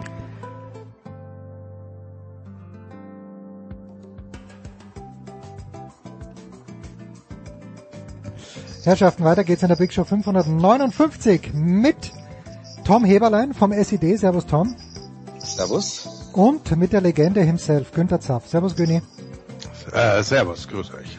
Wir wollen eigentlich über Baseball sprechen, aber die Frage hätte ich schon an den Günther, der seit Jahrzehnten den Football aktiv gestaltet hat und auch aktiv begleitet. Wir haben gerade mit Schmieder, pardon, mit Older darüber gesprochen, dass die von Tony Romo zum Beispiel noch etwas lernen. Gibt's für dich noch Experten, denen du zuschaust, wenn du nicht gerade selbst kommentierst, wo du sagst, okay, darauf wäre ich jetzt selbst nicht gekommen, da habe ich jetzt wirklich einen Mehrwert durch diesen, also Colorman, durch diesen Experten, wie wir sagen würden. Ich, ich weiß, worauf du anspielst. Ja, äh, ja, natürlich. Auf, auf 375 auf Millionen. Auf kleinen, bescheidenen Vertrag von Herrn Brady, der ihm dann tatsächlich, äh, wenn er seine Karriere beendet, mehr Geld einbringen wird als äh, komplett während seiner ja nicht sehr unerfolgreichen und langen aktiven Karriere. Äh, ich muss natürlich jetzt, glaube ich, auch nochmal nachverhandeln bei der Zone, was ja. das Gehalt anbetrifft oder wo immer die Rechte dann äh, mal sein werden. Nee, also es gibt natürlich äh, Geschichten und Experten und wenn die gut sind, da kann jeder was lernen. Das ist, äh, bin lang genug dabei. Es, es, es geht auch andersrum. Das freut mich natürlich. Manchmal sehe ich Dinge, die, die, die äh, falsch sehen oder nicht sehen. Aber von den richtig guten, gerade ein, ein Tony Romo, der, der ja bekannt ist dafür, dass er Spielzüge vorherahnt. Äh, das, das ist ganz interessant, auch für mich natürlich, weil ich logischerweise wie jeder Football-Beobachter mir auch so meine Gedanken mache, was, was würde ich jetzt machen oder wie würde ich versuchen, da zu attackieren und so weiter. Aber dieses, äh, dieses äh, Gefühl, dabei gewesen zu sein und gerade wenn die relativ frisch noch äh, aus der Liga kommen, dass sie alle Spieler noch kennen, mhm. diese Insights natürlich, dir zu erzählen, was der wann sagt, wie, wie die sich auf dem Feld verhalten, das kriegst du ja wirklich nur am Rande mit, weil, weil die, die NFL ja auch alles äh, absolut schön, dieses Mic'd Up ist ja, ist ja ein vollkommen weichgespültes äh, Produkt, äh, wo du nur das zu hören kriegst, was wirklich äh, absolut sauber ist und, und keine Internas verrät aber natürlich werden da noch ganz andere Dinge auf dem Feld äh, äh, gerufen, geschrien oder äh, von sich gelassen und so weiter. Und diese Dinge dann auch inside, was, was Coaches äh, anbetrifft und so weiter, da kommen wir natürlich nie ran. Und wenn du da einen Experten hast, der da auch ein bisschen was äh, äh, erzählt, aus dem Nähkästchen plaudert, das ist natürlich für mich auch somit das, das äh, Größte und Interessanteste. Gut, da wird Brady natürlich dann ja noch einen größeren Vorteil haben als Romo, oder Günther? Weil Romo ist der sofort nach seiner Karriere. War der im nächsten Jahr schon dran oder hat er eine kleine Pause eingelegt? Nee, nee, der hat's gleich und der war, war, war natürlich, äh, ist dann auch entsprechend äh, eingeschlagen wie eine Bombe. Deshalb versuchen sie jetzt ja alle plötzlich mit, mit, äh, mit äh, Big Names und mit großen Verträgen, ohne die lange zu testen. Früher war es normal, dass du dich auch als, als, als Experte hocharbeiten musst. Du fängst bei irgendeiner in einer kleineren Crew an oder sogar erstmal so als Studiogast. Und die wurden und werden ja alle geschult, deshalb sind die so gut. Das ist ja nicht, Ja. nicht von ungefähr. Bei uns in Deutschland ist das scheinbar verpönt oder verboten. Ich, äh, Du, gar möcht, nicht du möchtest keine Namen nennen, aber ja. es gibt gewisse Franken, die immer noch äh, ein Deutsch sprechen, das eigentlich außerhalb Frankens äh, nicht ja. akzeptiert wird, würde ich mal sagen. Na ja. Aber hoch, hoch angesehener äh, Fußballexperte und so. Also ihr wisst, was ich meine. Das ist, das tut ja. teilweise wirklich weh, was die von sich geben. Das gibt's in Amerika nicht, weil das teilweise natürlich im College schon anfängt, dass die da auf Interviews eingestellt werden und wenn man sich da gut erweist, dann gibt's halt den Weg, den Schritt weiter. Aber um das abzuschließen, inzwischen gibt's auch äh, die, die Möglichkeit wirklich äh, von Tony Romo da die Tür aufgestoßen, gleich reinzuspringen. Greg Olsen ist ein ähnliches Beispiel. Also das, das funktioniert. Bei, bei äh, Jason Witten hat's genau nicht funktioniert. Also, es geht in beide Richtungen. Aber da, da einen zu kriegen, der, der gerade noch gespielt hat, Wobei ich mir nicht sicher bin, ob Tom Brady äh, tatsächlich ein, ein, Mehrwert gegenüber Tony Romo ist, denn der Typ ist ein anderer. Das, das muss man wirklich abwarten, weil er ist natürlich durch die äh, jahrzehntelange Patriots-Schule gegangen. Nur nichts sagen, nur keine Internas rauslassen und alles äh, völlig offen lassen. Wie lang es dauert, bis er das wirklich ablegt und Obers macht, das, das wird interessant sein zu beobachten. Aber jetzt äh, freuen wir uns erstmal auf ein Jahr, wo er noch Mindestens ein Jahr bitte, Günther, mindestens ein. So viel. ich, ich denke, das war der letzte Baustein, weil äh, Fox wird ja auch jetzt nicht fünf Jahre noch warten. Ja. Gut, zum Baseball weiter, wo äh, mir beide Diskutanten heute gesagt haben, ist ja nichts los, aber gut, reden wir halt drüber. Okay, äh, To- Tom, äh, Minnesota führt die Division an, nämlich die AL Central mit äh, dem einzigen Europäer, der in der MLB spielt, mit Max Kepler. Max hat im Moment einen Schlagdurchschnitt von 240, was jetzt äh, ja 234. Doch, ah, 234 aktuell. Ich, Ja, äh, ja, genau. ich meine, dass er heute in der Nacht getroffen hat, aber wenn du das so sagst, dann glaube ich es dir auf jeden Fall 234. Okay, er ist, er ist nicht für den Schlagdurchschnitt eingekauft worden. Fünf Home Runs, äh, Stand heute, 12. Mai. Naja, könnte auch besser sein. Aber auf der anderen Seite ist, ist good enough, das Team gewinnt. Wenn du, wenn du ein Fazit ziehen müsstest, hier 30 Spiele sind absolviert für Minnesota, wie viele das aus?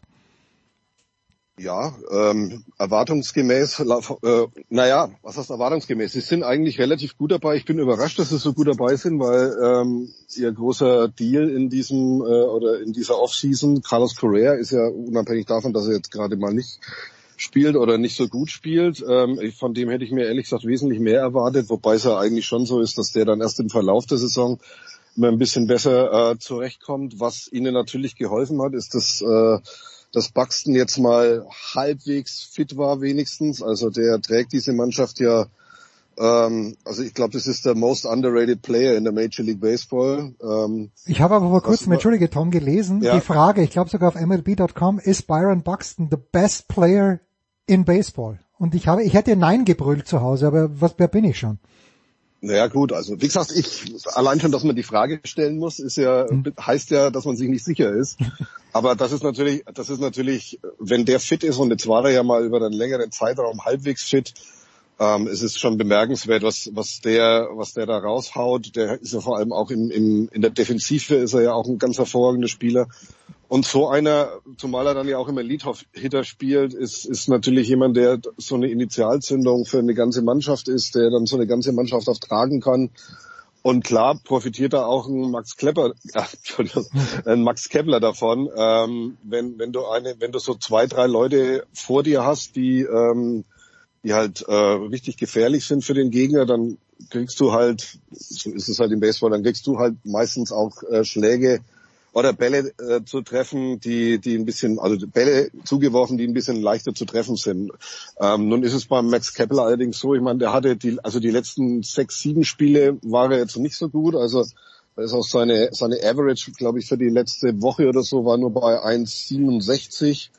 Ähm, die Woche davor war er richtig gut, also da hat er richtig gut zugeschlagen im wahrsten Sinne des Wortes. Also es schwankt gerade ein bisschen so bei ihm. Äh, es, er spielt ja auch nicht regelmäßig dann. Er war jetzt ein paar Mal auch nur Pinch-Hitter, beziehungsweise dann Pinch-Runner. Ähm, ja, also grundsätzlich muss man sagen, ist Minnesota gut dabei. Ähm, sie haben noch ihre, sie haben noch ihre kleinen Baustellen, die sie eben schließen müssten, aber grundsätzlich, ja, im Moment deutet alles darauf hin, dass sie äh, auf Playoff-Kurs sind. Ja, ist bisschen früh, Günther. Da, da ist bisschen früh, weil du hast ja Cleveland in der Division, du hast die White Sox in der Division. Bist du da auch so optimistisch, Günther, was das angeht? Ja, auf jeden Fall. Also das äh, lässt sich sehr, sehr gut an. Äh, äh, getragen wird das Team einfach von einem unglaublich guten Pitching-Staff. Äh, der, der, der ERA, der, der Relief-Pitcher ist äh, unter eins, also die sind da richtig gut dabei. Da hat sich das entwickelt, was man eigentlich seit, seit Jahren aufbaut. Äh, wirklich gute, gute Nachwuchsarbeit in der Hoffnung, dass eben der ein oder andere äh, dann wirklich äh, durchschlägt. Das hat sich äh, bezahlt gemacht und zwar mehr als im Moment. Und die, die spielen solide mit dem Schlagdurchschnitt. Das würde ich jetzt nicht überbewerten, denn der ist generell in der Liga unten. Also mit 2,34 oder 2,40, wie immer es auch sein mag, ist Max Kepper äh, da absolut mittendrin. Also das mhm. ist, äh, damit, damit kann man wunderbar leben. Äh, Gibt es ja schon wieder die Diskussionen um den Ball, ob äh, der die Liga wieder was gemacht hat, dass er jetzt nicht mehr so weit fliegt, weil er generell, also Schlagdurchschnitte, Treffer, die, die Home Runs, ist, ist ja alles äh, nach unten gegangen. Womit es jetzt zu tun hat, das äh, brauchen wir, glaube ich, nicht zu diskutieren. Das, das würde zu weit führen, aber es ist ein völlig ordentlicher Schnitt für Max Kepler. Es ist ein sehr, sehr gutes Mannschaftsergebnis für, für Minnesota. Und wenn die wirklich mal wieder alle fit sein sollten, äh, dann, dann haben sie auch offensiv eine, eine richtig starke Truppe. Und wir dürfen nicht vergessen, wir haben einen, einen Playoff-Platz mehr in diesem Jahr. Äh, damit äh, also ich bin sehr optimistisch, dass das reicht für Minnesota. Ich glaube, wir haben es öfter schon mal angesprochen, aber eine Sache darf nicht passieren, nämlich dass sie gegen die Yankees drankommen in den Playoffs, weil das ist traditionell immer sehr, sehr unschön und sehr, sehr schnell vorbei. Könnte aber in diesem Jahr ja für alle Teams. Äh, oh ja, 22 und 8. Also so, so, ja. so gut äh, waren sie lang nicht mehr und, und auch vor allem so, so komplett, äh, muss man wirklich sagen. Momentan, der Yankees are back. Was, äh, ich glaube, zum neunten Mal sind sie jetzt 22-8 nach 30 Spielen. Die acht Mal vorher waren sie in der World Series. Also kann man, man, fast, äh, kann man schon setzen, oder? Ja, wobei, ganz ehrlich, Leute, habt ihr mal geguckt, gegen wen die bisher gespielt haben? Ja, aber gegen Toronto haben die, die, ja, Toronto. ja, gut, ja gut, Toronto ist die einzige Mannschaft, sagen wir mal so, die, die, äh, die einigermaßen gut dabei ist. Aber zuletzt haben sie gespielt gegen die Rangers, Losing Record, die Royals, Losing Record, die Orioles, Losing Record, die Tigers, Losing Record, die Guardians gerade mal bei 500. Also ganz ehrlich, ähm, ja, es ist schön, es schaut gut aus, aber ich traue dem Braten noch nicht, gebe ich ganz offen zu. Ich finde das spannend bei den Yankees ist diese ganze Aaron Judge Geschichte wo die sagen, nee, oder Brian Cashman habe ich gelesen, ein General Manager. Also Aaron Judge, wer es nicht weiß, einer neben Giancarlo Stanton, derjenige, der die Bälle rausprügeln soll, aber Aaron Judge vielleicht noch, noch wichtiger für das Team und äh, hieß es eben, nee, über seinen neuen Contract, sagt der Brian Cashman, werden wir während der Saison nicht verhandeln. Das, äh, außer im Football ist das manchmal kein gutes Rezept, Günther. Denkst, denkst du, dass das, dass das im Baseball funktioniert? Es, ist, äh, es liegt an der Organisation, wie man es handhabt. Ich bin auch eher ein Vertreter, äh, jetzt ist Zeit zu spielen und nicht zu verhandeln. Mhm. Das lenkt immer nur ab, so oder so. Also das ist, äh, da bin ich vollkommen bei den Yankees. Ich bin auch bekanntermaßen ja nicht der größte Yankees-Fan, den es gibt. Betrachte das eher ein bisschen anders, aber das Gefährliche ist, dass gerade auch durch Aaron Judge äh, das Team jetzt auch noch ein bisschen sympathisch wird. Das auch noch. Ja, das wollen wir nicht. Das wollen wir nicht. Äh, angefreundet hat und es war also große Gesten. Er spielt äh, überragend zurzeit, aber ich, ich ich finde es absolut auch eine, eine gute Einstellung, eine, eine vorbildliche Einstellung für eine Franchise, wenn Sie sagen, oder eine Organisation, wie immer du es nennen willst. Nee, äh, jetzt ist, läuft die Saison, darauf konzentrieren wir uns und verhandelte wird danach. Hat man ja genug Zeit. Ja, bei den Red Sox ist es das Gleiche. Rafael Devers ist äh, auf der Suche nach einem neuen äh, Contract. Äh, das, das wird auch relativ schwierig werden. Ja, nicht, nicht ganz einfach, 11 und 20 im Moment Boston, da werden wir, wenn sich Heiko dann irgendwann im August für Baseball wieder interessiert, werden wir vielleicht mit Heiko auch mal drüber sprechen. Aber es ist nie ein gutes Zeichen, Tom, wenn ein Team einen schlechteren Rekord als die Pittsburgh Pirates hat. Und die Cubs haben einen schlechteren Rekord als die Pirates. Auch Günther liegen die Cubs am Herzen. Was ist bislang, außer allem, was ist bislang schiefgelaufen bei den Cubs? Naja, alles. Siehst du? Sage ich ja. Na, das ist, es ist halt so, das ist, ähm, das ist so ein, ich würde, ich würde, der Amerikaner würde sagen, das ist so ein Makeshift-Kader. Also die haben jetzt ja relativ viele Einjahresverträge, ähm, was im Prinzip ja darauf hinweist, dass sie sich selber nicht so ganz sicher sind. Wollen sie einen kompletten Rebuild oder wollen sie mal gucken, wie weit das es geht? Ähm, was halt, was halt wirklich äh, recht miserabel ist, aber das war in den letzten Jahren auch schon so, ist einfach ihr Pitching-Staff.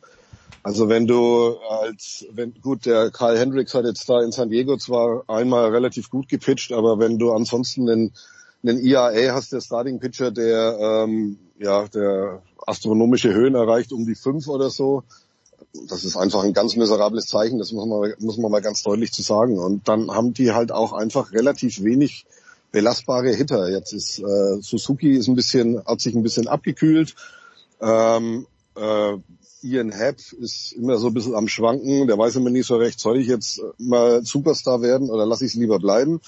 Ähm, ja, das ist, es ist einfach ein relativ, wie soll man sagen, es ist ein, es ist ein Kader, der mit Sicherheit keine Zukunft haben wird und ähm, man sagt in Chicago auch schon, der ist letztendlich auch nur mit einem Auge aufs nächste Jahr äh, zusammengestellt oder auch mit Blick auf die Trade Deadline, dass sie halt dann Leute, die einigermaßen gut sind, äh, noch loswerden können und dafür dann äh, Prospects bekommen oder dass sie dann halt die Leute, die die Einjahresverträge haben, eben nächstes Jahr nicht mehr unter Vertrag nehmen. Also das ist so, eine Über so ein Übergangsjahr bei den Cups und ähm, ja, so richtig, so richtig gut strukturiert schaut der Kader nicht, äh, nicht immer aus. Und der Pitching Staff ist halt mit Ausnahme jetzt von, von ein paar Leuten, die auch im Release Pitching sind, echt schlecht. Also Marcus Stroman, muss ich sagen, ist bislang eher so ein... Auf den hattest du doch so, so große Hoffnung angesetzt. Ich? Ich glaube schon, Naja, dass du gut. das warst, ja? Na, naja gut, das sagen wir mal so, wenn, wenn, wenn sie jemanden einkaufen für das Geld äh, mit einem Dreijahresvertrag ausstatten, dann sollte man eigentlich davon ausgehen, dass es der bringt, aber ähm, du weißt ja, wo er herkommt und letztes Jahr hat er auch da schon nicht äh, besonders äh, überzeugt. Also ja, äh, der ist halt auch immer sehr wechselhaft. Das ist jetzt keiner, der der dir mal vier, fünf, sechs Spiele nacheinander relativ überzeugend gewinnt, sondern der gewinnt mal zwei, dann verliert er wieder drei und dann hat er zwei No-Decisions. Also ja, da, da dem, dem Kader und auch dem Pitching-Staff fehlt da einfach die Stabilität. Das muss man mal ganz deutlich so sagen. So nur wer jetzt nicht im Baseball so tief drinnen ist, aber Günther und Tom haben zum Beispiel ERA schon öfter gesagt, das ist der Earned Run Average. Das Earned ist also Run Average, ja. hochgerechnet jene Runs, die ein Werfer abgegeben hat, eben auf neun Innings hochgerechnet und da würde ich mal sagen, wenn ein Pitcher bei drei ist, dann ist er gut, wenn er besser als drei ist, ist er excellent und wenn das Ganze bei, bei vier Richtung fünf geht, dann sollte man sich schon langsam Sorgen machen. Relief Pitcher oder Relief Hitter, das sind eingewechselte Einwechselspieler, also nur zur Orientierung. Genau. Man kann, man kann das ja ganz einfach machen. Die, die Los Angeles Dodgers, die ja, äh, würde ich mal sagen, nachweislich das derzeit beste Team im Baseball sind, die ha doch, äh, die haben einen Earned Run Average, also von 2,14. Das heißt, die kriegen pro Spiel 2,14 Runs von den Gegnern reingeschmissen und äh, die, eure Yankees übrigens 2,59. Ich habe mal nachgeguckt. Ähm, ja, also wenn du als Gesamt äh, als Wenn du Gesamt- drei Treffer landest, hast du gewonnen. So, so einfach Ja, ist es. ja. Ja. Ja, Genau. König, ein, ein Wort noch zu den Dodgers vielleicht oder vielleicht zur Division sogar. Also das ist ja schon erstaunlich, die National League West, die Dodgers, die San Diego Padres, die San Francisco Giants, Arizona Diamondbacks und die Colorado Rockies, alle mit einem positiven Rekord. Also ist natürlich bitter, wenn du die Rockies bist, die seit Jahren nichts getroffen haben, dann spielen sie mal gut und, und du bist Fünfter in deiner Division, hast einen positiven Rekord. Kannst nichts machen, aber so ist es halt einfach. Sie waren ja kurz auch mal vorne, also da geht's wirklich auf und ab. Das ist in der Tat die, die, die mit Abstand beste und dadurch auch interessanteste Division. Und äh, muss man schauen, irgendjemand muss jetzt mal ein, ein, äh, einen Run kriegen, um sich äh, möglicherweise da vielleicht ein bisschen abzusetzen. Die spielen natürlich alle untereinander permanent, das macht's nicht einfacher. Ja, wird, wird, wird wirklich schön, das, das zu beobachten und äh, freuen wir uns drauf. Also sehe auch die Dodgers vorne, da bin ich äh, bei Tom. Äh, aber die müssen es auch erst heimbringen. Wenn wir schon bei New York waren, müssen wir die Mets natürlich schon auch noch Ja, ja. erwähnen, wenigstens von Top-Teams. Zu den Cups will ich nur noch den Namen Suzuki reinwerfen. Also es ist nicht alles schief gelaufen. Den, den würde ich ausklammern, aber ansonsten bin ich völlig bei Tom. Das ist ein Kader, mit dem zeigst du auch, du willst jetzt nicht in diesem Jahr angreifen.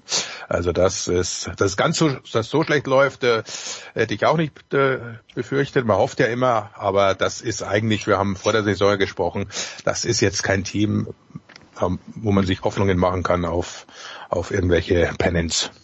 So habe ich die Cubs Ja. kennengelernt, als ich mich begonnen habe für Baseball zu interessieren, so Mitte der 90er Jahre. Ryan Sandberg war der einzige ernstzunehmende Spieler. Gut, Sammy Sosa ist dann irgendwann mal gekommen. Mark Grace bitte, ja. Ja, Mark, Grace, ja stimmt, First Base. Ja, jetzt wo du sagst, ja. Sehr, sehr eleganter Spieler, Mark Grace. Danke Tom, danke Günther, kurze Pause und dann geht's weiter, immer noch wahrscheinlich mit dem US-Sport.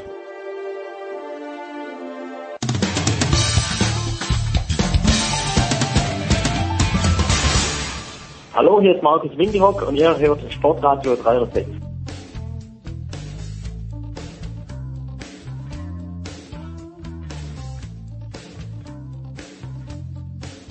Der Big Show 559 geht's immer noch weiter mit dem US-Sport und jetzt mit der NBA und mit dem NBA-Chefkoch Sepp Dumitro. Hi Sepp. Hallo Jens. Nikola Jokic zum zweiten Mal in Folge MVP der National Basketball Association. Ist das etwas, wo du sagst, ja, Zustimmung? Ja, absolute Zustimmung. Jens, die ähm, Konversation ist ein bisschen aus dem Ruder gelaufen, glaube ich, so in den letzten ja, Tagen und vielleicht sogar Wochen. Ähm, und zwar nicht ähm, unbedingt, weil Nikola Jokic äh, es nicht verdient, sondern weil es zwei richtig, richtig starke Kandidaten gegeben hat in äh, Joel Embiid und in Giannis Antetokounmpo. Und äh, lass mich vorweg schicken, beide hätten es verdient. Zu sagen, aber sie hätten es mehr verdient als Nikola Jokic, äh, lässt ein paar Sachen außer Acht, die ähm, wichtig sind zu erwähnen. Zum einen äh, die statistische Dominanz von Nikola Jokic, der in dieser Saison sogar noch besser aufgelegt hat als in seiner MVP-Saison letzte Saison.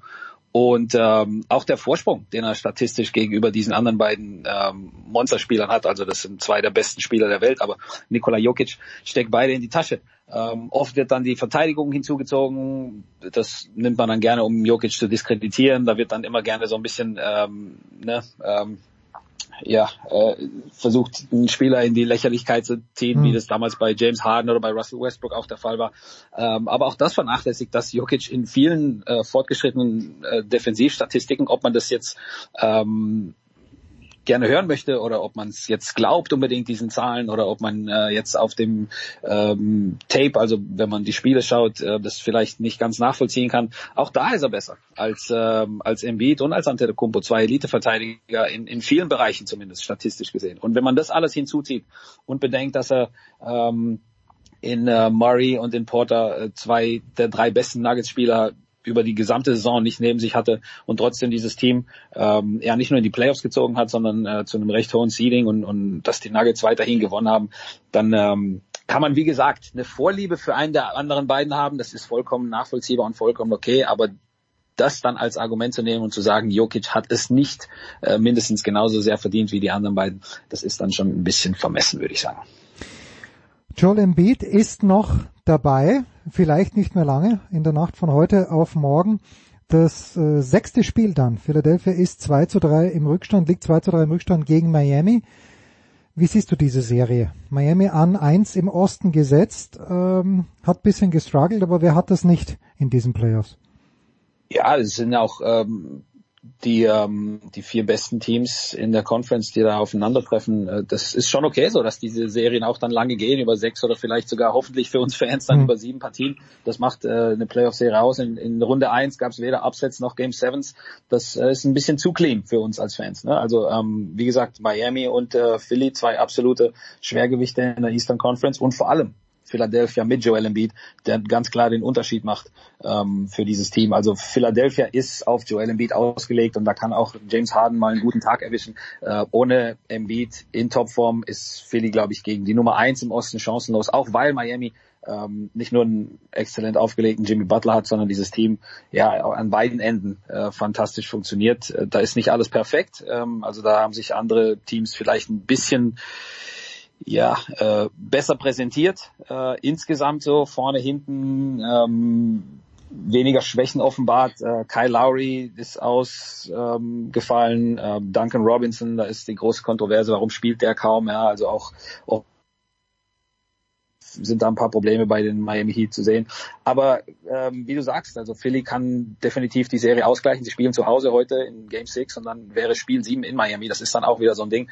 Ähm, darum spielst du die Regular Season, um eben mhm. den Heimvorteil dir zu sichern, falls es in alles entscheidendes Spiel 7 geht. Und das gewinnt historisch fast immer das Heimteam.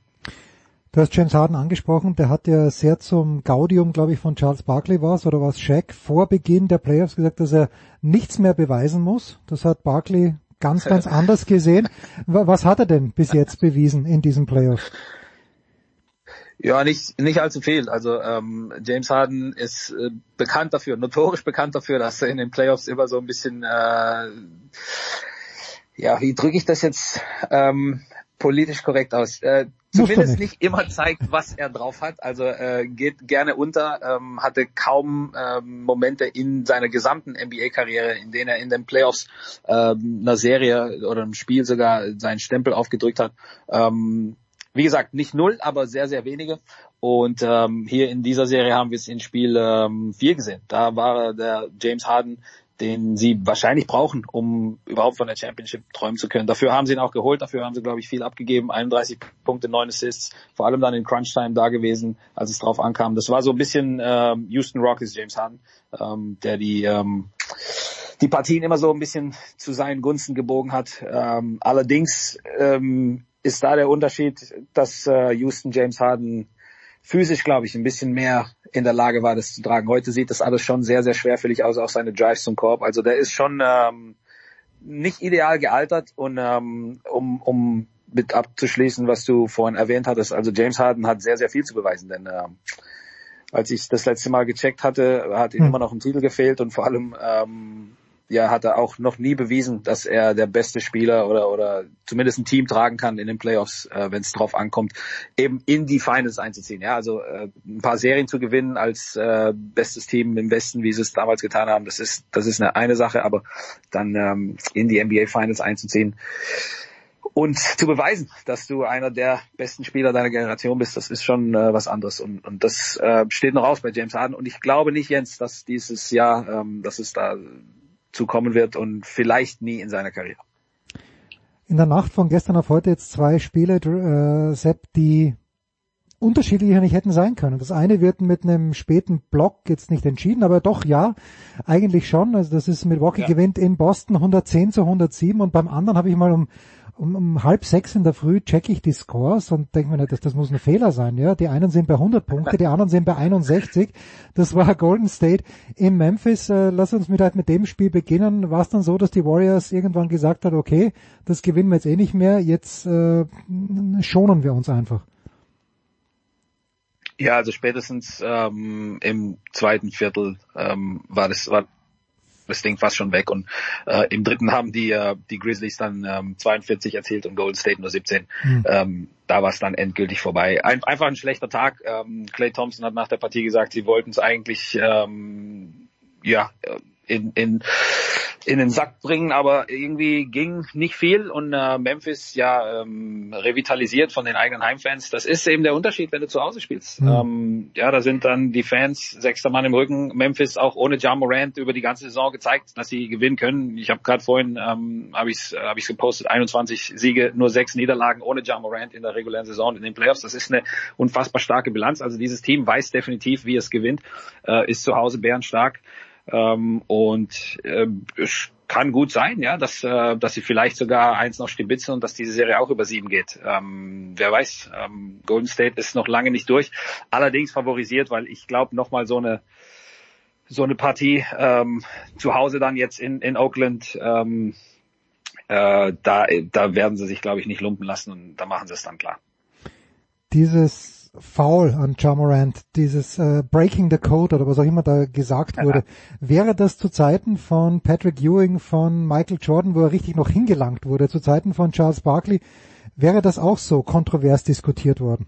Nee, ich glaube auch, dass die ganze Diskussion ein bisschen aus dem Ruder gelaufen ist, so in letzter Zeit. Wir müssen ein bisschen aufpassen, dass nicht jedes, jede Aktion, bei der ein Spieler verletzt wird, dass da nicht immer gleich Dirty und Absicht und ja, Unsportlichkeit und den Code gebrochen und äh, äh die, die Essenz des Sports irgendwie äh, korrumpiert und, und all diese die Dinge, die da immer reingeschmissen werden. Das ist alles ein bisschen ähm, sensationalistisch und ähm, geht auch, glaube ich, so an, an, an dem Ganzen vorbei, was da eigentlich passiert ist. Das war ein normales Basketballplay und, und ähm, er greift dann sicherlich nach dem Ball und, und greift nach dem Knie. Das lässt sich nicht von der Hand weisen, aber ich glaube jetzt nicht, dass, äh, dass da Absicht dabei war oder dass, dass du jetzt versuchst, irgendwie einen Spieler zu verletzen, weil äh, mein Argument ist, wenn du tatsächlich diese Absicht hättest, dann wäre, glaube ich, wären andere Sachen effektiver, als jetzt mit der Hand nach einem Knie zu greifen ähm, und vielleicht darauf zu hoffen, dass das der perfekte Moment ist, um diesen Spieler irgendwie das Knie zu verdrehen. Also da gibt's da gibt's ganz, ganz andere Sachen, die auf dem Basketballparkett möglich sind, wenn du wirklich jemanden verletzen willst. Ähm, deswegen diese ganze Diskussion ein bisschen absurd. Und ähm, ich glaube auch nicht, dass ähm, das letztendlich der Grund ist, warum Ja Morant dann ähm, nicht mehr spielen kann. Ich glaube, da war da war ein bisschen was anderes auch der Grund dafür und, und eben nicht so dieses nach dem Knie greifen. Das ist alles ein bisschen, äh, bisschen wild, so die ganzen Diskussionen manchmal. Jetzt sind die Bruins kurz davor auszuscheiden. Äh, wird Heiko Olderb schon bald nichts mehr zu tun haben in Boston? Milwaukee führt mit 3 zu 2 und äh, spielt Spiel 6 in Milwaukee. Ja, ich befürchte so. Tut mir leid, Heiko, falls du das hörst. Mhm. Ähm, ich glaube, die Bucks äh, haben gestern gezeigt, ähm, dass äh, die Championship-DNA, äh, gerade in diesen Momenten, dass die sehr, sehr effektiv sein kann. Drew Holiday mit zwei äh, monströsen Defensivplays und ähm, naja, jetzt können sie zu Hause das, das Ding klar machen. Ähm, ich habe vor der Serie auf die Bucks getippt gehabt und ähm, Momente wie gestern, äh, Crunch-Time-Geschichten, ja, eben diese, diese kleinen Momente auf des Messers schneide. Die Erfahrung, die du in solchen Situationen gesammelt hast, mit dem Rücken zur Wand vielleicht mal gestanden zu haben, zu viel Druck mal vielleicht gehabt zu haben, in Situationen, in denen du dann das richtige Play machen musstest. Auch ähm, über deine gesamte Karriere immer wieder in solchen Situationen gewesen zu sein, in denen du beweist, dass du Spiele auch defensiv entscheiden kannst, wie es Jeru Holiday schon seine gesamte NBA-Karriere übertut. Das sind dann eben so diese kleinen, minimalen Vorteile, ähm, die Milwaukee erstens zum Champion gemacht haben und zweitens zu einem der Top-Favoriten. Also ähm, das, das hat ja schon so seine Gründe, warum es viele Back-to-Back-Champions gab und warum ähm, eine Meistermannschaft dann auch im Jahr darauf in solchen Situationen in den Playoffs, ähm, wenn es ähm, auf das Messerschneide steht, dann das richtige Play macht und, und dann wieder ins Finale kommt und dann vielleicht nochmal einen Titel gewinnt. Ähm, das ist äh, das ist leider das Gesetz, also leider aus Celtics-Fans Sicht.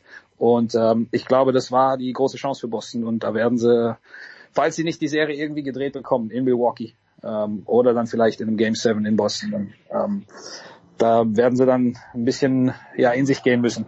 Ähm, was aber nicht schlimm wäre, weil es so oder so eine fantastische Saison wäre in Boston. Also ich habe auch schon zu Beginn gesagt, falls sie irgendwie in die Conference Finals oder Conference Finals kommen ähm, und den Titel nicht gewinnen, dann ist es trotzdem ein monströser Schritt nach vorne mit, nicht vergessen, einem First-Year-Head Coach und äh, mit einem First-Year-Manager und mit Veränderungen im Kader etc. Also das ist keine Schande dann gegen den World Champion Milwaukee Bucks und Giannis Antetokounmpo, den wahrscheinlich momentan besten Spieler der Welt auszuscheiden. Zwei Fragen habe ich noch. Die erste sportlich related. Äh, du weißt, es weiß jeder, unser Herz hängt an Dallas und hängt am leicht übergewichtigen Luca. der ähm, ja, der das Spiel so langsam machen kann wie keiner vor und nach ihm, glaube ich. Aber wurscht. Bis jetzt alle fünf Spiele zu Hause gewonnen. Du hast den Heimvorteil schon äh, hier betont. Sollte Dallas heute Nacht gewinnen, was ich äh, nicht mal sicher sicher weiß, ich würde kein Geld draufsetzen, aber könnte es, ist es vorstellbar, dass die dann Spiel 7 in Phoenix gewinnen oder ist das für dich unvorstellbar? Das ist für mich nicht vorstellbar, auch aus demselben Grund, ähm, weil Phoenix ähnlich wie Milwaukee ähm, einfach zu gut, zu gefestigt und äh, zu erfahren ist in dieser Situation. Ich glaube, sie sind auch insgesamt als Team äh, einfach ein bisschen breiter, ein bisschen besser aufgestellt als die Mavericks. Da ist viel, viel Luca, sagen wir mal, ähm, 80 Prozent Doncic, dann vielleicht ein bisschen Brunson und dann so ein bisschen der Rest, ja, ähm, Finney Smith, Maxi und so weiter. Ähm, aber insgesamt äh, fehlt mir bei Dallas das ein oder andere, um zu sagen, ja, die sind jetzt definitiv in der Lage, den amtierenden Western Conference Champion rauszukicken. Ich glaube, sie gewinnen Spiel 6, die Mavericks. Mhm. Ich glaube, sie schicken es in Game 7, aber Phoenix dann mit ähm, ja der, der Erfahrung einer Finals-Mannschaft, auch mit der besten Bilanz, nicht nur der Saison, sondern der Franchise-Geschichte. Also dieses Team ist schon bombastisch, ähm, dass sie dann in Spiel 7 dann das Ding nach Hause bringen. Aber hey, äh, gegen Luca wetten ist ähm, ja gefährlich. Würde ich mir nie erlauben. So, und jetzt hat uns Dre letzte Woche gesagt, dass er Winning Time boykottiert, weil Jerry West, unter anderem, weil Jerry West da drin so schlecht wegkommt. A, hast du Winning Time schon gesehen? B, wenn nicht, planst du es zu sehen?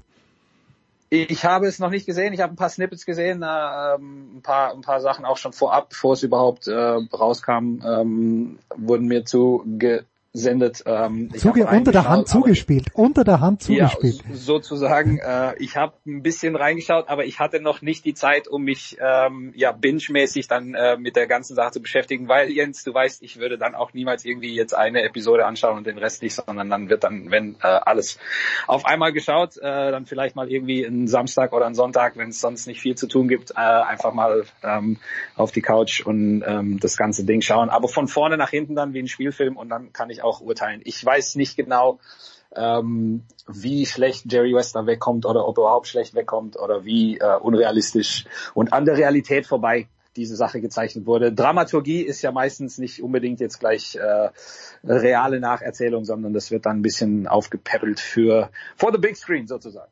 Also ich habe die ersten beiden Folgen gesehen und ich kann dir sagen, Jerry West kommt sehr, sehr schlecht weg. Aber das, äh, äh, das ist, glaube ich, nicht nur mein Urteil. Ich danke dir sehr, sehr, Sepp, für deine Zeit. Das war's äh, mit der NBA. Kurze Pause und dann schmeißen wir uns mit Tennis raus.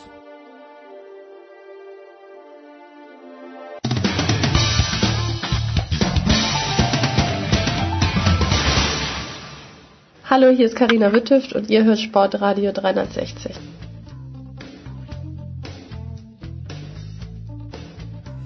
So, es geht weiter, es geht dem Ende zu in der Big Show 559, aber ein Highlight haben wir natürlich noch und äh, Tennis hat uns ja vorhin schon ein kleines bisschen beschäftigt. Jetzt gehen wir tiefer in die Materie rein und tun dies zum einen mit Jörg Almaroth, tennisnet.com, Almaroth Media. Guten Morgen, lieber Jörg. Guten Morgen zusammen. Und mit Gerald Kleffmann von der Süddeutschen Zeitung. Servus, Gerald. Ja, Grüße in die Runde.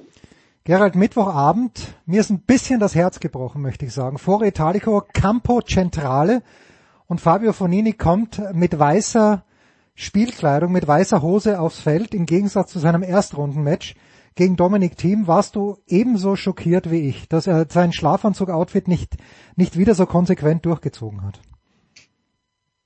Das war zum einen, wie du völlig richtig anmerkst, eine Riesenenttäuschung. Ich bin sogar auf die, ähm, das soll jetzt keine Werbung sein, Armani-Seite gegangen. Ich wollte mal wissen, was kostet dieses Schlafanzug-Outfit.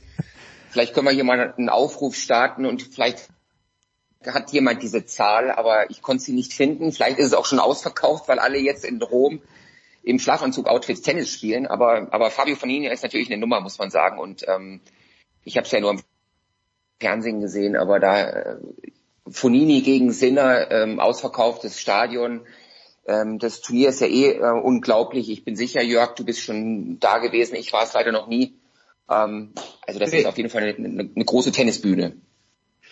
Ich auch nicht, um es dazwischen zu rufen. Nee, ich habe es ah. ich ich hab's zwar ins Foro Italico geschafft, äh, das war allerdings vor nunmehr fast schon 32 Jahren bei der Fußball-Weltmeisterschaft schafft, habe ich mich als soeben in den frei in den als freier Journalist äh, äh, war eigentlich mein erster großer Termin überhaupt und äh, eine absolut, äh, absolute, absolutes Erlebnis. Äh, aber wie gesagt, zum, zum Tennis habe ich es nie geschafft.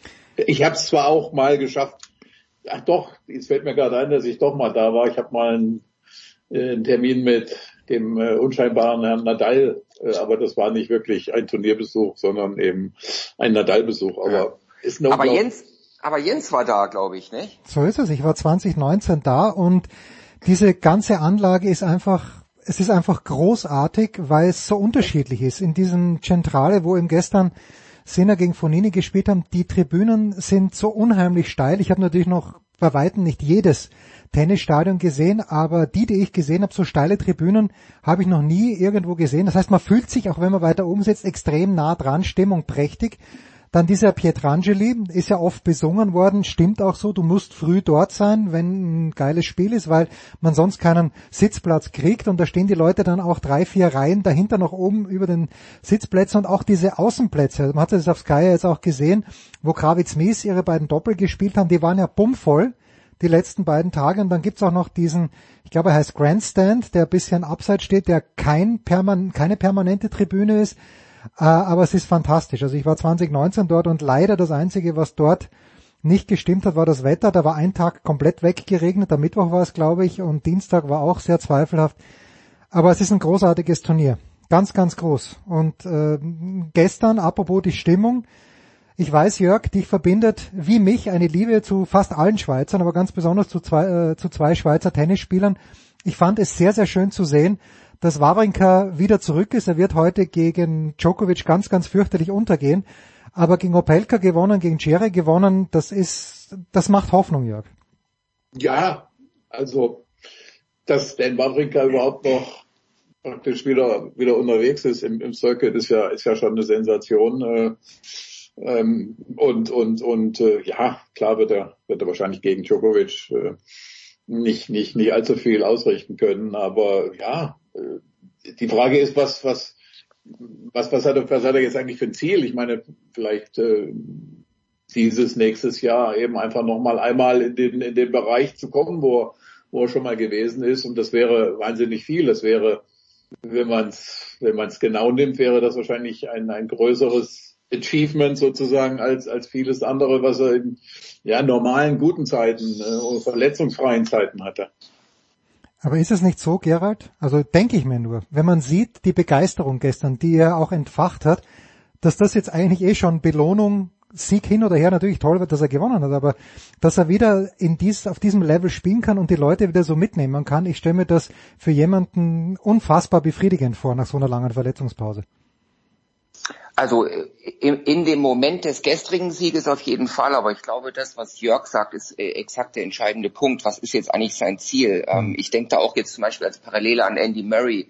Das ist ungefähr das gleiche Kaliber, also ein über Jahre Weltklasse-Spieler, ähm, beide jeweils drei Grand Slam-Siege. Übrigens Wawrinka, das geht ja immer fast ein bisschen unter, war in einer gewissen, in, der, in seiner Blütezeit, ja, haben wir ja schon teilweise oder zumindest ich habe es getan, von den Big Five gesprochen, ja, weil da waren wirklich fünf Hochkaräter da vorne, die, die wirklich ähm, die, die großen Siege unter sich ausmachten.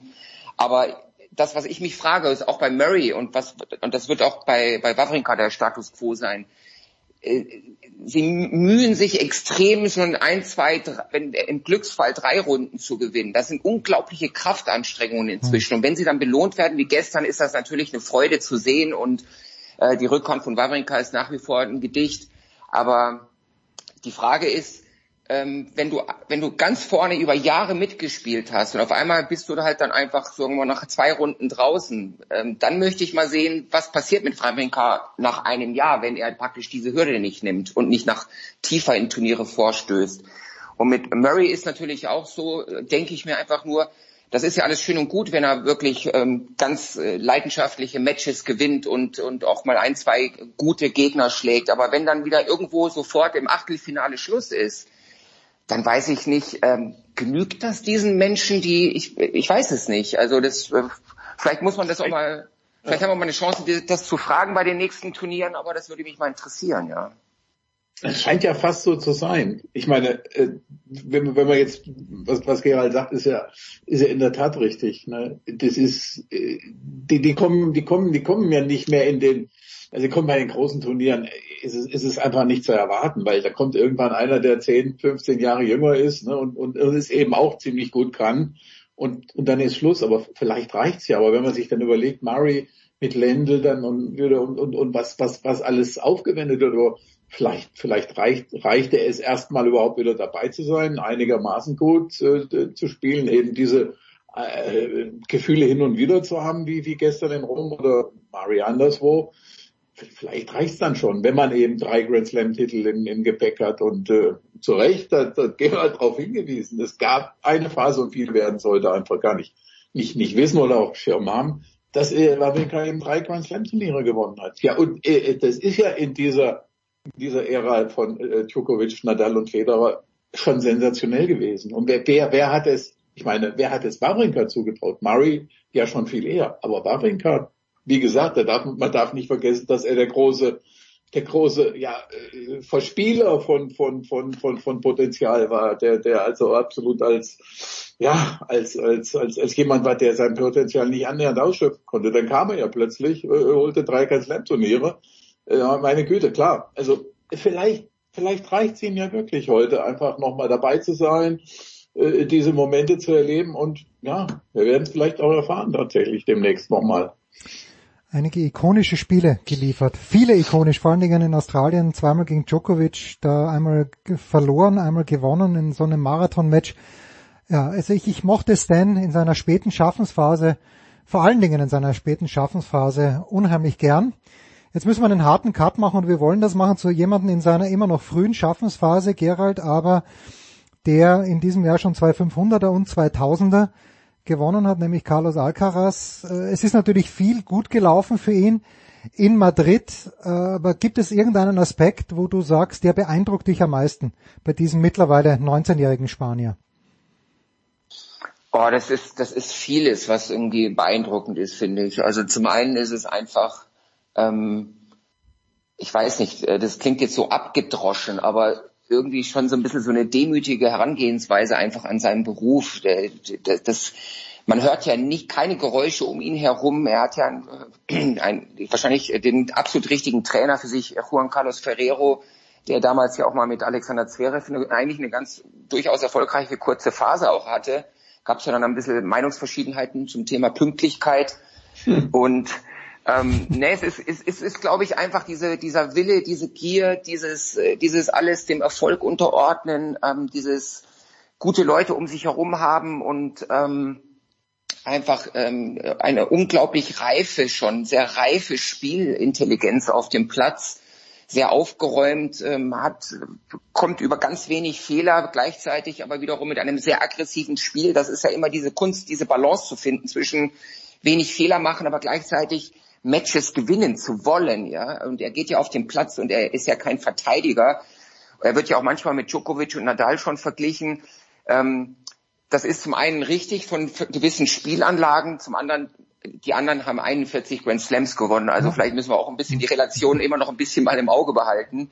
Das Momentum spricht aber ganz klar für ihn. Aber ähm, ich finde jetzt, die French Open kommen genau richtig, weil jetzt will man sehen, was steckt in dem Jungen drin. Best of äh, Five Format ist dann halt auch nochmal eine andere Dimension und ähm, er wird aber auch mit Sicherheit auch verlieren, hin und wieder mal. Also das, das, das wird auf jeden Fall kommen, ja. Aber das ist auf jeden Fall ein Spieler, der die nächsten Jahre mit Sicherheit ganz vorne Top 5 sein wird, denke ich mal. Alles an, also es muss schon irgendwas passieren, dass das nicht so kommt. Und das Beeindruckende finde ich, Jörg, äh, weil Gerald das Team anspricht, wie schlau die auch planen weil äh, sonst ein anderer junger Spieler wäre sofort nach Rom weitergefahren, hätte dort gespielt. Aber Alcaraz hat sich ja schon nach den Australian Open, ist ohne Vorbereitungsturnier hingefahren, hat dann wieder eine Pause gemacht, hat dann Rio gewonnen, hat wieder eine Pause gemacht. Also das finde ich schlau und ich finde es auch äh, sehr, sehr beeindruckend.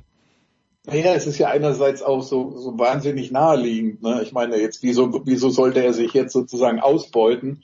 Vor, vor einem Turnier, was jetzt äh, tatsächlich eben wichtig, äh, äh, wirklich zählt, äh, wo er ja auch weiß, dass da die Augen auf ihn gerichtet sind und bei aller Liebe für Rom natürlich nicht in Rom. Äh, und und äh, wie gesagt, äh, wenn, wenn man wenn man sich ja anguckt, was er auch in den Knochen hatte und und und welche Siege er eingefahren hat, ich meine dreieinhalb Stunden gegen Djokovic zu gewinnen, das ist ja schon ein halbes, also Grand Slam ähnliches Spiel. Mhm. Äh, Nadal nochmal zweieinhalb Stunden, also diese Leute in, in diesen schon ziemlich ausdauernden Matches zu besiegen, Wahnsinn. Ne? Und zum anderen muss ich eben auch sagen, wenn man das Team schon anspricht und wenn Gerald es eben tatsächlich zu Recht angesprochen hat, dann muss man ja davon ausgehen, wenn diese Partnerschaft länger dauert, dass jemand wie Carlos Alcaraz äh, neben vielen anderen Eigenschaften eben auch die Eigenschaft hat, möglicherweise pünktlich zum Training zu erscheinen und, und, und, und solche Dinge und, und, und, und äh, sein Profileben professionell lebt. Und das ist, das ist nicht, ist einfach nicht ganz unwichtig. Ne? Ähm, äh, wie gesagt, äh, das, das fängt ja in solchen, mit solchen Kleinigkeiten an, die eben auch Hinweise geben auf eine bestimmte Mentalität und, und äh, ja, also er ist, wie man so schön sagt, seinem Alter ziemlich weit voraus. Ich entdecke gerade die einzige Ähnlichkeit, die einzige Gemeinsamkeit vielmehr zwischen Carlos Alcaraz und mir als Tennisspieler. Ich bin auch immer pünktlich zum Training gekommen, nur es hat halt leider nichts geholfen. So ein Wort oder auch mehr. Wollen wir schon noch auch über das deutsche Frauentennis vielleicht kurz verlieren? Gerald, du, wir, wir sprechen ja öfter über Angie Kerber und du hast, also wenn ich dich, ich hoffe, ich zitiere dich richtig oder ich zumindest gebe ich deine grundsätzliche Einstellung richtig wieder. Du hast ja öfter schon gemeint, naja, über Kerbers Schicksal entscheidet nur Angie selbst, ob sie will, wenn sie will, wie, und das schlägt sie dann auch nieder in ihrer körperlichen Verfassung. Jetzt hat sie in Rom wieder in der ersten Runde verloren. Ich gestehe offen, ich habe nur das Ergebnis gesehen gegen Corey Goff, aber das Ergebnis war nicht erbaulich. Was denkst du, dürfen wir noch von Angie erwarten?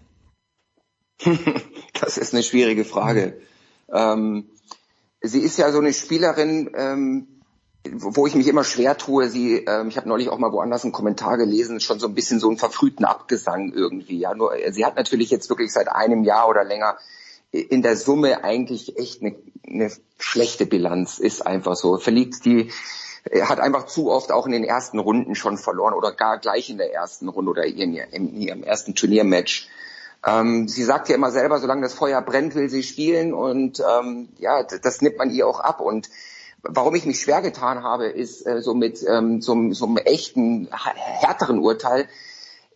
Sie hat vom Naturell her immer so die, in sich auch mal so, so durchzustarten in einem mhm. Turnier. So, wir erinnern uns letztes Jahr an Wimbledon, dann kommt sie auf einmal eben wieder so weit und ähm, spielt dann wieder ganz vorne mit. Und das, das ist ihr auch zuzutrauen, aber ähm, es muss halt jetzt bei ihr, und ich glaube, das ist so diese, diese, diese Wende in ihrer Karriere, es muss so wirklich so alles irgendwie so zusammenpassen. Also sie muss so bombenfit sein und ähm, sie braucht vielleicht auch ein gutes Draw. Sie, sprich, sie braucht dann auch mal Siege, die ihr die, die, die, das Selbstvertrauen geben, um dann nochmal in, in der nächsten Runde vielleicht gegen die Größeren wieder zu bestehen. Und ähm, was ein bisschen besorgniserregend ist, ist, dass sie halt gegen sehr eine große Breite an Gegnerinnen inzwischen verliert. Es, es gibt einfach, ich, keine Ahnung, jetzt, jetzt inzwischen, früher kamen vielleicht fünf Spielerinnen in Frage, die sie besiegen konnten und jetzt sind es halt irgendwie 50 Spielerinnen und mhm. so gefühlt.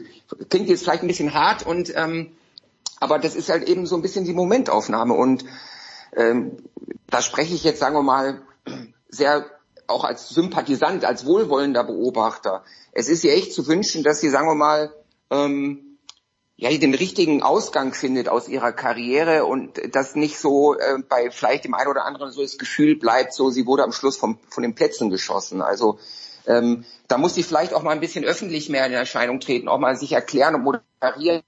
Wie, wie, wie, wie gestaltet sie denn ihr, ihr, ihre, dieses Jahr? Man hört halt einfach auch praktisch gar nichts von ihr. Und ähm, also ich lese ja alles, ich lese den Jörg, ich lese, ich, ich gucke Sky, ähm, äh, Tennis TV, was auch immer. Nee, die haben ja gar keine Frauen, aber ähm, ich will nur sagen, man, man nimmt sie nicht wahr und dadurch hat, entsteht natürlich auch ein Gefühl, was ist eigentlich mit Angie los, ja. Ja, ja ich glaube eigentlich ist, ist die Ausgangslage einerseits ziemlich identisch zum letzten Jahr äh, zu diesem Zeitpunkt und, und, und doch auch wieder nicht. Denn letztes Jahr, glaube ich, hat sie sich selbst in ihrem komplizierten Innenleben, hat sie sich ja gesagt, ach ja gut, ich war war oft isoliert mit Corona, habe äh, allein trainiert und alles hin und her. Und dann kam Bad Homburg, dieses Erweckungserlebnis, das dann auch zu dem starken Ergebnis in Wimbledon geführt hat. Äh, dieses Jahr ist die Situation sportlich ähnlich, würde ich sagen, aber sie hat eben nicht mehr so für sich so dieses eigene Alibi, ne? weil zu sagen, ich war isoliert und konnte das und dieses und jedes nicht tun und Training war irgendwie auch ein bisschen, weiß ich nicht, in dieser Einsamkeit so eintönig hin und her. Äh, das ist ja nicht da. Äh, sie, sie spielt ja einiger schon regulär äh, und, und, und ist wie all, alle anderen eigentlich keinen großen Einschränkungen unterlegen. Insofern ist eben die Frage, gelingt ihr dieses, gelingt oder schafft sie diesen Ausgang, den, den Gerald angesprochen hat, eben äh, indem sie, ja, weiß ich nicht, tatsächlich in Bad Homburg nochmal groß aufspielt und, und, und, und im, ja, von ihr auch so mental natürlich anders angegangenen Rasensaison nochmal noch mal was, was hinlegen kann.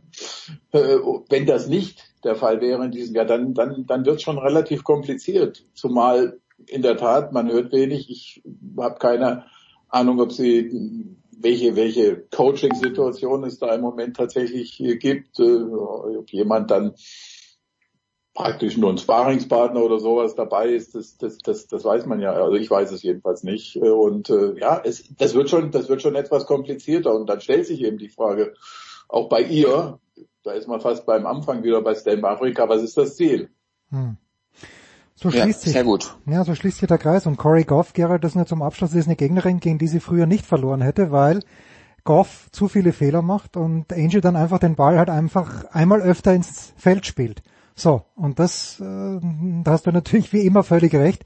Es sind halt jetzt 50 Spieler, gegen die sie verlieren, Spielerinnen, gegen die sie verlieren könnte. Eine Feststellung, ja. ja, keine Frage, sondern äh, sorry.